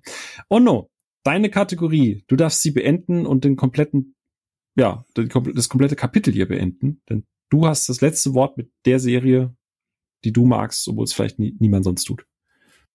Was heißt niemand sonst? Äh, ich glaube jetzt äh, mal wieder mangels an Serien. Ich habe jetzt nicht so diese Superheld-Serie gesehen, so wie Resident Evil oder sowas, aber ich habe eben wir haben es ja schon vorhin erwähnt, so was auch Bass und Diskussionen auf Social Media betrifft. Und ich habe jetzt eine Serie gewählt, die der Großteil, die wir eigentlich mochten, aber die im Netz richtig abgehatet worden ist von den Hardcore-Ultra-Fans und bla pipapo und wo es ja rauf und runter ging. Und zwar habe ich jetzt einfach Ringe der Macht genommen, die Serie, die ich mochte. Ich meine, wir haben auch eine Episode dazu aufgenommen, äh, wo wir in Mittelerde waren und auch über die Serie geredet haben. Klar, sie hat hier und da so ein bisschen Episoden, wo nicht viel vorangeht und ein paar Logikfehler oder irgendwie sowas drin und keine Ahnung, aber ich mochte das Gefühl einfach, was sie vermittelt hat, wieder in Mittelerde zu sein. Es war ein verdammt hohes Production Value und und ich mochte die ähm, mehr als als viele viele andere, denke ich, und ähm, hatte meinen Spaß damit und freue mich da auch auf eine zweite Staffel. Äh, ist jetzt vielleicht nicht so der ganz krasse Tipp, so, oh, ich mache mich jetzt irgendwie unbeliebt, aber ich meine schon, wir haben es ja auch thematisiert, dass die schon auch ganz großen Hass abbekommen hat, gerade von den Tolkien Ultras, ne? Und das bin ich ja nicht, ne? Also ich bin ja eher so der oberflächliche äh, Fan. Also ich, ich liebe ja die die Herr der Ringe Filme und auch äh, den Hobbit Filmen kann ich hier was abgewinnen, was ich in der Episode dazu gesagt habe. Hatte aber ich habe auch die Bücher gelesen, aber ich bin halt nicht so super krass tief drin und kenne alle Zeitalter und Biografien und sonst was rauf und runter und äh, Buh. was ist ich und störe mich da dran, dass da 5000 Jahre zwischen irgendwas liegen, weil ich halt dann da die anderen Sachen nicht kenne oder warum die Zwerge Frauen keine Bärte tragen oder sonst irgendwas, wo man sich drüber drauf aufregen kann. Das kann ich nicht, sondern ich kann einfach so Spaß mit der Serie haben und das habe ich gehabt und ähm, genau. Und ich, ich, ich mochte die Zeit, wo man halt pro Woche eine Ringe der Macht und eine House of the Dragon Folge gucken konnte. Zwei unterschiedlich wunderschöne Zeit, äh, äh Science Fiction, sage ich schon, Fantasy-Serien. ähm, genau, und ja. House of the Pregnancies, ich. genau. Nee, aber ja, ja. finde ich, äh, habe das ja auch mitbekommen und äh, zumindest Herr der Ringe. Ich glaube, da packen wir doch das direkt in eine schöne Überleitung, oder? Denn last but not least gibt es noch eine letzte Kategorie, die wir haben. Und ich glaube, wir würden es einfach, ich würde es einfach sagen, wir machen das so, dass jeder einfach seine Top drei Serien des Jahres nennt. Ich glaube, manchen hat mir eh schon was gesagt gehabt. Und weil Onno gerade äh, das letzte Wort bei den Kategorien hatte, darf er seine Top drei oder je nachdem wie viele du hast, vielleicht hast du auch weniger, einfach mal. Ja, ich habe ich hab, genau, ich habe zehn in meinen Top 3 drin. Sehr gut. Du hast so, ich sag mal so, das wäre nicht unwahrscheinlich. Mathe nicht meins, genau, Mathe war nicht so meins Top in der 3 Schule, weißt so eine unbestimmte Definition. Ja, genau. Ja, vielleicht das äh, du ja. hattest ja auch nur eine Flop, weißt du, vielleicht hast du ja auch nur eine ja. Top. Genau, dann genau die zwei, die ich in den Flop nicht hatte, da habe ich jetzt hier in die Top 3 und meine Top 5 draus gemacht oder ich habe einen Buchstaben weggenommen und habe Stopp 3. ja, genau, nee, ich habe ich hab, äh, äh, F dazu gemacht und habe Topf 3 gemacht und Platz 2 ist eigentlich ein Film. Also WMF ist ein super Topf. äh. Meine Top 3 Töpfe des Jahres dieses Jahr Tefal ganz weit oben. Ja. ja genau. Und dann und dann noch der gute Gusseiserne von Oma. ja, ey, echt, da geht echt nichts drüber, weil ich will jetzt keine Marken nennen, aber ey, das Silber. Gusseisen immer vor Teflon, spätestens hier seit dem Film mit Mark Ruffalo. Da, da ist doch die Bolognese ja, von vor 20 Jahren ja. mit dabei. Ja. Auf jeden Topf passt ein Deckel, ja. ja. Genau, dann mach doch du mal, fang mal an, den Deckel auf den Platz Topf zu packen. 21, 22 der Wok. ja.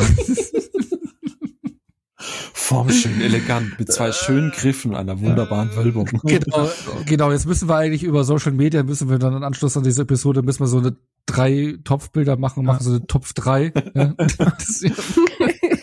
eine Bilderstrecke, unsere drei Top-Töpfe. Töpfe. Ja. ja. Alles erinnert, nee, soll ich alle drei? Alles erinnert mich ja. an die Schwangerschaft in House of Dragon, vor allem der Wok, der Bauchform erinnert mich ja. an äh, Daenerys. Nee. Äh, ja. Seit ich äh, Spaghetti aus diesem Topf esse, Nudeln essen einfach andere Experience. Oh Gott. Äh, wo waren wir? Top, top, top, Top 3. Top, Top 3 2022. Top 3. Genau. genau. Ähm, Hau einfach mal deine Top 3 raus. Soll ich alle drei gleich nennen? So drei äh, oder erstmal mit eins? Ja, so ich finde, find, der René hat das vorhin ganz gut vorgemacht mit der Sophia zusammen. Also mache ich jetzt gleich mal drei. Äh, ist bei mir Endor. Alle drei zusammen. Genau, an, äh, also top, äh, Platz drei ist bei mir Andor, äh, haben wir ja schon die Gründe genannt.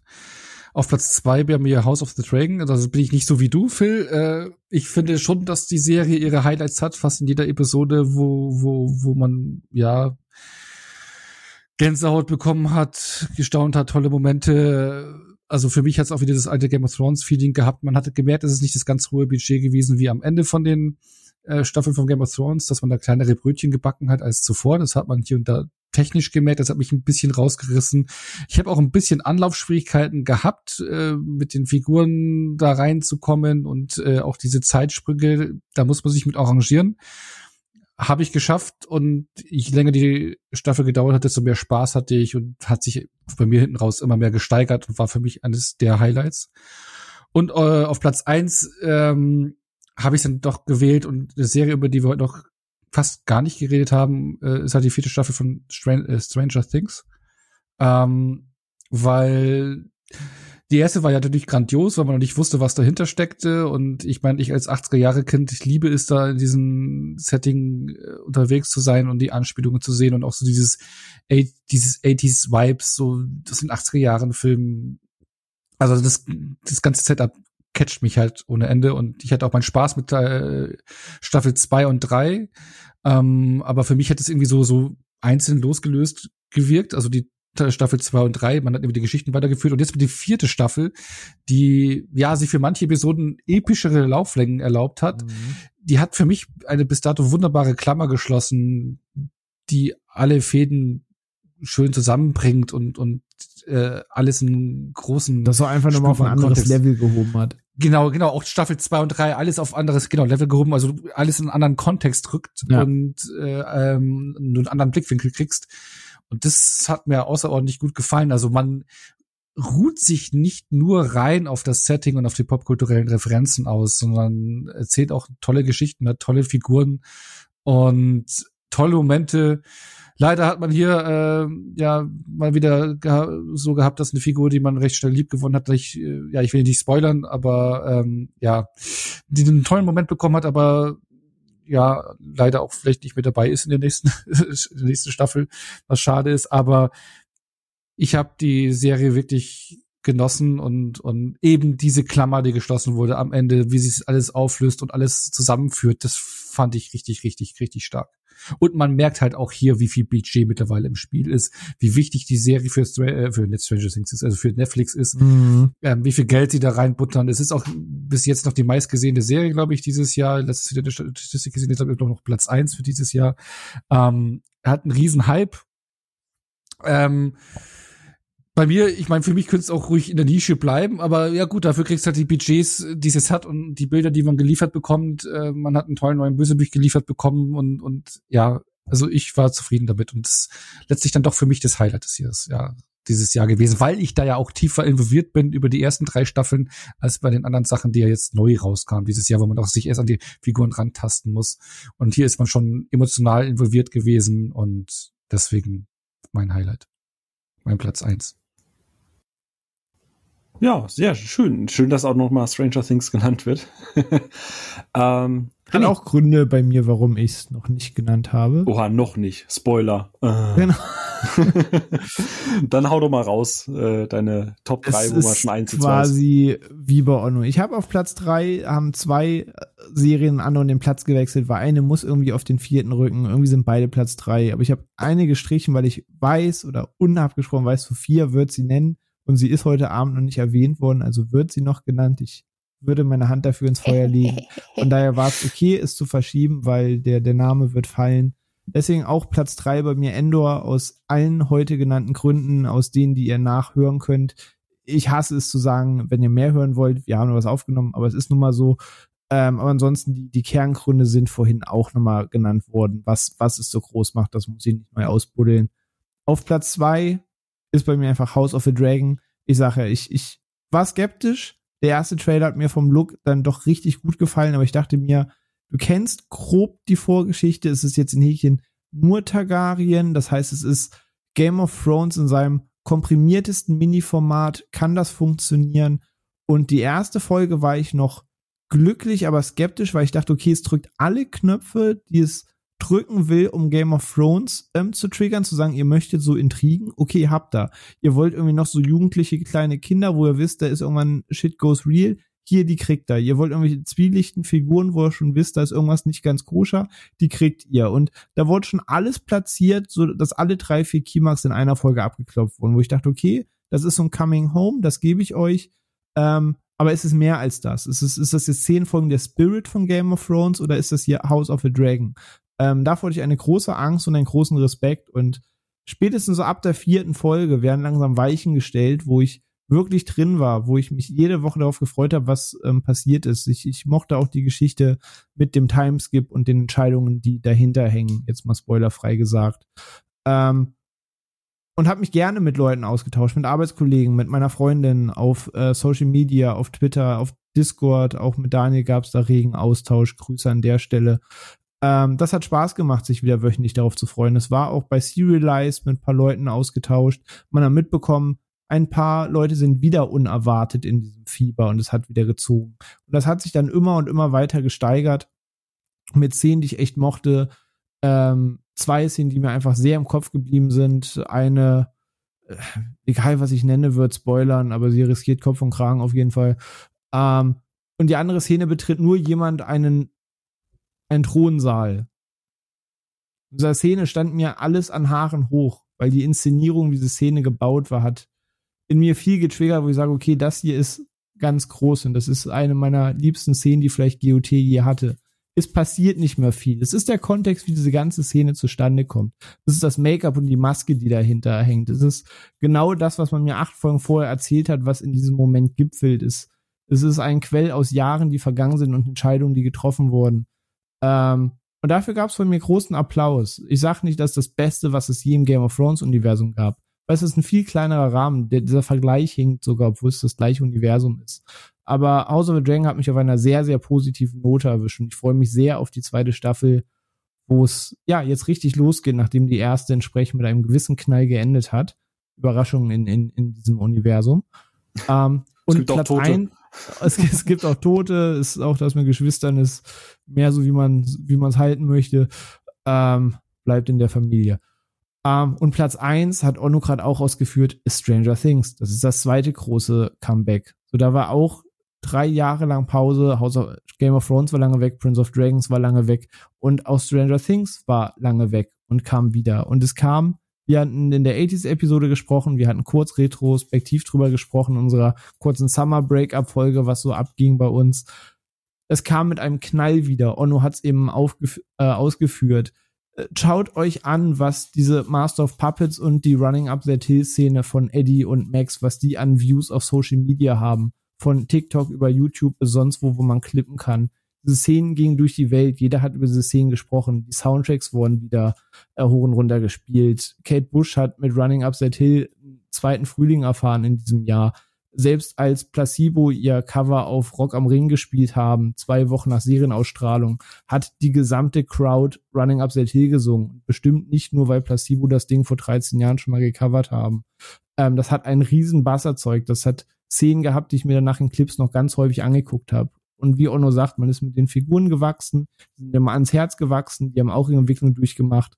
Und ich habe mich gefreut, dass Stranger Things zurückkommt, aber dass Stranger Things mit so einem Knall zurückkommt, so einer Epicness dahinter, so einem Aufbau Richtung Finale.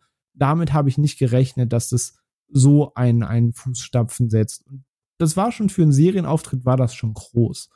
Ähm, und das hat mich als E-Fan der Serie wirklich abgeholt, ich sagen kann, da waren viele Serien bei, aber diesen Impact, den diese zweigeteilte Staffel hatte, das hat mich auf vollem Fuß erwischt.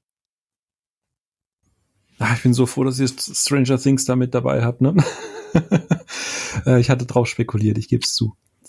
Ähm, danke euch beiden. Sophia, möchtest du übernehmen? Jo, ähm, das ist bei mir relativ simpel. Äh, jetzt kommt eine, die ich noch gar nicht genannt hatte. Platz drei ist bei mir The Legend of Vox Machina. Äh, was wahrscheinlich auch keine Sau gesehen hat, außer René. That's true. die, die Animationsserie zum ersten, zur ersten Kampagne, zum ersten Abenteuer der Critical Role Rollenspieler. Äh, sehr, sehr Special Interest, aber es war eine, es war eine tolle Umsetzung und ich habe mich sofort zurückkatapultiert gefühlt in die Zeit, wo ich diese Truppe für mich entdeckt habe und auch D&D für mich entdeckt habe als System und es ist, das ist halt tatsächlich, jetzt kommt's, nostalgisch. Ähm, da werde ich wahrscheinlich viel näher ein, drauf eingehen, wenn wir dann äh, hoffentlich zum Anlass vom kommenden D&D-Film mal über das Thema reden.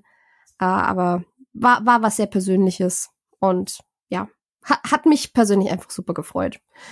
Und dann Platz zwei ist Oni Thunder God's Tale. Da habe ich mich ja schon drüber ausgelassen, aber die ist halt einfach. Damit hatte ich nicht gerechnet. Die habe ich jetzt um Weihnachten rumgeguckt und die hat sich hochkatapultiert. Äh, und dafür ist, ist Blackbird halt leider geflogen. Und Platz eins ist, wer hätte damit rechnen können, hat niemand erwartet und René auch überhaupt nicht angekündigt, ist The Sandman für mich. Ich habe mich schon tausendmal drüber ausgelassen, wie sehr ich diese Serie liebe, wie, wie ich versucht Hä, habe im Alleingang die, ja, ich versucht habe im Alleingang die, die Anschauminuten hochzuhalten auf Netflix, damit sie auch ja eine zweite Staffel bekommt. Also sie bekommt eine zweite Staffel und ich bin glücklich. Ähm, alles, alles an der Serie hat mich genau richtig abgeholt. Sie, sie kam zum exakt perfekten Moment raus, als ich mit meiner Bachelorarbeit fertig war und die letzte Zeile geschrieben hatte. Und die ist ähm, neben Peaky Blinders mein Baby dieses Jahr, aber halt auch wirklich Top 1. Ja, was soll ich mehr sagen?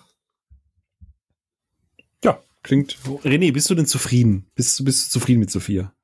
Ja, ich habe mich ja wieder Cross-Werbung selbst mit ihr dazu ja schon eine halbe Stunde ausgetauscht. Aber ja, ich äh, bin lange gefiebert, ob ja diese Serie um eine Staffel verlängert wird, weil diese zweite Staffel so lange auf der Kippe war, weil in unserer Aufnahme der Bonus-Episode immer noch nicht bestätigt war, ähm, wir auch noch spekulieren konnten. Aber ich freue mich mega, dass verlängert wurde. Wir hatten auch sehr viel Spaß mit der Serie. Das Worldbuilding, Design, die Charaktere, die eingeführt wurden. Auch die Ideen in einzelnen Episoden, wir haben auch drüber gesprochen, es gibt zwei quasi Stand-alone-Episoden, mag man sagen, die man einzeln sehen könnte, ohne den Rest der Serie ähm, und trotzdem da eine Menge draus mitkriegt. Also, ich freue mich sehr über die Erwähnung. Ich war mir sicher, dass das sie sagen würde. Ich weiß ja, wie groß der Stellenwert da in diesem Jahr war. Ja. Und alles andere hätte mich mehr als verwundert. ähm, aber ja, ich, ich freue mich halt auch, auch allen voran, dass es jetzt wirklich weitergeht, dass das bestätigt ist und es mehr Sinn gibt neben Wednesday auf jeden Fall auch noch eine Serie, die bei mir auf der Watchlist steht. Äh, ich habe die Episode jetzt noch nicht gehört, weil ihr geht dann, glaube ich, auch hier und da ein bisschen in die Details und ich äh, wollte mir das dann nicht, nicht versauen ja, lassen ja, und ja, wollte korrekt. da unbehalften rangehen. Freue mich beides, aber sehr drauf. Beide Serien für sich auf vollkommen unterschiedliche Art und Weise eine Art Fantasy-Welt, die dir, glaube ich, zusagt. Bist Fan, sagst du? Ja. Weil Fantasy. Ja, okay. Gut. The Fandman. The äh, egal. Ähm, ja, zu, ich kann tatsächlich relativ kurz machen, weil zwei meiner Top 3 wurden schon genannt. Äh, Top 3 Serien bei mir. Zum einen hätte er gesagt, ich mache da jetzt kein, kein Ranking dazu, weil ich die alle natürlich gleichwertig sehe. Äh, In With the Devil beziehungsweise Blackbird, wir hatten es jetzt hier schon heute mehrfach erwähnt. Wir haben sogar ein Onno dazu gebracht, die zu gucken. Äh, wenn man Apple TV Plus hat, kommt man da eigentlich ein bisschen Bock auf Crime oder True Crime hat, kommt man da eigentlich fast nicht drum rum. Es ist fantastisch inszeniert, es ist hochspannend. Es ist einfach zwei Darsteller, die sich gegenseitig an die Wand spielen und ähm, es gibt gewisse Momente, wo nur durch Worte in mir ein gewisses Ekelgefühl ausgelöst wurde, dass ich mich direkt mit Salzsäure baden wollte, äh, in, der, in einer gewissen Schreinerei. Oh ja, ähm, oh ja. Ja, ja. Ähm, also das ist wieder so das beste Beispiel. Äh, eigentlich bin ich ein Fan von Show Don't Tell. In dem Fall ist es eher Tell und Holy Shit, ich wirklich. Der Rest macht der Kopf. Ja. ja. es ist wirklich absolut widerlich und auch wie gesagt Kudos da an die Schauspielleistung. Das ist äh, absolut insane. Äh, hält sich, soweit ich das auch weiß, sehr sehr sehr nah an die an den realen Fall. Ich glaube, nur am Ende haben sie ein für, für etwas für die Spannungskurve und um ein paar Zeitsprünge zu machen, haben sie noch ein bisschen bisschen was selber dazu gedichtet, aber das ändert nichts am Fall an sich. Ganz ähm, ehrlich sogar, ich habe mir ganz kurz, sorry, mir danach eine Doku dazu angeguckt, weil ich das dann auch interessant fand, nicht nur aus dem Aspekt mit, ne, wie viel Fiktion, wie viel Ernst und so weiter. Das Schlimme ist, wenn du Doku ist es alles sogar noch so viel schlimmer. Ja, das äh, ist leider ja. Men Menschen und so. Ja, ähm, ja kr kranker Scheiß, aber der tut ja nichts, ist ja alles genauso. Ja. Ähm, genau, dann bei mir äh, auch eine Serie, über die wir, wie gesagt, schon gesprochen haben, Rings of Power. Ähm, wurde lang und breit schon drüber diskutiert. Ich bin immer noch der Meinung, und gerade jetzt, nachdem ich auch House of Dragon gesehen habe, und wie gesagt, House of Dragon, ihr habt es jetzt oft genug genannt, ich habe es bewusst nicht in die Top 3, aber es würde dann auf jeden Fall mit dazukommen. Ähm, keine Ahnung, wie man auf die Idee kommt, Rings of Power oder House of Dragon miteinander zu vergleichen, nur weil beides irgendwie im Fantasy-Bereich unterwegs ist. Der Daniel hat das ja auch gesagt, man könnte dann ja auch irgendwie Picard und äh, was war Star Wars miteinander vergleichen, nur weil beides Science ja, Fiction ist. Ja, Science Fiction. Ja, ja, genau. Ganz genau.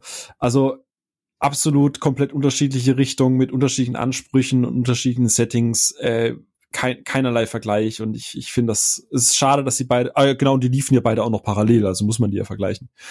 Äh, also äh, saudämlich diese Vergleichsgeschichte, aber Rings of Power bei mir hat einfach ein bisschen mehr die Knöpfe gedrückt als House of the Dragon. Wie gesagt, ich habe vorhin das in der Kategorie gehabt, aber meinte es nicht negativ. Es waren tolle zehn, zehn Stunden ich freue mich wahnsinnig auf Staffel 2. Alles, was ihr vorhin gesagt habt, unterstreiche ich. Aber Rings of Power hat mir einfach so ein bisschen mehr gegeben. Wir hatten da in unserer Episode schon sehr, sehr, sehr ausführlich drüber gesprochen. Die Machart, Inszenierung, die Charaktere. Dieses Gefühl von nach Hause kommen, das hat einfach, weiß ich, da hat einfach Herr der Ringe bei mir einen größeren Stellenwert als äh, ähm, Game of Thrones, muss ich äh, an der Stelle einfach sagen.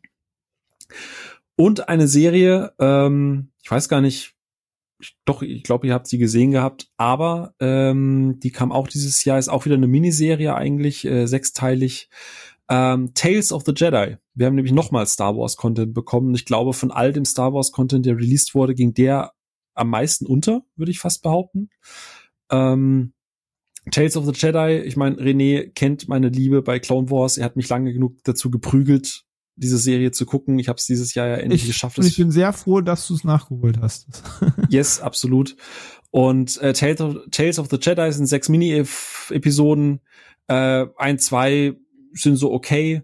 Ähm, aber es gibt auch direkte Anbindungen an eine gewisse Order 66. Es gibt ähm, nochmal, äh, also das, was viele Leute immer sagen, so, äh, äh, Star Wars, ich glaube, da kommt ja jetzt auch eine, eine, eine Serie über die Sith oder über eine junge Sith-Anwärterin, ne? Und ähm, Clone Wars, ähm, Clone Wars äh, geht das Thema ja auch schon mal an und auch hier wird das nochmal mit angegangen. Es gibt ein paar Folgen mit äh, Ahsoka, die ich halt einfach wahnsinnig ins Herz geschlossen habe und die eine meiner liebsten Star Wars Figuren mittlerweile ist. und ich weiß, Tales of the Jedi ist jetzt nicht in den in den Top-Rängen, wie wir es genannt haben, aber mich hat diese Serie einfach sehr, sehr, sehr glücklich gemacht. Ich habe eine tolle Zeit nochmal gehabt. Wie gesagt, ich habe gerade erst Clone Wars beendet gehabt. Und es hat einfach nochmal, ich glaube, oh no, du warst das doch auch. Du hast Tales of the Jedi gesehen, hast dann auch gesagt, oh, du magst den etwas düsteren Ton. Und viele verbinden mit Clone Wars immer diese Kinderserie, aber spätestens so ab Staffel 4 ist das halt Ne, es gibt so, so, so einzelne Folgen, Thema, die, die heißen dann auch das Massaker und so und das ist halt 40 Minuten lang reine Schlachtplatte. Ähm, und das Tales of the Jedi hoffentlich den Leuten so ein bisschen schmackhaft macht, Clone Wars mal zu gucken. Das rechne ich der Serie an und deswegen ist sie auch in meiner Top 3 mit dabei. Ähm, guckt Clone Wars, Leute. haltet durch, die ersten zwei Staffeln, haltet durch. Ich habe kurz spekuliert, ob du die Kurzserie quasi wirklich irgendwo einschiebst, aber es freut mich. Ich glaube, die vierte Episode war es vor allem. Ist so ein Benchmark für alles, wofür die besten Clone Wars Folgen stehen. ähm, von Tales of the Jedi. Erzählt so viel in so kurzer Zeit. Ich würde Ja. behaupten, ein paar der Sequenzen hätten der Prequel-Trilogie einfach drin sein müssen, schon fast. Die Dramaturgie. Auch äh, ganz großes Lob an der Stelle. Ja, dann auch noch mal ein paar Infos sehr, über freut mich, sehr schön. Äh, auch noch mal ein paar Worte dann über äh, Count Doku. Ne? Auch hier noch mal, ne? nicht alles ist nur schwarz und weiß, Figuren sind komplex und auch Count Doku ist nicht der einfach nur, ich bin einfach nur böse. Ähm, wird alles noch mal in sehr kurzer Zeit angerissen. Ähm, und wie gesagt, in Clone Wars ist es teilweise, also es gibt teilweise sehr, sehr klare Tie-Ins an Clone Wars. Ich glaube, du weißt, was ich meine. Äh, Folge 5 hatte ich am Mhm. Ende so ein bisschen Gänsehaut. Äh, Das stimmt. Das äh, also macht sehr viel Spaß und ist halt so einfach der Star Wars Content für mich, der gerade so da Peak ist. Aber ja, das äh, zur meiner Top 3 und ähm, ich hatte mich so sehr darauf verlassen, dass ihr Stranger Things sagt, dass ich eben Platz machen konnte für Tales of the Jedi. Was mich sehr freut. Vielen Dank. so, dann war's das. Das war das Serienjahr 2022 aus unserer Sicht. Haben wir irgendwas vergessen? Bestimmt. Aber Wahrscheinlich. ja, im Februar kam noch das da. Ey, irgendeine Honorable Mention. Es gibt zum Beispiel tatsächlich nur eine Serie, wo auch eine dritte Staffel erschienen ist, aber man kriegt nie alles unter. Komm, du kriegst jetzt Nee. diese, diese acht Sekunden. Die dritte Staffel Umbrella Academy, die vorletzte Staffel, die jetzt erschienen ist, ist wieder ganz großes Küsschen an das Franchise. Wenn man die ersten zwei Staffeln mochte, wird man die dritte auch lieben. Ich freue mich, dass die Serie immer noch gibt, dass die nächstes Jahr ins Finale geht. Ich habe dich nirgends unterbekommen, aber viel Liebe für Umbrella Academy. Danke. Oh, Ja. Schöne, schöne letzte Worte. Gut, dann äh, machen wir doch hier mal einen Rap und ihr hört uns nächste Woche wieder, dann ähm, quasi schon im neuen Jahr ähm, mit unserem Filmjahr, Filmjahr 2022. Äh, und da gibt's wahrscheinlich, ich, ich vermute, da gibt's ein paar Hot Takes. Da, ich glaube, da brennt dann ein bisschen mehr der Baum als hier bei den Serien. Ich hoffe es zumindest sehr. Ich, re- ich rechne damit ein, zwei Flanken, die äh, vor allem René reinhaut. Ähm, aber äh, schauen wir mal. Ansonsten euch dreien vielen, vielen Dank. Äh, hat Spaß gemacht. Auch mit dem Blick auf die Uhr. Es war irgendwie länger, als es sich angefühlt hat. Ich gebe es ganz ehrlich zu. Ich hoffe, euch da Ja, draußen hat's auch Spaß Nur, gemacht. ku- nur ein kurzer Serienüberblick. Das. Ja, ja, genau. Ja, ja, es ist die kurze Episode. Ja. Ne? Und äh, euch da draußen auf jeden Fall schon mal einen guten Rutsch. Kommt gut in 2023 an und wir freuen uns auf alles, was das Jahr bringt. Und ähm, genau, dann würde ich sagen, äh, hören wir uns bei den Filmen wieder und da wagen wir dann auch einen Blick in das, was 2023 ein Film auch mitbringt. Bis dahin, macht es gut. Ciao, ciao. Auf Wiedersehen.